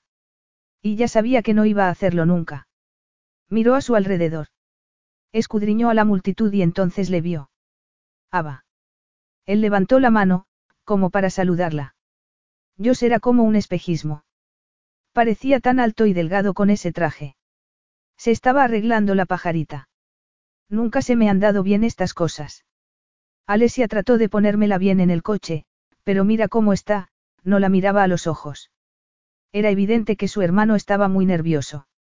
Sin saber muy bien lo que hacía, Ava le dio un abrazo. Él se lo devolvió con timidez. Todo está bien, hermanita. Te sacaré de esta. Ella lo miró, sorprendida, y entonces le dio otro abrazo. El maleficio se había roto de repente. No se había dado cuenta hasta ese momento de lo mucho que había cargado con sus sentimientos. Rica, decepcionada, sola. Pero ya no iba a pasar la vida sola y sin amor. Pasara lo que pasara, su hermano siempre la querría. De repente sintió una mano en el hombro. Era Alesia, tan llena de energía como siempre. Llevas un vestido precioso. Pareces una princesa. Gianluca, parece una princesa. ¿Por qué la has tenido escondida? Pensé que tendríamos que venir a Roma para liberarte, Ava. Gianluca ha sido muy amable, dijo Ava y entonces vio el asombro en el rostro de Gianluca. Te ha secuestrado, dijo Alesia. Gianluca le puso una copa de champán en la mano. Más gente se unió al grupo. Era Marco, el primo de Gianluca, y su esposa, Valentina, una pareja a la que ya conocía. Tina era muy agradable. Había algo en ella que resultaba cercano, sencillo. Si todo aquello hubiera sido real, Tina podría haber sido una buena amiga. Una buena amiga muy embarazada. Echo de menos el champán, dijo, señalando la copa de Ava. No es muy bueno, dijo Ava, mintiendo. Tina sonrió, le dio un pequeño codazo y la apartó del grupo. Vi que te presentaron a la tía Dragona. ¿Qué tal fue? María fue muy amable. ¿En serio? Qué raro. Normalmente es muy desagradable con otras mujeres. Supongo que le ha sorprendido que Gianluca le presente a una de sus novias. Ava hubiera querido decirle que no era su novia, pero no tuvo tiempo. De hecho, tú eres la primera. No eres de Sicilia, no. Ava sacudió la cabeza, confundida. Tina se acercó un poco más. Eres virgen. Disculpa. No, tiene esa mirada, esa mirada que tanto gusta, Tina le dedicó una sonrisa. No te gires, Ava, pero Gianluca no te ha quitado la vista de encima ni un momento. Creo que está preocupado por lo que te he dicho, así que seré rápida. Es una pesadilla para las mujeres. Es muy guapo, es aristócrata y tiene mucho dinero. Las mujeres hacen cola para él. Son como el hielo en Siberia. Es una maravilla, no. Ava se sintió como si acabaran de darle un puñetazo en el estómago. Nunca le he visto tan feliz. Feliz. Gianluca fue hacia ella en ese momento y Ava se preguntó si había oído algo. La agarró de la mano y la apartó del grupo sin decir nada. Necesitas tomar el aire, le dijo en un tono casi hosco. Ava miró a Tina y encogió los hombros. La esposa de Marco le guiñó un ojo. Una vez salieron a la terraza, Gianluca se quitó la chaqueta y la puso sobre sus hombros. Ava sacudió la cabeza. Retrocedió. Tenemos que hablar. Estaba preciosa esa noche. Pero no era la belleza a la que estaba acostumbrado con ella. No era como cuando la sorprendía en un momento inesperado, al amanecer, cuando le miraba con ojos adormilados y le susurraba cosas que le hacían querer mover montañas por ella. Esa noche se había convertido en una de esas bellezas entre las que había crecido. Quería alborotarle el cabello, borrarle el lápiz de labios, no quería que los Benedetti se apoderaran de ella. No quería que ella también se convirtiera en un peso más alrededor de su cuello. Tenemos que hablar, le dijo ella. Él se aclaró la garganta. Sí. Es por eso que te he traído aquí. Quiero decirte algo antes. Ella apretó las manos como si se dirigiera hacia el patíbulo. Por alguna razón el gesto irritó a Gianluca sobremanera. No quería estar en una multitud con ella. Quería llevársela a algún sitio donde pudieran estar solos. ¿Has visto tres monedas en la fuente?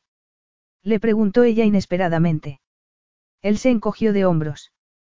A lo mejor sí. A lo mejor no. Conozco la canción.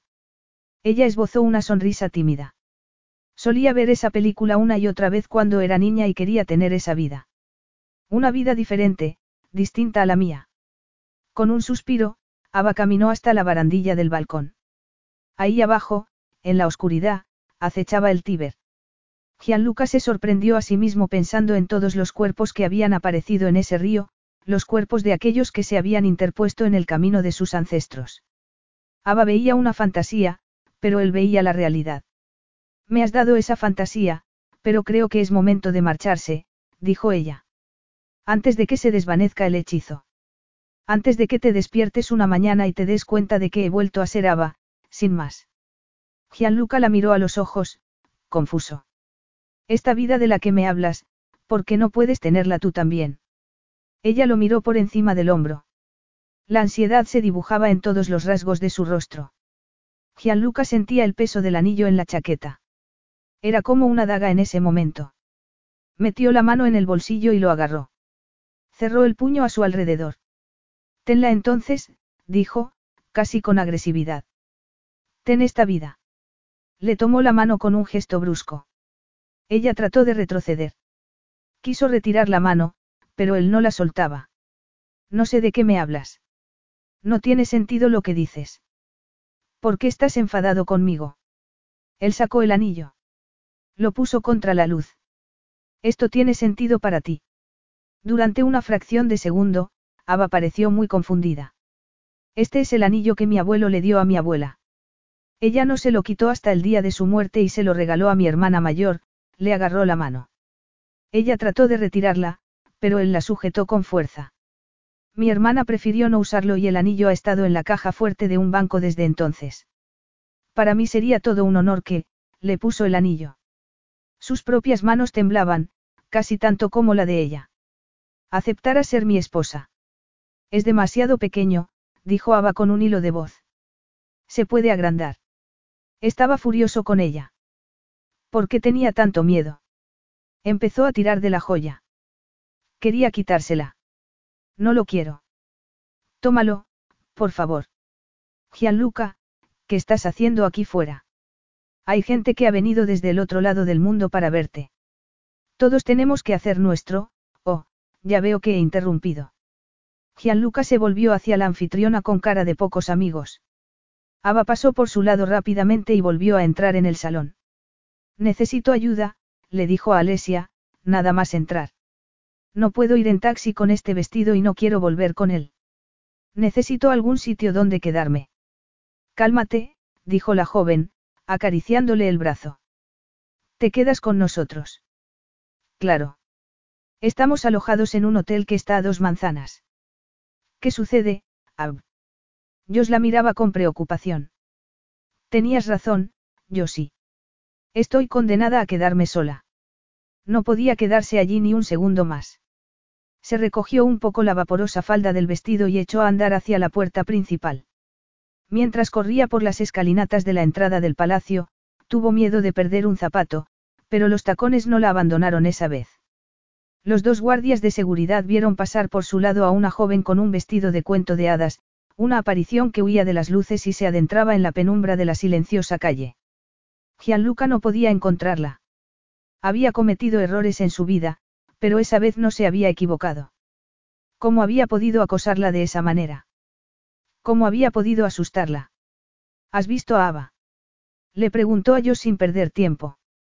El joven hizo un movimiento rápido y Gianluca esquivó el golpe milagrosamente. El puñetazo que iba a asestarle sin duda le hubiera dejado una buena marca en la cara. Dios, ¿cuál es tu problema, Lord? Tú, Benedetti. Tú y la forma en que has tratado a mi hermana. Gianluca se puso tenso. Sí. Eso es. Te estoy pidiendo cuentas. Un cretino la abandona y tú te aprovechas. Es muy lista, pero cuando se trata de los hombres es como un ciervo delante de los faros de un coche. Sí. En eso estamos de acuerdo. El joven frunció el ceño. Quiero casarme con tu hermana, dijo Gianluca con impaciencia, consciente de que estaba perdiendo el tiempo. Estoy enamorado de ella. Eso te aclara algo. Se oyeron suspiros a sus espaldas. Eran Valentina y Alesia. ¿Dónde está ella? preguntó Valentina. Eso es lo que he venido a deciros, dijo Alesia. Era evidente que disfrutaba del drama. Ha salido corriendo. Seguramente se haya ido a nuestro hotel. Gianluca echó a correr hacia la recepción. La sangre vibraba en su cabeza. Benedetti. Lord respiraba con dificultad. Le alcanzó al final de la escalinata. Tienes que oírme. Ella vino a Roma porque esperaba que le pidieran matrimonio. Sí. Me lo ha contado. No, no lo entiendes. Pagó los billetes de avión, reservó el hotel, contrató una visita por la Toscana y compró un anillo. Gianluca miraba a ellos como si le hablara en una lengua desconocida. Y entonces se dio cuenta de lo que había hecho. Solía ver esa película una y otra vez cuando era niña y quería tener esa vida. Una vida diferente, distinta a la mía. De repente sintió mucha vergüenza.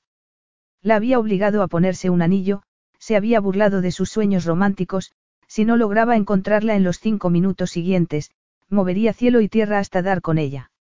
No va a estar en nuestro hotel, dijo Jos en voz baja. No si está dolida. Cuando éramos pequeños y nuestra madre estaba mal porque no tomaba sus pastillas, Ava me llevaba a dar un paseo. Caminábamos hasta el final de la calle y entonces ella me decía, iremos hasta el final de la calle, y después hasta el final de la siguiente. Era como si buscara algo. Hizo lo mismo la noche de mi boda. Según un amigo de Alesia, no regresó hasta el amanecer. Todas las piezas del puzzle encajaron de repente. Gracie. Ya sé dónde encontrarla. Me quedé allí todo el día, esperando que me llamaras. Echó a correr. La vida le iba en ello. El bar del Excelsior estaba oscuro, alumbrado por lámparas discretas, pero Gianluca la vio nada más entrar. Parecía estar en su mundo. Ava. Ella se volvió lentamente. Tenía la cara pálida, manchada por las lágrimas. No soy tu Ava. Y nunca lo he sido. Le tiró algo. Gianluca sintió el golpe en el pecho y logró interceptar el objeto. Era el anillo.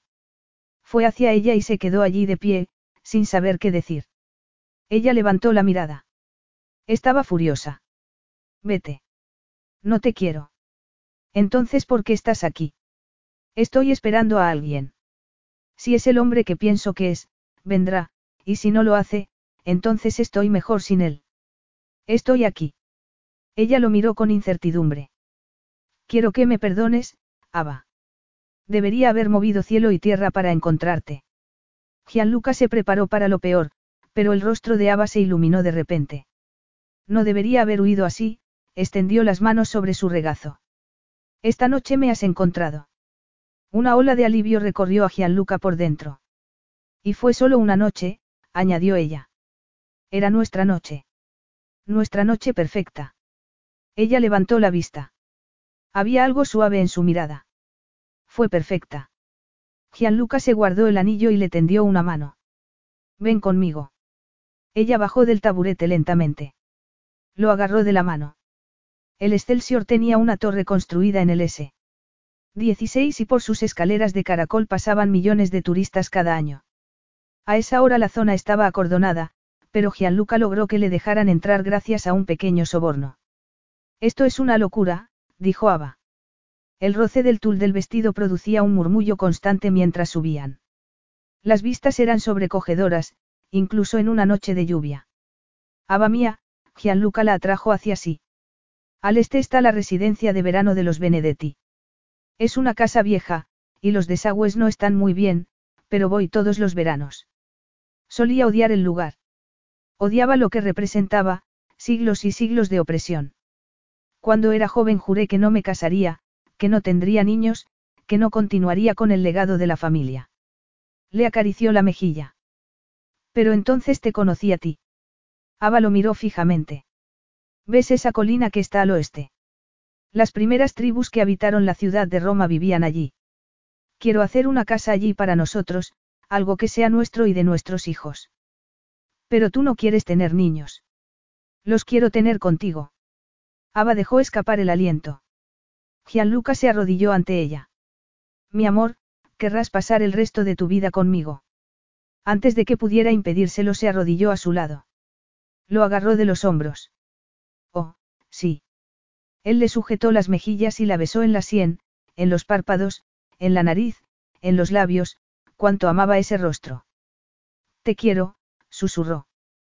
Te quise desde el momento en que te vi en esa catedral, con ese vestido azul y las flores en el pelo. Y cuando te vi en el viejo salón de baile del palacio, y vi que me observabas, pensé, es ella. Sí. Y te seguí. Ella sacudió la cabeza. Me hiciste bailar contigo y yo no sabía bailar. No me acuerdo de eso. Recuerdo que no hacía más que atraerte hacia mí y tú querías poner distancia. No te conocía. Pero sabías lo suficiente. Él se rió y la besó, lenta y dulcemente. Supe que eras tú cuando te vi ese día en la calle, murmuró sobre sus labios. Pero no sabía que lo sabía. Vine a Roma a buscarte, aunque en aquel momento no lo sabía, le confesó ella. Unos minutos más tarde Gianluca recordó aquello que le quemaba el bolsillo de la camisa. Sacó la piedra que guardaba y se la puso sobre la palma de la mano. Fuego verde, como sus ojos. Voy a hacer que la pongan en un anillo, para ti, Ava mía. Será tuyo, nuestro. Ella lo miró a los ojos. Su corazón resplandecía en ellos. Cuando salieron a la calle había dejado de llover, pero las calles estaban encharcadas y todo parecía tener un olor intenso tras la llovizna. ¿A dónde vamos, Benedetti? Pensé que podríamos dar un paseo, buscar una iglesia y casarnos. Podemos hacerlo. El grito de Ava asustó a las palomas que anidaban en las ventanas. Bueno, hay pregones que leer, y también está el asunto de tu ciudadanía, además, imagino que el sacerdote estará en la cama a esta hora, Gianluca la estrechó entre sus brazos. Pero esto es Roma. Claro. Sí, dijo Ava, apoyando la cabeza sobre su corazón. Todo es posible. Fin.